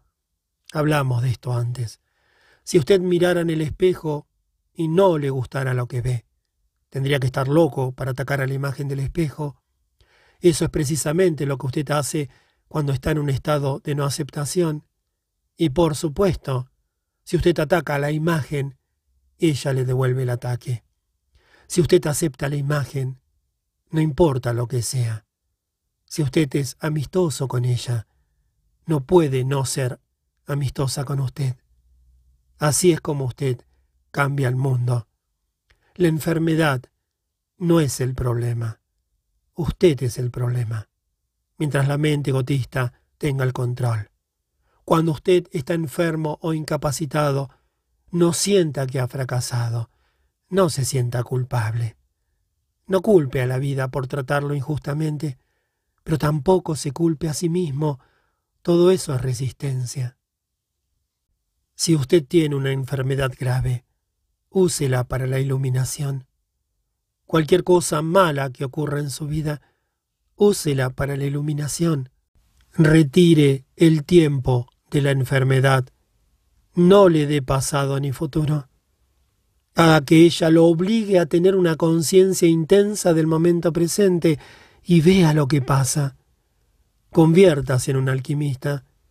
Transmute el metal bajo en oro, el sufrimiento en conciencia, el desastre en iluminación.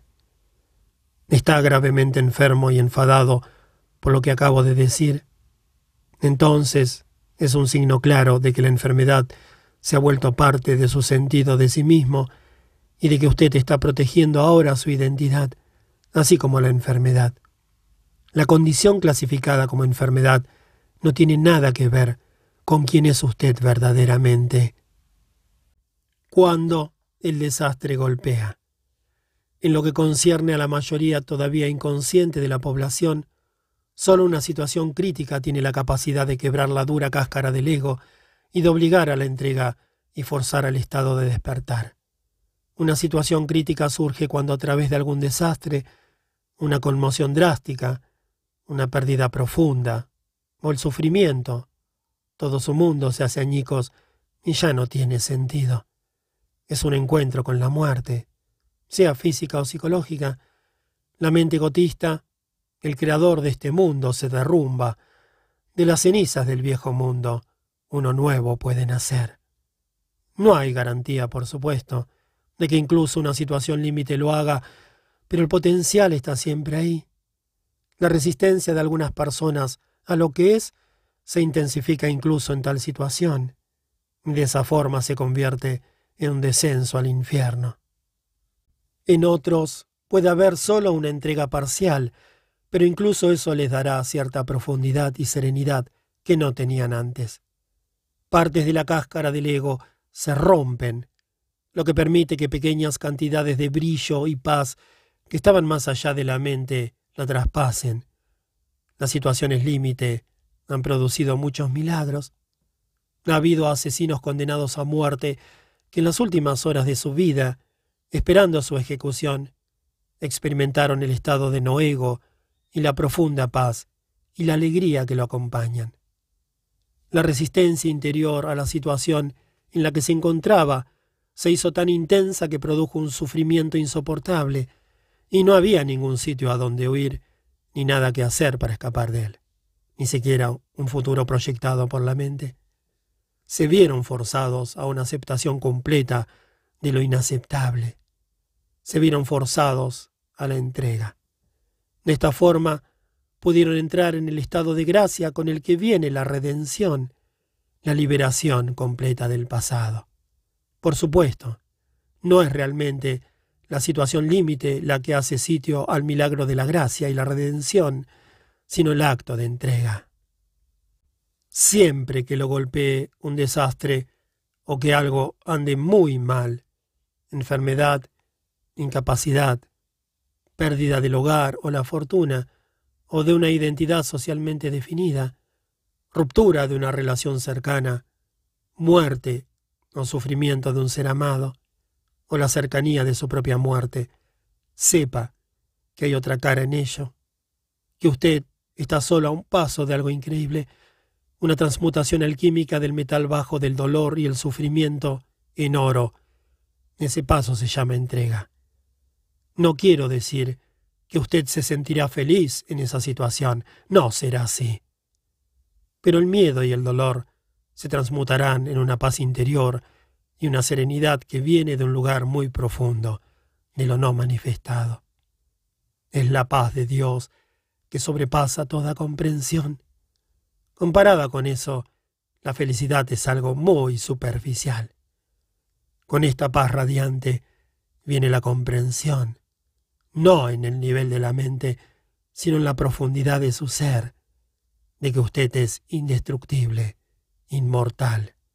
Esta no es una creencia, es una absoluta certeza de que no necesita evidencia externa o prueba de alguna fuente secundaria.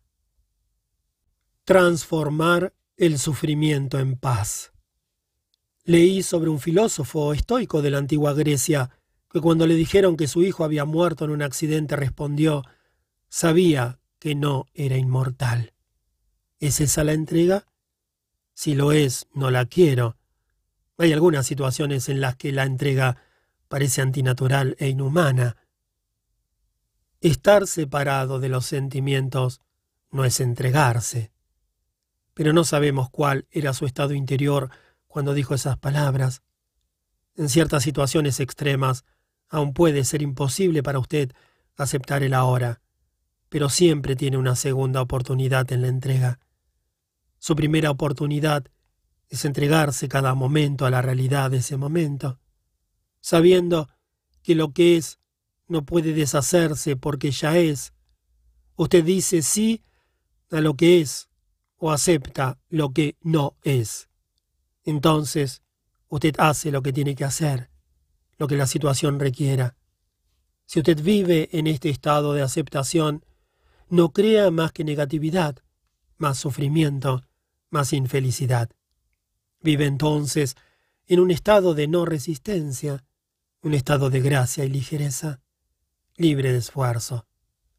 Siempre que sea incapaz de hacer esto, siempre que pierda esa oportunidad, bien porque no está generando suficiente presencia consciente para evitar que surja algún patrón de resistencia habitual e inconsciente, o porque la condición sea tan extrema que es absolutamente inaceptable para usted. Siempre que pierda esa oportunidad, usted está creando alguna forma de dolor, alguna forma de sufrimiento. Puede parecer que la situación es la que crea el sufrimiento, pero en últimas no es así es su resistencia la que lo crea. Aquí está su segunda oportunidad para la entrega. Si usted no puede aceptar lo que hay fuera, acepte lo que hay dentro. Si no puede aceptar la condición externa, acepte la condición interna. Esto significa no se resista al dolor, permítalo estar ahí, entréguese a la pena, la desesperación o el miedo, la soledad o cualquier forma que el sufrimiento tome, sea testigo sin etiquetarlo mentalmente, abrácelo.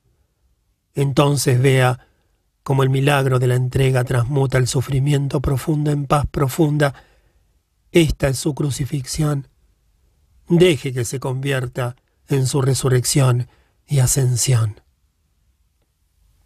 No veo cómo puede uno entregarse al sufrimiento. Como usted mismo señaló, el sufrimiento es una falta de entrega. ¿Cómo podría uno entregarse a la falta de entrega? Olvide la entrega por un momento. Cuando su dolor es profundo, toda charla sobre la entrega probablemente parecerá fútil y sin sentido, de todas formas. Cuando su dolor es profundo, usted probablemente tendrá una fuerte necesidad de escapar de él en lugar de entregarse a él. Usted no quiere sentir lo que siente, que puede ser más normal, pero no hay escapatoria, no hay modo de salir. Hay muchos pseudoescapes, el trabajo, la bebida, las drogas, la ira, la proyección, la supresión, etc. Pero no lo liberarán a usted del dolor. El sufrimiento no disminuye en intensidad cuando usted lo hace inconsciente, cuando usted niega el dolor emocional, todo lo que usted hace o piensa, así como sus relaciones se contaminan con él. Usted lo emite, por decirlo así, como la energía que emana, y los demás lo recogerán subliminalmente. Si son inconscientes, pueden incluso sentirse empujados a atacarlo o hacerle daño en alguna forma, o usted puede herirlos en una proyección inconsciente de su dolor. Usted atrae y manifiesta lo que corresponde con su estado interior. Cuando no hay salida, todavía hay un camino a través del dolor, así que no se aparte de él. Enfréntelo, siéntalo plenamente. Siéntalo, no piense en él. Expréselo si es necesario, pero no cree un guion sobre él en su mente. Dele toda su atención al sentimiento, no a la persona, evento o situación que parece haberlo causado. No deje que la mente use el dolor para crear una identidad de víctima en usted a partir de él. Sentir compasión de sí mismo y contarles a los demás su historia lo mantendrá atascado en el sufrimiento, puesto que es imposible apartarse del sentimiento. La única posibilidad de cambio es entrar en él, de lo contrario, nada cambiará. Así que preste toda su atención a lo que siente y absténgase de clasificarlo mentalmente. Según entra en el sentimiento, esté intensamente alerta. Al principio puede parecer un lugar oscuro y aterrador, y cuando surja el impulso de alejarse de él, obsérvelo, pero no actúe sobre él. Siga poniendo su atención en el dolor. Continúe sintiendo la tristeza, el miedo, el espanto, la soledad, lo que sea, permanezca alerta, esté presente, presente con todo su ser, con cada célula de su cuerpo. Mientras lo hace, está trayendo una luz a esta oscuridad en la llama de su conciencia. En esta etapa, usted no necesita preocuparse más de la entrega. Ya ha ocurrido. ¿Cómo? La atención plena, esa aceptación plena, esa entrega, al prestar atención plena, usted usa el poder de la hora, que es el poder de su presencia. En ella no puede sobrevivir ninguna bolsa de resistencia. La presencia suprime el tiempo. Sin tiempo, ningún sufrimiento ni negatividad puede sobrevivir.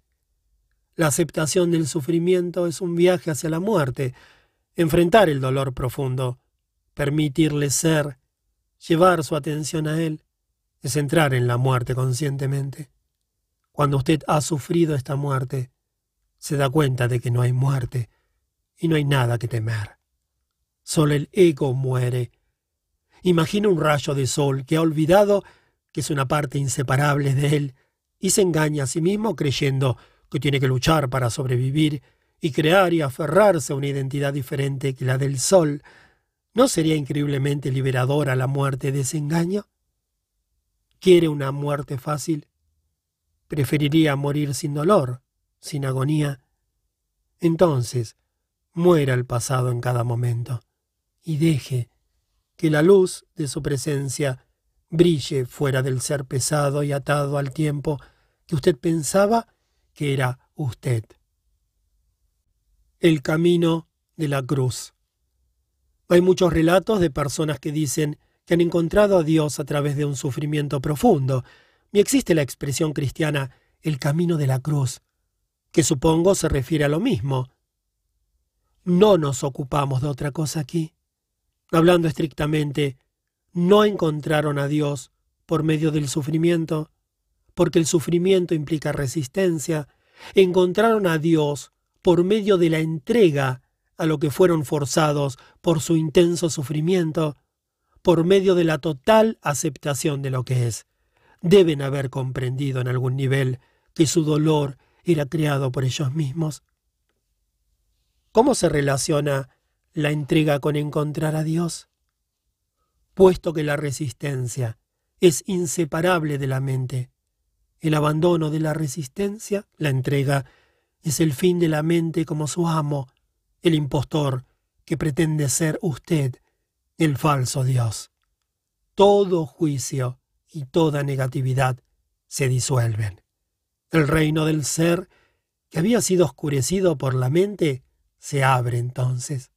Súbitamente surge dentro de usted una gran calma, una sensación de paz insondable, y en esta paz hay gran alegría, y en esta alegría hay amor, y en el centro más profundo está lo sagrado, lo inconmensurable, aquello que no puede ser nombrado. No hablo de encontrar a Dios, porque ¿cómo puede encontrar aquello que nunca estuvo perdido, la verdadera vida que usted es? La palabra Dios es limitadora, no solo por miles de años de percepción y uso equivocados, sino también porque implica una entidad diferente de usted. Dios es el mismo ser, no un ser. No puede haber relación sujeto-objeto aquí, ni dualidad, ni usted y Dios. La comprensión, el descubrimiento de Dios es la cosa más natural que hay. Lo asombroso e incomprensible no es que usted pueda hacerse consciente de Dios, sino que no sea consciente de Dios. El camino de la cruz que usted mencionó es el antiguo camino de la iluminación, y hasta hace poco era el único camino, pero no lo deseche ni subestime su eficacia, funciona todavía. El camino de la cruz es una inversión completa. Quiere decir que lo peor de su vida, su cruz, se convierte en lo mejor que jamás le haya ocurrido al forzarlo a la entrega, a la muerte, entre comillas, al obligarlo a convertirse en nada, a volverse Dios, porque Dios también es nada, no cosa.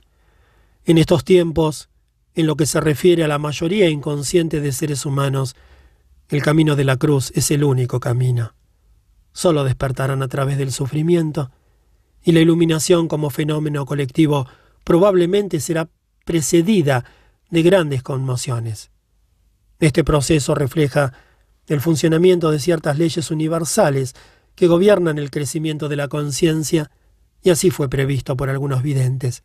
Está descrito, entre otros lugares, en el libro de la Revelación o Apocalipsis, aunque envuelto en una simbología oscura y a veces impenetrable.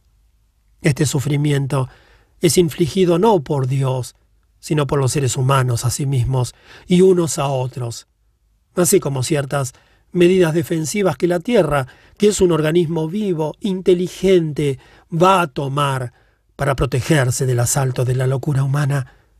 Sin embargo, hay un número creciente de seres humanos hoy en día cuya conciencia está suficientemente evolucionada para no necesitar más sufrimiento antes de la realización de la iluminación. Usted puede ser uno de ellos. La iluminación a través del sufrimiento, el camino de la cruz, significa ser forzado a entrar en el reino de los cielos gritando y pataleando. Usted finalmente se rinde porque no puede soportar más el dolor, pero el dolor podría continuar por mucho tiempo antes de que ocurra. La iluminación elegida conscientemente significa abandonar su apego al pasado, y al futuro, y convertir el ahora en el punto principal de su vida, significa morar en el estado de presencia más que en el tiempo, significa decir sí a lo que es. Usted entonces no necesita más el dolor. ¿Cuánto más tiempo cree que necesitará antes de poder decir no voy a producir más dolor, más sufrimiento? ¿Cuánto más dolor necesita antes de tomar esa decisión. Si usted cree que necesita más tiempo, tendrá más y más dolor. El tiempo y el dolor son inseparables. El poder de elegir. ¿Y qué pasa con esas personas que realmente parece que quieren sufrir? Tengo una amiga cuyo compañero abusa físicamente de ella y su relación anterior fue similar. ¿Por qué elige tales hombres? ¿Y por qué se niega a salir de esa situación ahora?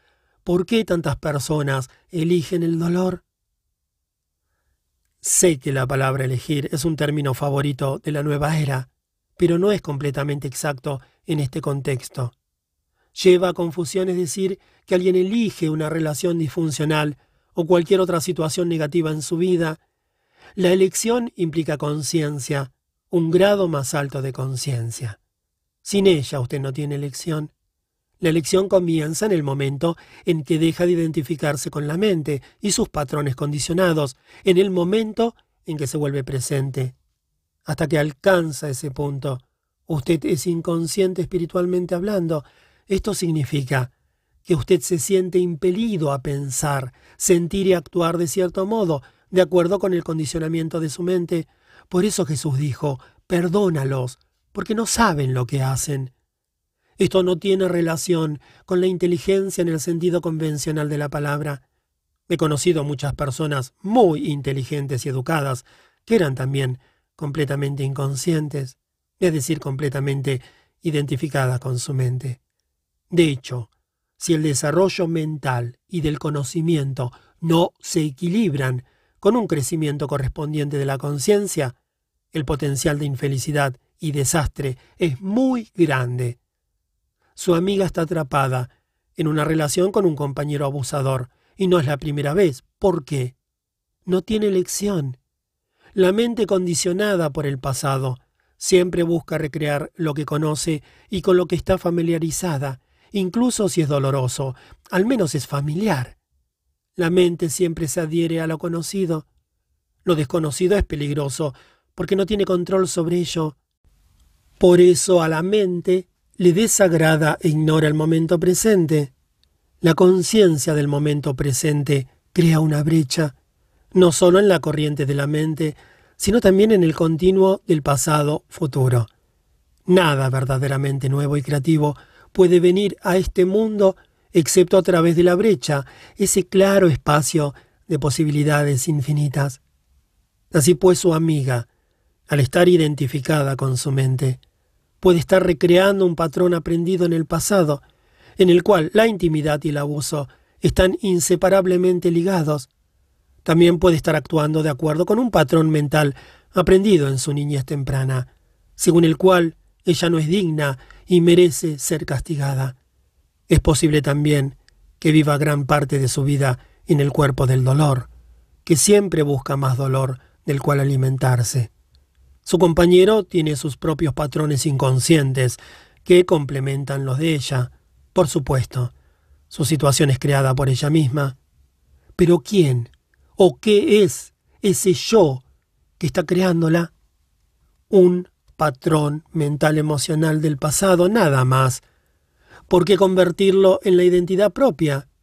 Si usted le dice que ha elegido su condición o situación, está reforzando su estado de identificación con la mente, pero su patrón mental es ella es su propio ser?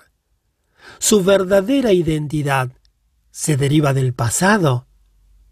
Muéstrele a su amiga cómo ser la presencia observadora detrás de sus pensamientos y sus emociones. Háblele sobre el cuerpo del dolor y cómo librarse de él. Enséñele el arte de la conciencia del cuerpo interior.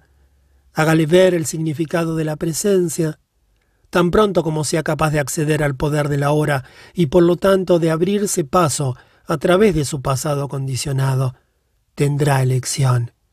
Nadie elige la disfunción, el conflicto, el dolor. Nadie elige la locura.